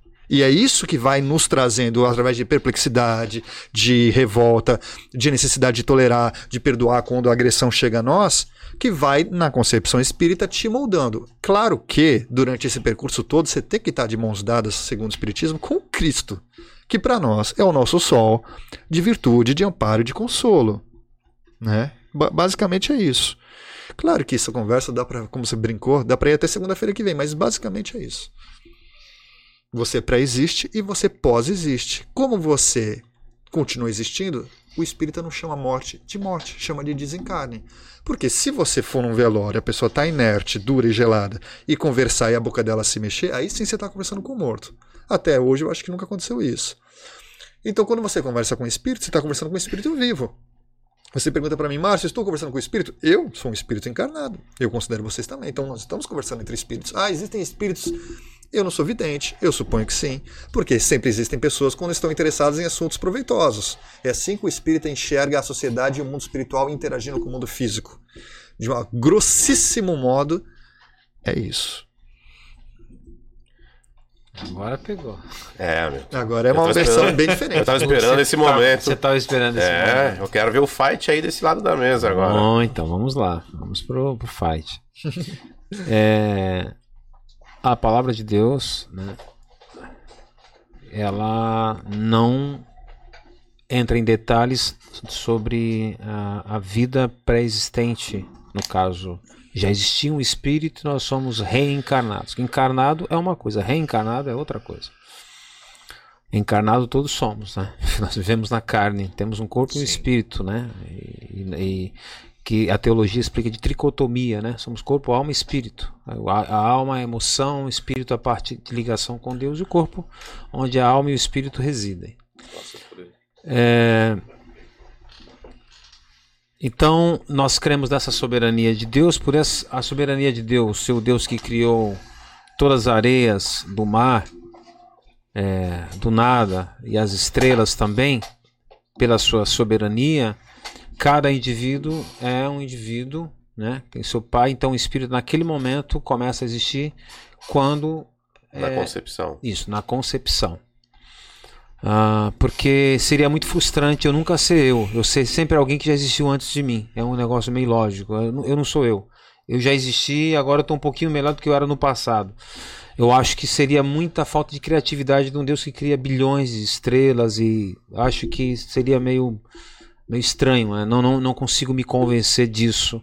Mas também não brigo com ninguém que crê de forma diferente. Ninguém tá aqui pra É, brigar. Ninguém tá Obrigado. aqui pra Então, brigar. né? Estamos aqui para ouvir Então, é assim. e os... E onde a Bíblia se cala, eu me calo. Naquilo que ela fala, eu falo. Então, é, assim- é bem, é bem assim que funciona a coisa. Tem que ser assim porque é assim que eu creio, né? Agora, em relação à vida após morte, é, o Cristo, que eles também creem da mesma forma, ele fala sobre uma eternidade com Deus e sem Deus. Ele fala que aqueles que não vivem de acordo com a vontade de Deus não herdarão o reino dos céus, que seria o sentido da vida, aonde eu estou. Seria o, o protótipo da terra prometida. Na verdade, a saída do Egito dos, dos israelitas para a terra prometida tipifica, a Bíblia trabalha muito com isso, né? Tipifica a saída daqueles que temem a Deus para a terra prometida na eternidade, em outra dimensão. Então, é, nós cremos, a palavra de Deus ensina, o próprio Cristo ensinou isso, que aquele que crê no Filho tem a vida, quem não crê não tem a vida eterna. E ele falou para Nicodemos, que era um religioso da época, um sacerdote da época, falou, Nicodemos, ele falou, Jesus, mestre, o que eu tenho que fazer para herdar a vida eterna? Ele falou, é necessário você nascer de novo. Como assim? Nascer da água e do Espírito. Seria assim, aceitar o batismo de João Batista, que era um símbolo da morte para para o eu, para a minha natureza decaída, e quando eu saio da água do batismo, eu nasço para um novo, agora é um novo homem ali, lutando. Antigamente eu não lutava contra a minha natureza pecaminosa, mas agora, antigamente eu pecava e estava tudo bem. Hoje, quando eu peco e tenho conhecimento da palavra de Deus, é aquilo, opa, isso não é legal, não posso continuar assim, eu tenho que ser melhor. Então você começa a se policiar quando o Espírito Santo começa a andar dentro de você. Porque você crê nessa eternidade com Deus após a morte. Por isso que às vezes num velório de pessoas cristãs, a gente tá ali com violão, tá louvando, tá cantando, porque a gente crê que aquela pessoa que morreu com Cristo, ela está salva porque ela aceitou a morte de Cristo na cruz, o sacrifício de Jesus na cruz. Então ali, aquele dia, tanto é que Jesus falou isso para o ladrão na cruz, né? Ainda hoje estarás comigo no paraíso. Ele era evangélico? Ele era budista? Ele era espírita? Não. Ele simplesmente reconheceu na cruz que Jesus era o Filho de Deus. É simples a salvação. Não tem nada a ver com religião. É só crer que ele é o Deus que se fez homem e habitou entre nós. Tá bom. Fica à vontade. A bola tá comigo agora. Agora, agora eu quero ver vocês aí. É, eu vou falar algumas coisas, mas assim, eu só não entendi uma coisa a respeito da tua concepção, Hamilton. Existe consciência nesse, nessa eternidade? Sim. Essa- existe? Sim. Você morrendo e merecendo Sim, o reino dos céus? Jesus, isso é muito importante. É, Jesus ele contou uma, uma história de dois homens que morreram, que está é, tá em Lucas capítulo 11, Lucas capítulo 16. É, o rico e o, o Lázaro, que era um homem pobre, né? A história Lazarento. Lazarento. Acho daí que veio essa palavra. Foi daí É, mesmo. daí mesmo que veio. E Jesus, o próprio Jesus, né, ele falou que o rico morreu e o Lázaro morreu no mesmo dia, né? E o rico ele foi para o Hades, que seria, tipo, seria assim a antessala é, do inferno, seria o lago de fogo do, do julgamento final que a Bíblia fala. E ele foi e ele estava sendo atormentado. E ele queria, até aí onde é que tem a briga entre a questão de reencarnação, isso que a Bíblia nós não cremos. Que ele queria sair dali para avisar para a família dele, oh, eu quero avisar para minha família para eles não ir para esse lugar de tormento. E o Abraão falou, olha, não tem como. Os que estão aqui não dá para ir para lá. E os que estão lá não dá para vir para cá. Por enquanto não dá para vir para cá. Melhor, o que ele já tinha que ouvir já ouviram.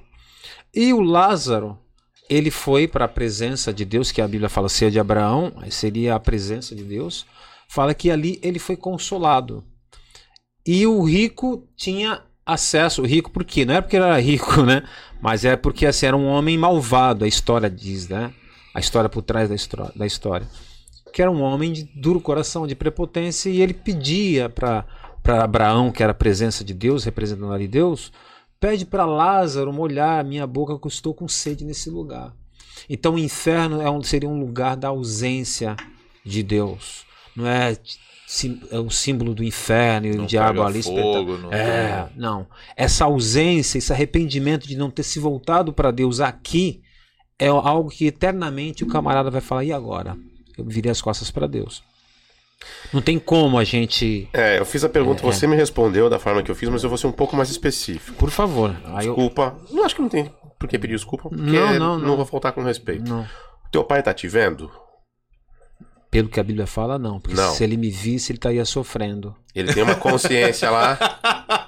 Mas ele estaria sofrendo com as Ele tem uma consciência no lugar onde ele está. E eu fiz a pergunta em relação ao seu pai, porque sim. mais cedo você disse. Eu sei sim, onde meu pai está. Sim, ele tem consciência, porque a Bíblia fala justamente baseado Mas não ele não acessa o mundo encarnado. Não, porque ele não teria. Se ele tivesse acesso daqui é, ia ser complicado, ele ia ficar tá. muito triste. Ele tá. fala: Meu pai do céu, meu filho tá lá ainda. Eu só, só então, perguntei para entender exatamente. Não, é, eu tô falando baseado nos relatos bíblicos, o que a Bíblia fala a respeito tá. disso. Vocês querem saber a minha concepção? Claro. Bom, o que, que eu penso? Mais cedo você me perguntou se eu acredito em espírito. E eu falei que se eu respondesse para você só sim ou não, a gente estaria correndo o risco de eu ser extremamente mal interpretado.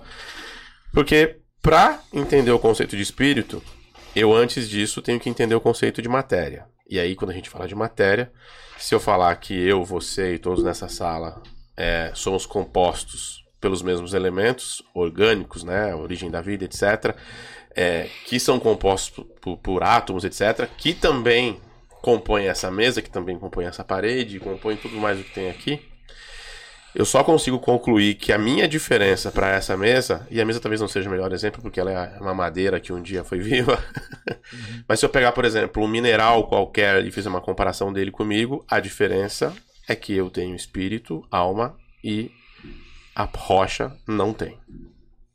Então, se essa for a concepção, eu, a minha resposta é sim, eu acredito em espírito. O que eu não consigo acreditar é que possa existir um espírito sem a presença da matéria.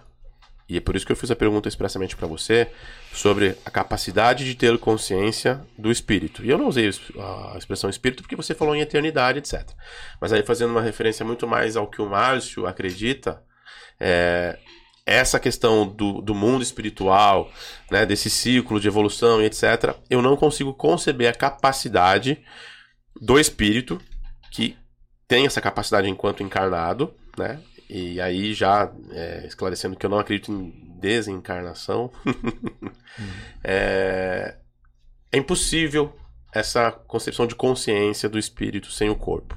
Então, analisando friamente, com a morte do meu corpo, meu espírito também morreria. E aí, fazendo uma interpretação um pouquinho mais filosófica, né, um pouquinho até mais difícil de, de, de assimilar, o que a gente pode, de acordo com o que eu entendo, atribuir como um espírito sem corpo é aquilo que nós deixamos para os vivos, as lembranças, as energias do que for, do que foi vivido, né, enquanto encarnado. E esse reflexo existe até um, se que for gosta de filme também, Gosto. né, é, do Gladiador, ele fala que o homem faz em vida ecoa, ecoa pela eternidade. Uhum. Para mim isso é o espírito sem carne, uhum. sem matéria. cara, o cara veio, fez pra caralho, o bagulho tá aí. Exatamente. E por isso que ele merece tudo que ele representa. O que não necessariamente, pra gente não voltar à discussão, tem a ver com a divindade. Mas eu, eu acho que com o fim do corpo, o espírito, na concepção dos espíritas, deixa de existir. Mas e aí, a- portanto, eu não acredito em nenhum tipo de vida após a morte. Pra mim, então, com a morte, grossamente falando, então fica seria, tudo preto. seria bom para reflexão. é, aí é uma questão de fé também, na- embora exista o lado histórico. A ressurreição de Jesus é a resposta para isso. Porque quando Cristo ressuscitou dos mortos, que tem provas que ele ressuscitou dos mortos, é, ele apareceu aos discípulos. Ele era um corpo, chama-se corpo glorificado, é um corpo diferente, não um corpo como o nosso de matéria. E ele comeu peixe com os discípulos, ele apareceu, só que ele atravessava a porta, né? Então era um corpo diferente, que chama-se corpo glorificado. Então ele foi visto, ele não, ele não foi um espírito, era Jesus. Tanto é que quando ele fala para Tomé, toca aqui, sou eu mesmo, toca nas minhas mãos, ela tá a marca. Tanto é que nós, pelos estudos aqui, a gente. Jesus até hoje está com as marcas dos pregos nas mãos, que é o sinal da redenção, da salvação do homem. Porque isso consola a gente no momento da, da partida. Você saber que você, você vai reencontrar o seu parente que tinha a mesma fé, que tinha a mesmo, o mesmo temor, respeito a Deus pelo seu próximo e cria nesse Cristo que ele, ele é a vida. Por isso que quando ele falou, eu sou a ressurreição e a vida, ele fala isso quando ele vai ressuscitar Lázaro dos mortos, é, que é um amigo dele, aí já é outro Lázaro. Ele teve um amigo que morreu fazia quatro dias. E as irmãs de Lázaro chamou e ele ressuscitou Lázaro dos mortos. Ele falou: Todo aquele que crê em mim, ainda que esteja morto, viverá. Isso, isso é a esperança da vida. Isso é o sentido para mim, para Hamilton. A esperança da vida é isso. Sem isso não tem graça nenhuma. E por e o que leva muitas pessoas a viverem da maneira desordenada, sem temor, sem respeito, porque eles não creem no juízo, eles não creem que Deus vai mandar, que todo mundo vai para o mesmo buraco e que não existe vida após a morte. Então eu posso fazer o que eu quero, porque no final de contas vai todo mundo para o mesmo buraco. Mas isso então é terrível. muitas sabia? pessoas pensam assim. Isso é terrível, sabia? Muito, muitas pessoas Terrível o pensam. que pensar que Porque você assim- vai pro buraco e ficou tudo Não, preto. não, não. Se você imaginar que o ser humano só é capaz de ser um bom ser humano porque ele acredita que depois que ele morrer ele Tem sofrerá consequências, o ser humano é um dos seres mais terríveis que vive na face da Terra. E aí eu vou colocar, me colocar como exemplo. Eu, como disse pra vocês, acredito que após a minha morte vai ser uma televisão apagada. Não existe absolutamente nada. Eu não tenho nenhum tipo de consciência, nenhum tipo de consequência e nenhum tipo de qualquer espécie de vida. Claro que eu não sou perfeito, mas eu vivo todos os meus dias tentando ser um bom ser humano, sem estar preocupado com a consequência que isso vai me gerar após a morte. Eu faço isso por uma causa que talvez De vida. É, então, e talvez isso seja muito mais nobre do que Pensar essa concepção dos religiosos. Por quê? Vamos imaginar então que de todos os cristãos que, que é, fazem parte da Igreja Batista, por exemplo, se essas pessoas soubessem e tivessem a certeza que não haveria nenhum tipo de consequência após a morte, elas estariam liberadas para fazer o que elas quiserem e elas fizessem, aí eu acho que eu posso ter a tranquilidade de não ser arrogante e dizer que elas seriam piores do que eu. Porque eu acredito que é, não haverá nada e tento ser um bom ser humano. Se você me diz que a humanidade só consegue ser boa por medo da consequência após a morte, Mas eu não disse isso. eu entendi isso. Ah, então talvez tenha questão de entendido errado. interpretação. co- é, tá, então, talvez seja sua interpretação. É, mudou a pergunta, muda a resposta. Excelência. Então O veja Márcio- bem, o Márcio a tá- questão, Márcio tá compenetrado. a questão, Tô ouvindo. Eu não sei se o Márcio tá cansado. Não, é que, sabe, só tá- fazer o parênteses, o Júlio, Claro. ele tá desacreditando de algo, de uma das pouquíssimas coisas que todas as religiões concordam. É como se tivesse 5 milhões de juízes e ele fosse o único voto vencido. Esse é o único tema que da religião de norte a sul, leste a oeste, concorda a existência de espírito. Só você que não concorda. Mas, Mas, mas assim, realidade, é, vida- é o que ele diz o espírito, não há vida o espírito que sobrevive. Eu tô dizendo o espírito que sobrevive, o espírito que é visto. Na Bíblia ele é visto. Não, mas- em todas as mas, religiões mesmo hindus ela é. é. mas tentando, tentando concluir aqui, né? É, é, a questão toda não está ligado nem à religião e nem apenas o medo, o temor. Ah, se eu não for bonzinho, eu vou pro inferno. Porque eu não consigo viver assim 24 horas sendo pastor, conhecendo Bíblia há 40 anos. Eu não consigo viver 24 horas pensando, ah, hoje eu tenho que fazer tudo certo, hoje eu tenho que fazer a petição, não posso mentir pro juiz, não posso, porque senão eu vou pro inferno. Não não consigo fazer isso. Mas assim, o que me leva a ter esse tipo de vida é a gratidão pelo que Cristo fez por mim na cruz. Ele morreu pelos meus pecados, é o que a Bíblia ensina. Eu deveria estar ali. É porque é algo muito complexo a questão de sacrifício, morrer, os cordeiros que eram sacrificados. Então, o negócio é muito sério. Quando você olha para o Novo Testamento, o Antigo Testamento, quem é Jesus? O cordeiro que tira o pecado do mundo. O que, que é isso? Então, o negócio é muito, quer dizer, seria inútil a vinda de Cristo a esse mundo, morrer numa cruz, se eu não creio nessa eternidade, que ele veio aqui justamente da vida para quem estava morto espiritualmente. Certa vez ele falou para um, um camarada lá, para um discípulo: Ó, Senhor, eu quero te seguir. Ele falou: Tá bom, pode vir. Ah, mas deixa primeiro sepultar meu pai. Ele falou: Deixa que os mortos sepultem os mortos. O que ele quis dizer com isso? Tem muita gente que está vi viva fisicamente, mas espiritualmente está morto, está sem amor, perdeu o brilho da vida. Então Jesus ele ressuscitou dos mortos para falar: Olha, eu sou o primeiro que vai ressuscitar. Mas todo que crê em mim também um dia vai ressuscitar. E é o que o cristianismo crê na ressurreição dos mortos, um dia. Que todos ressuscitarão dos mortos, como Cristo ressuscitou dos mortos. Então, existem provas de milagres de um morto ressuscitar e voltar a viver. Jesus fez esse milagre. Mas aí que eu te falo, entra a questão de fé, mas tem questão histórica também. Mas é difícil Então, falar que existe prova, meu. É. eu Não, que- sobre a sobrevivência do espírito? Não, sobre a ressurreição de Cristo. Se Sobre existe prova, Sobre a ressurreição de Cristo. nossa, vai ter que marcar um outro podcast. Mas de onde vem a prova da meu Bíblia? Deus, Não, histórica. é testemunha. Testemunha, testemunha. Ele foi visto, o, o Júlio, não é só pelos 12, não. Ele foi visto por um monte de gente. É histórico. É, a gente vai voltar. Não, mas veja, veja, Júlio, coisa, Júlio, Júlio. Não, não, não, é não tem a mesma coisa, não. Você é um cara estudioso. Mas, É. eu, mas eu, eu não, não tô dizendo que isso não aconteceu, que não existam testemunhas, etc. Só Isso- que pra Pontos mim. vista Então, mas aí veja só. Você é um cara que eu não quero, eu quero ver você bem. e, e eu não quero que você, pô, juro por Deus, eu Você quero. vai acabar. Ó, eu vou falar uma coisa aqui que eu não ia. Eu prometi que eu Fala, não ia falar, fala. mas eu vou falar. Fala. Você vai acabar essa conversa aqui falando a mesma coisa que minha esposa fala pra mim. Minha esposa é espírita. Depois que a gente morrer, a gente vai Não. conversar. É, eu, acho, eu, eu, eu, eu acho que é pior, cara. Eu não quero que você passe vergonha. Por quê? Porque, sem querer, a tua contestação está começando a entrar em fatos historicamente comprovados. E aí vai parecer que você não sabe o que está falando. Eu digo isso com mais profundo amor, porque essas questões históricas da ressurreição dele, por mais que você fale, eu não acredito,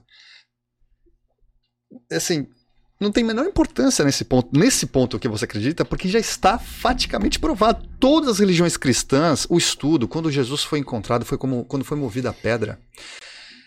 A- a- o, o guarda pano, o romana pano que está, tava- é, ele era selado. Por isso que o estudo contextual é importante. Ele era selado. Se você quiser saber, veja o filme Ressurreição que está na Netflix. Ele era Nossa, selado, ele era preso. O pano de Jesus foi encontrado dobrado, não foi encontrado desenrolado. São questões arqueológicas.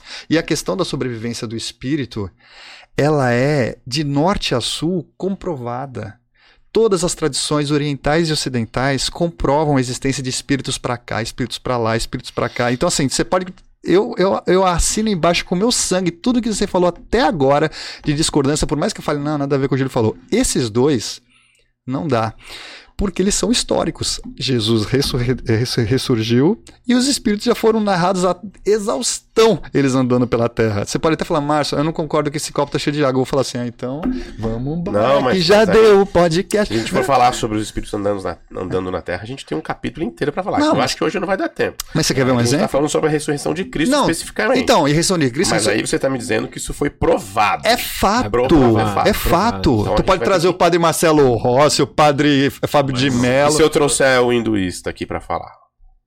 Mas ele, vai só, ele só tem que ler história.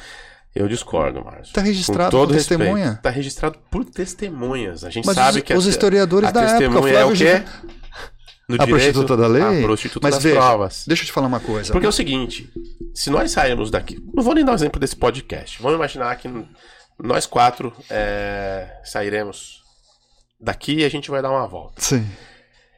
E aí, depois dessa volta de meia hora que a gente vai dar, eu vou pedir pra você, faça um resumo de tudo que você viu, que a gente encontrou e tal. Você Serão vai escrever uma história, você vai escrever outra. Sim, e, sim, e assim sim, vai sim, ser. sim. Mas é, Então, se você me disser que os testemunhos sobre a ressurreição de Cristo estão lá registrados porque alguém narrou e etc., eu nem vou dizer pra você que esse cara mentiu. Não é esse o ponto. Será que ele realmente enxergou o que Mas teria uma de fato explicação, outra aconteceu? explicação então para a ressurreição de Pô, Jesus? um. Uma série. Então, uma delas, por exemplo, qual seria a, a explicação de, ter, de terem roubado o corpo. de ter, de ter- é, por exemplo, Hipotético. o corpo de Jesus? Hipotético. tá? Hipotético. É que assim, se eu começar a falar muito, cara, daqui a pouco.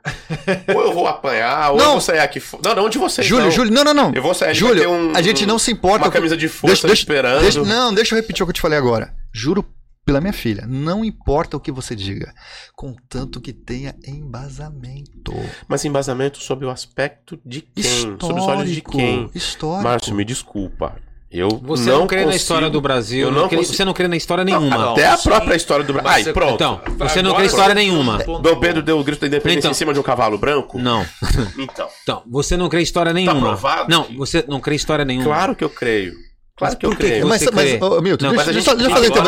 É- É, que o Júlio, o Júlio tem dificuldade de entender. Desculpa, eu acho que eu vou falar pra você. De todos os processos, o processo de registro histórico. Ele tá mostrando que ele tem dificuldade Mas de entender então, os então processos de acho que registro todos histórico. nós temos. Não, mas- primeiro, vamos dar alguns exemplos. Vamos tirar Cristo da jogada, porque aí a, a- a parada fica louca. Vamos falar sobre o grito da independência. Bom, eu O que, que a gente aprende de- na escola? de Dom. Pedro deu o grito às margens do Ipiranga em cima Hum. de um cavalo branco. A gente sabe que não foi isso que aconteceu. Quem falou que não é um aconteceu isso? diferente. Existem estudos Hum. seríssimos Ah. dizendo que. E aí Que ele a gente vai entrar em história. cagando no rio, em É, cima do existem como é versões que que, é? ele, ele tava embriagado. Tem versões que Voltando o catal da- do cavalo branco Tá, não mas existia, qual a história que você velha. acredita? Mas qual a história que você acredita? Não importa. Que Não, não, não, dizer Eu quero saber. A Ah, respeito da- do descobrimento do, do- da descoberta do Brasil, do é, grito do da grito independência? da independência. Tava não no. Ipiranga, não tava à margem. Hamilton, Hamilton, quantas vezes durante a história da história da compilação da Bíblia a ressurreição de Cristo foi contestada por todos aqueles que até que não gostavam do cristianismo foi? Sabe quantas vezes? Que a ressurreição É, dele. Por zero. quem?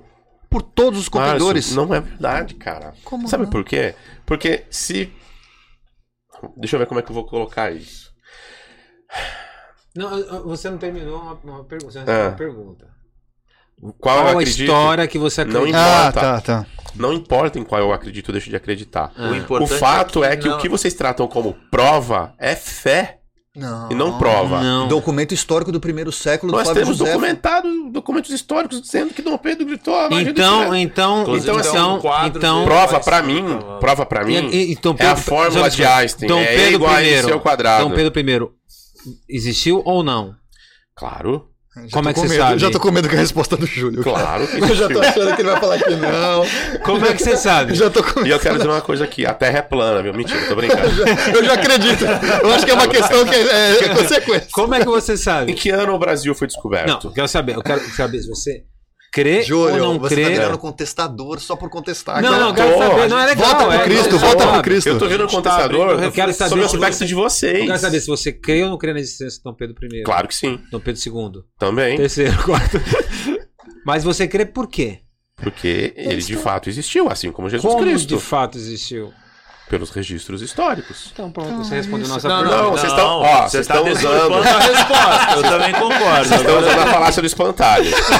É. É verdade. Esses livros que você está desmerecendo Ó. são livros reconhecidos por toda a comunidade falando de mundial quem? de, estudo. De Cristo? Flávio José é de Cristo, falando do Cristo. Não esquece do Pedro, que o papo não é Mas, com o mas eu Pedro. não tenho obrigação de estar atrelado com ninguém. Ah, e eu isso é verdade. de Você, você. você não é obrigado a de acreditar em nada que a gente está falando. O ponto é vocês usarem a expressão prova. Isso não prova. Meu pai. Não prova. Me O que que desculpe, se- que mas que não prova. provaria? Então, O que que você provaria uma prova? No relato É que você tá ali, provar um fato histórico Ah. é extremamente delicado. Você vai provar uma teoria científica, alguma coisa de Não, se, funcionamento se for de teoria, algo. não tem prova. Se É uma teoria. não Hamilton, tem é que como provar. fala, é o que eu falei. Se você for falar de prova histórica, vamos falar de um crime. Nós Hum. somos advogados. É. É, você já deve ter atuado no tribunal do júri, você já fez Não, a criminal. Júri eu não fiz, Pois mas... Você vai assistir um, um julgamento de tribunal de júri, aí você escuta o promotor falando durante duas horas. Depois você vai escutar a defesa falando por duas horas.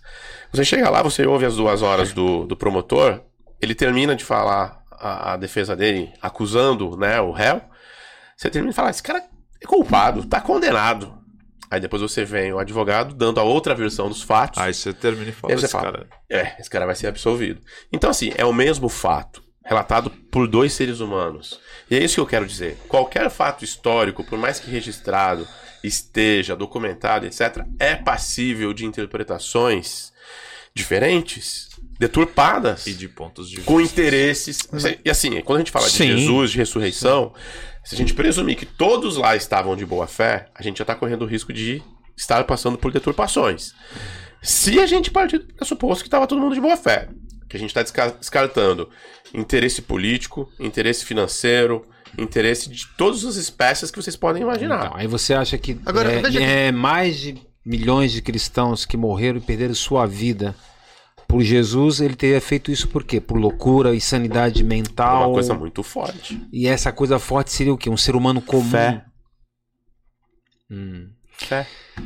Você Fé. sabe, sabe de uma coisa? Então, então é a questão. Então, para você, Jesus não existiu. É só questão de Não, fé. existiu. gente, vocês estão vocês estão distorcendo. Eu também, assim, ó. Eu não, eu não pactuo exatamente com o que o Júlio, mas eu tô entendendo o ponto. Não, eu também tô entendendo. O Aqui- ponto é que, por mais que isso. E, e eu acho que faz um certo sentido, e eu, e eu levantei essa lebre há um tempo atrás, acabou mudando, desvirtuou um pouco, mas é.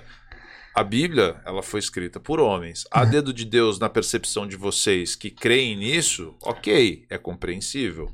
O ponto é que foram homens. Se vocês entendem que esses homens que escreveram os relatos foram tocados por Deus, porque é o que vocês acreditam, Mas não é, É isso, válido. Não é isso. Sabe o que tá faltando pra vocês? E eu atravessei esse mesmo processo, Júlio. Quando eu achei que ia começar a estudar a Bíblia, sabe o que eu achei? Bíblia, Gênesis. E começa a ler como se lesse o tomo de obrigações. Eu comecei a me inteirar. Isso que você falou sobre a ressurreição seria o máximo se ela não existisse. Sabe por quê? Porque quando você elimina a ressurreição de Cristo, você elimina o cristianismo inteiro. Isso já era para ter acontecido há séculos e nunca foi nem pauta dos concílios do Vaticano. Por isso que eu tô falando para vocês. Mas porque não ser. é interesse pro Vaticano Era- acabar com isso. Não, era totalmente interesse de outras seitas de, de provar, por exemplo, que Aí Jesus Cristo O pessoal foi lá, fez Quais guerra, seitas? matou e impôs Aquelas o que foram sacrificadas É, pelo. pelo... cristianismo. Nas invasões. Não, não nas sumiu agora. Da, da igreja. Nossa. Da era medieval da igreja, que sacrificava, sacrificava todos os hereges. na época da Inquisição. Da Inquisição. Não sumiu o nome. Aí fica fácil. E por que que não foi pauta? Se tá divergente de mim, vamos morrer, vamos matar todo mundo. Que aí a Paulo, por exemplo, a prevalece. história de Paulo. Ah, achei que tava falando outra coisa. Ah. né? A, a história de Paulo, que você me conta. São Paulo. Eu Não, não, não, sou, São eu Paulo, não São sou Paulo. entendedor da Bíblia. Assim, então. É assim, é, como ele comentou, como ele comentou, eu também. Por quê? Porque a fé, ela tem um fundamento, ela não é cega. Os registros não são tão fracos quanto vocês pensam. Mas Os Não, registros tá assim, em fragilidade. eu, eu, eu já O homem vi- foi pra lua? A história fala que sim, né? E você, acredita no quê? Eu acredito que foi. Você também, Marcos? Claro. Tá bom. Eu poderia não acreditar. É, eu não vou. Eu não estava lá. O, o, povo, o povo hebreu, para a história dele ter resistido, ele ficou cativeiro dos egípcios 400 anos, se não me engano, dos babilônios 600 anos. É. Isso só foi possível por conta da tradição oral, porque eles eram, na maioria, analfabetos. Essa forma de registro histórico que hoje estão nos principais livros, eu vou. Deixa só como lição de casa. Tenta, É, tenta achar é, um assim, vídeo. Um foi o que eu falei. Um vídeo comprovando que a ressurreição não existe. Mas eu não tenho que provar que Não, ela não, não, não, existe. não, não. Doutor, Ela já está tá falando pro- de prova não, negativa. Ela já está. Não, porque não existe. Não existe nem ninguém foi doido de levantar essa questão. E não, é, e não- e não é por Todos credulidade. os ateus falam isso. Ah, eu- Mas eu os vou- ateus eu que não vou- entendem nada de Bíblia. eu vou encaminhar é estudo você. bíblico. Você sabe, sabe, sabe, sabe quantas faculdades, sabe quantas universidades existem ao, ao redor do mundo que estudam isso de forma arqueológica, histórica, de forma profissional e acadêmica? Muitos. E Então, ninguém aí até hoje vem- provou Então aí a vem, uma, aí vem um ateu e diz assim, só porque eu não acho, não é assim que você contesta um dado científico acadêmico, né? É só eu não concordo com tal coisa, não é assim, você faz uma contrapartida acadêmica e Eu científica. concordo, mas não existe uma, uma produção acadêmica, científica, Então, demonstrando que Jesus ressuscitou. A questão, ressuscitou. a questão toda. Que não existe que ele ressuscitou? É, não existe. Só o que um existe no máximo é um registro histórico Ah, através então, de uma, de a uma questão- percepção testemunhal. Existe um livro que eu li que me impactou muito, que chama-se assim: é, Não tenho fé suficiente para ser ateu. Interessante esse livro. Interessantíssimo. O título. Eu tenho lá, É, vou é mandar para o Gabriel para você. Eu não tenho fé suficiente para ser ateu. E através desse livro também tem um filme muito bom, é, Deus não está morto, também impactante. Já vi. É, muito bom. Assim, a gente crê naquilo que a gente quer crer por causa da É nossa isso. liberdade. Sim, sim, sim. Aquilo que eu falei. E é o A que está questão de fé. aqui hoje. Só que é, a fé no Cristo, ela vai além de um sentimento empírico, algo assim é, de, de outra dimensão. Ela existe um fundamento. Não é a questão apenas. a- Agora, a fé transformadora, aí a gente. Então aí é outro assunto. Mas fé no sentido de credibilidade, de que, olha, eu não acredito que ele exista céu, inferno, diabo, mas negar a existência de Cristo, negar a sua ressurreição, aí você está negando a história. É. Pode a gente dizer que não foi exatamente na- nos mínimos detalhes, ah, Dom Pedro não deu um grito no cavalo branco, foi num jeguinho, foi lá em Sergipe. foi- Meu, aí, mas o Dom Pedro existiu, existiu. Se não foi bem do jeito que tá. Agora, a outra questão é que todo ser humano que se aproxima do Cristo com o coração aberto, a vida é transformada. É, a, é vida, a vida é melhorada. Eu acho que essa mensagem Mas- É, é, mas esse é o isso- ponto. Você tem razão. Independente da nossa crença, não sei É. se o Júlio concorda, Então, isso é fato. É não, fato. Eu não concordo, não. Não concorda? Não, porque eu não preciso ter fé no Jesus Cristo. Júlio, tudo bem. Não, mas, Mas ele está dizendo que, que ele ajuda a transformar. Ele quer- isso que ele quer dizer, ajuda a A transformar. fé ajuda a É, a fé transformar. no Cristo. Não, Júlio, a fé. Não precisa ser Mas Cristo. dentro do cristão, ele tá falando do cristão, do cristão. Não, O ele tá, ele não. Não, não, ele. Não, não, eu tô, eu tô dizendo, e aí é o meu Desculpa. ponto que eu defendo a questão religião. A religião é importante, A fé independente é do. importante. Júlio, eu tô falando do meu ponto de vista, não o teu. Tá certo. O ponto é, a, a religião ela é importante para a sociedade como um todo, e não importa qual é a religião, porque ela faz com que as pessoas tenham fé em algo. E no meu entendimento, não importa necessariamente se é Jesus, se é Alá, se é. Não interessa. Krishna. A partir do momento que ele começa a ter fé em algo, isso transforma. Ponto. Isso. Óbvio, ele como pastor, ele vai defender aquilo que a igreja dele ou, né, o, o- é o que a Bíblia fala. a religi- É, não, é, tudo é, bem. sim. A- a- É que a tua É. igreja é baseada na Bíblia. Bíblia. E, aí, Bíblia, e assim, sim. é isso que eu, Foi o eu que não eu falei quero, lá no Eu começo. não quero, eu não É, quero sim. linkar exatamente isso, porque assim, eu entendo, vocês obviamente ambos estão estão estão no ponto de vista cristão por conta da Bíblia como sendo embasamento, mas foi o que a gente falou, se a gente tivesse uma outra religião aqui, Sim. que tivesse um outro livro, uma outra diretriz, ele talvez teria o mesmo entendimento no final que é, as pessoas precisam acreditar em alguma coisa. Sim. Para ele, talvez Cristo ou Deus ou o que for, teriam outros nomes, teriam outras formas, seriam de formas Sim, diferentes. sim. Mas no final, no meu ponto de vista, independente do caminho, é tudo a mesma coisa. Entre aspas, tá? Até porque Sim, parece sim. muito genérico falar Não, que mas a mesma é, é, é vontade de né, levar o homem. Exatamente. Então, a partir do momento que você consegue pegar uma pessoa e fazer com que ela tenha fé, seja pelo divino, seja pelo, às vezes, inclusive, pelo próprio medo do que virá, que eu acho que é uma forma de o cara ca- criar uma fé em algo para que ele tenha um propósito. E aí acho que a gente começa a voltar um pouco no, no coisa, até porque o pessoal também já tá pedindo aqui encerramento. É, tá na hora. É, no fim das contas, Deu bastante. é, é a gente é a gente ter fé em algo. Eu acho que o mais importante é esse. Legal. Inclusive, né, já aproveitando até para a gente caminhar para o encerramento, eu acho que de tudo que nós conversamos, independente do ponto de vista de vocês, do nosso, do, do Júlio, enfim, eu acho que inclusive as pessoas elogiaram muito isso aqui, é o respeito pela opinião alheia, né? Eu, particularmente, independente de tudo que eu acho, do que eu fale, das provocações que nós fizemos aqui, porque a ideia hoje, de fato, era provocar reflexão não só em vocês, não só em nós, mas nas pessoas que também estão assistindo.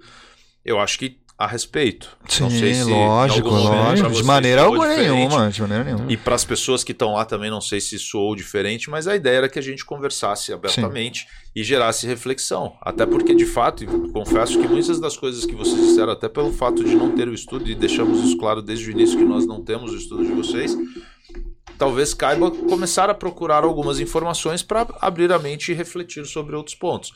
Se isso vai fazer com que a gente tenha fé, ah, é. não sabemos. Eu tenho fé. Talvez... Sim. Isso tá é bom. particular, isso é então, é particular então, de cada um. Ter religião, como é que você definiria isso? Talvez Sem religião. se estender muito. Não, não vou estender, não. Tá, tem uma pergunta, eu não sei se pode ser a nossa pergunta de fechamento que foi feita pelo Alexandre, ele insistiu algumas ah, vezes. Ah, esse aí aqui. explica comigo. É? é? Ele só fez o seguinte, ele falou, por favor, pergunta pra galera aí, o que é uma vida sem sentido e o que Deus tem com isso? Uma, o que é uma vida sem sentido? Ah, tá. Bom, uma vida sem propósito, né? Uma vida sem sentido é uma vida sem propósito. A pessoa não tem objetivo de vida, ela não sabe caminhar. Eu costumo dizer muitas vezes a pessoa se aposenta e fala: ah, agora eu vou ficar tranquilo, vou ficar. E às vezes a pessoa se desvia porque a ocupação dela era os anos, longos anos de trabalho. O ser humano, quando, mesmo que ele até não acredite em Deus, mas que ele tenha uma, uma, pro, uma proposta de vida, de ele entender que ele até o último minuto que ele respira, que o coração dele ainda está batendo, ele pode dar uma palavra de otimismo, Dizer que ama, dizer que vai sentir saudade, dizer que foi muito legal ter vivido junto, que foi, a experiência foi maravilhosa. Deixar um bem, se for possível, se não for possível, não deixa nada. Mas a pessoa entrar numa zona de intimidade e dizer, poxa, foi bom ter partilhado. Vamos supor, tipo, lembra do filme Interestelar, né? Ele conversando com a filha dele? Reassisti essa semana. É. E ele tá ali, ali ele tá ali, é sentado ali falando com a filha, ele emocionado, né? Numa situação totalmente né, fictícia dela, bem mais velha. Fictícia não, baseado nas leis da física. É, e ele se despedindo, mas não deixa de ser a emoção de um pai com uma filha. Então eu acho que isso que o Hamilton falou agora há pouco, de transformar as vidas, eu acho que cada um tem que procurar qual é o trecho que faz com que sua vida se transforme. E tem que estar à vontade com isso, Caio. Se você é o teu trabalho, se são seus filhos, se são seus. seja o que for. Eu acho que eu Hamilton pode dizer que é o Cristo. E tudo que ele proporciona na, na, na, na teologia dele, na minha teologia. O que eu aprendi com o Cristo, eu posso dizer, então, parte final. Ninguém é bom porque vai receber uma recompensa, sabe por quê? Porque você, que nem o Hamilton falou, você não aguenta tantos dias de provação. para falar, ah, lá na frente. Não, o cara tem que chegar. Na época do Império de Adriano, ele dizia: se você negar Jesus, você pode sair livre. Eles falavam: se eu negar Jesus, eu não vou ter mais nada. É a mesma coisa que eu falei: você encontra o quarto do seu filho vazio, para eles era a mesma coisa. Porque a única coisa que eu peço para vocês, quando forem refletir sobre o cristianismo no caso, façam um exercício de contextualização histórica e entenda, tá, como é que o povo hebreu pensava? Como é que ele transmitia a história? Como é que era registrado as coisas? que é bem difícil, até porque a gente está falando de uma distância histórica. Não, e... a, a, não a regra já está. é só você ler. As regras de de cunho histórico já estão registradas. A forma deles escolherem, a forma deles se comunicarem, de passarem de geração para geração, isso é livro histórico. Tem um trilhão. Só você ir numa biblioteca evangélica, se for, eles vão te dar um milhão de livros de hermenêutica, de interpretação, de cunho histórico. E não é um, é um milhão. São vários caras da Europa, dos Estados Unidos, da América do Sul, todos católicos, protestantes, falando a mesmíssima coisa. Até espírita, eu tô falando aqui. A mesma coisa que o Hamilton falou. Então é isso. Agora, como o Júlio bem falou, a forma dele se transformar é outra. E realmente você não precisa virar, é. virar religioso. Nem, nem o Caio. É, é, você falou sobre a questão da fé. Eu vou, vou, tentar responder rapidamente também, por causa do horário. É, tem um versículo muito bonito em Hebreus capítulo 11 que fala assim: O que, que é a fé? Você falou, é fé, é fé. Falamos, o que, que é a fé? É acreditar. Então, aí tem uma definição assim: fé Hebreus capítulo 11, versículo 1. A fé, a fé, é o firme fundamento das coisas que se esperam e a prova das coisas que não se veem. É uma definição muito bonita do livro de Hebreus. Então, a fé é isso. Não, ela não é algo no cego, no oco, no vazio. existem provas, existem fundamentos. Eu aceito essa tua, esse teu argumento de. É, esse teu conceito de prova, desde que seja uma prova íntima. Porque o que eu interpreto dessa passagem é que essa expressão prova, nesse contexto, é uma prova íntima para você mesmo. sim. Mas não como prova hum, com a conotação científica. Mas, mas para ela se tornar uma prova íntima, você tem que ter um- uma experiência com o externo. Alguma coisa de fora teve que entrar dentro de você para ela se, se transformar numa é prova por isso que íntima. ela é íntima, porque Sim. a prova para você não é prova para mim. Sim. Ela só vai Sim. ser uma prova uníssona, de acordo com o que eu acredito, se ela passar pelo crivo da ciência, etc. Então, etc. ho- hoje eu vejo assim, o sentido da vida é você ter a noção de onde veio, o que está fazendo e para onde vai. Esse para mim é, o- é o sentido da vida. Saber de onde eu vim, o que eu estou fazendo, o que eu estou sendo como ser humano e para onde eu estou indo. Esse é o sentido E se os meus vida. atos ecoaram pra eternidade, né? Já É isso aí. aproveita você também, já deixa essa mensagem final pra gente fechar e alinhavar tudo aí. Mais cedo a gente falou sobre dinheiro trazer felicidade, né? E aí daria um podcast inteiro sobre essa premissa. Eu já tive algumas discussões a, res- a respeito disso com o Caio. E eu tô tocando nesse ponto porque no momento eu até ia falar, mas vai servir pro fechamento agora e falar sobre o sentido da vida, né? Eu conheço gente rica e infeliz, eu conheço gente que tem saúde e é infeliz, eu conheço gente que tem amor e é infeliz, mas eu não conheço ninguém que é feliz e é infeliz. Parece uma bobagem o que eu tô falando. Dá um livro. É, é um livro. Porque pra mim, o sentido da vida é a busca incessante da felicidade, onde quer que ela esteja. Nós nascemos com o propósito de sermos felizes. Eu consigo, como eu disse, ser feliz sem saúde, sem dinheiro, etc, etc. Então, o nosso trabalho cotidiano, diário, é, que a gente vai morrer fazendo, é esse, ao meu ver. Buscar, a felicidade. Você acha Amém. que esse é o propósito da vida? Ou o sentido É, eu acho que o sentido faz um pouco mais de sentido. É, é isso aí. Concordo. Bom, eu vou aproveitar, agradecer quem conseguiu e aguentou o nosso papo até aqui, Quatro gente. horas, né? Muitíssimo quatro obrigado a todos. Lembrando que curta, compartilhe, se inscreva no canal. Sigam o arroba desses caras aqui também, pra gente não estender muito mais. Se o Gabriel. Ô, o Gabriel, ó. O Gabriel deve estar falando de mim, Vitor. Vitor, coloca pra gente aí o arroba da- dessa turma toda que estava aqui. E se vocês tiverem interesse no assunto, quiserem, podemos pedir para que façam contato com vocês. Mas contato imediato. Pode chamar no Instagram Não sem faz problema. esse tipo de brincadeira na hora do encerramento, senão não encerra, cara. Não, não, vamos Pode encerrar. chamar, pode chamar no Instagram, fica à Quem- vontade lá. Quem chegou até aqui, gostou do papo, quer que eles voltem pra gente falar sobre mais Peçam, assuntos, senão- se inscreve depois aqui nos comentários do vídeo. Vão, esco- escolhe uma frase aí. Volta. Volta cristãos, né? Mas aí eu vou ter que ficar Não, de não, fora então- dela. Não, os convidados, vou vocês já vou estão aqui já. Eu vou fazer igual o Vilela. Se o cara chegou até aqui pra ele provar que ele veio até o final, ele tem que escrever ressurreição de Cristo nos comentários. E aí eu tenho certeza que ele chegou até o final. Gente, obrigado Muito pelo- pela noite de hoje. O papo foi super divertido. Muito bom. Espero poder Obrigado. contar com vocês para uma próxima. Foi e, obviamente, muito, muito, espero, muito, muito, muito bom. legal. espero que todos vocês, independente de qualquer coisa, E saiam se não tiver podcast, nós vamos reunir lá pra tomar um Não, Guaraná já- já junto teve- e já vamos teve discutir. convite Vamos pro sim. Trintinha. Falou, tem dois membros aí que precisam entrar no Trintinha. Depois a gente fala sobre isso. gente, uma boa noite a todos vocês. Obrigado até quem ficou, né? Até o final. E a gente se vê na próxima segunda-feira, às 20 horas, aqui no Perdendo Likes. Valeu, gente. Obrigado e boa noite.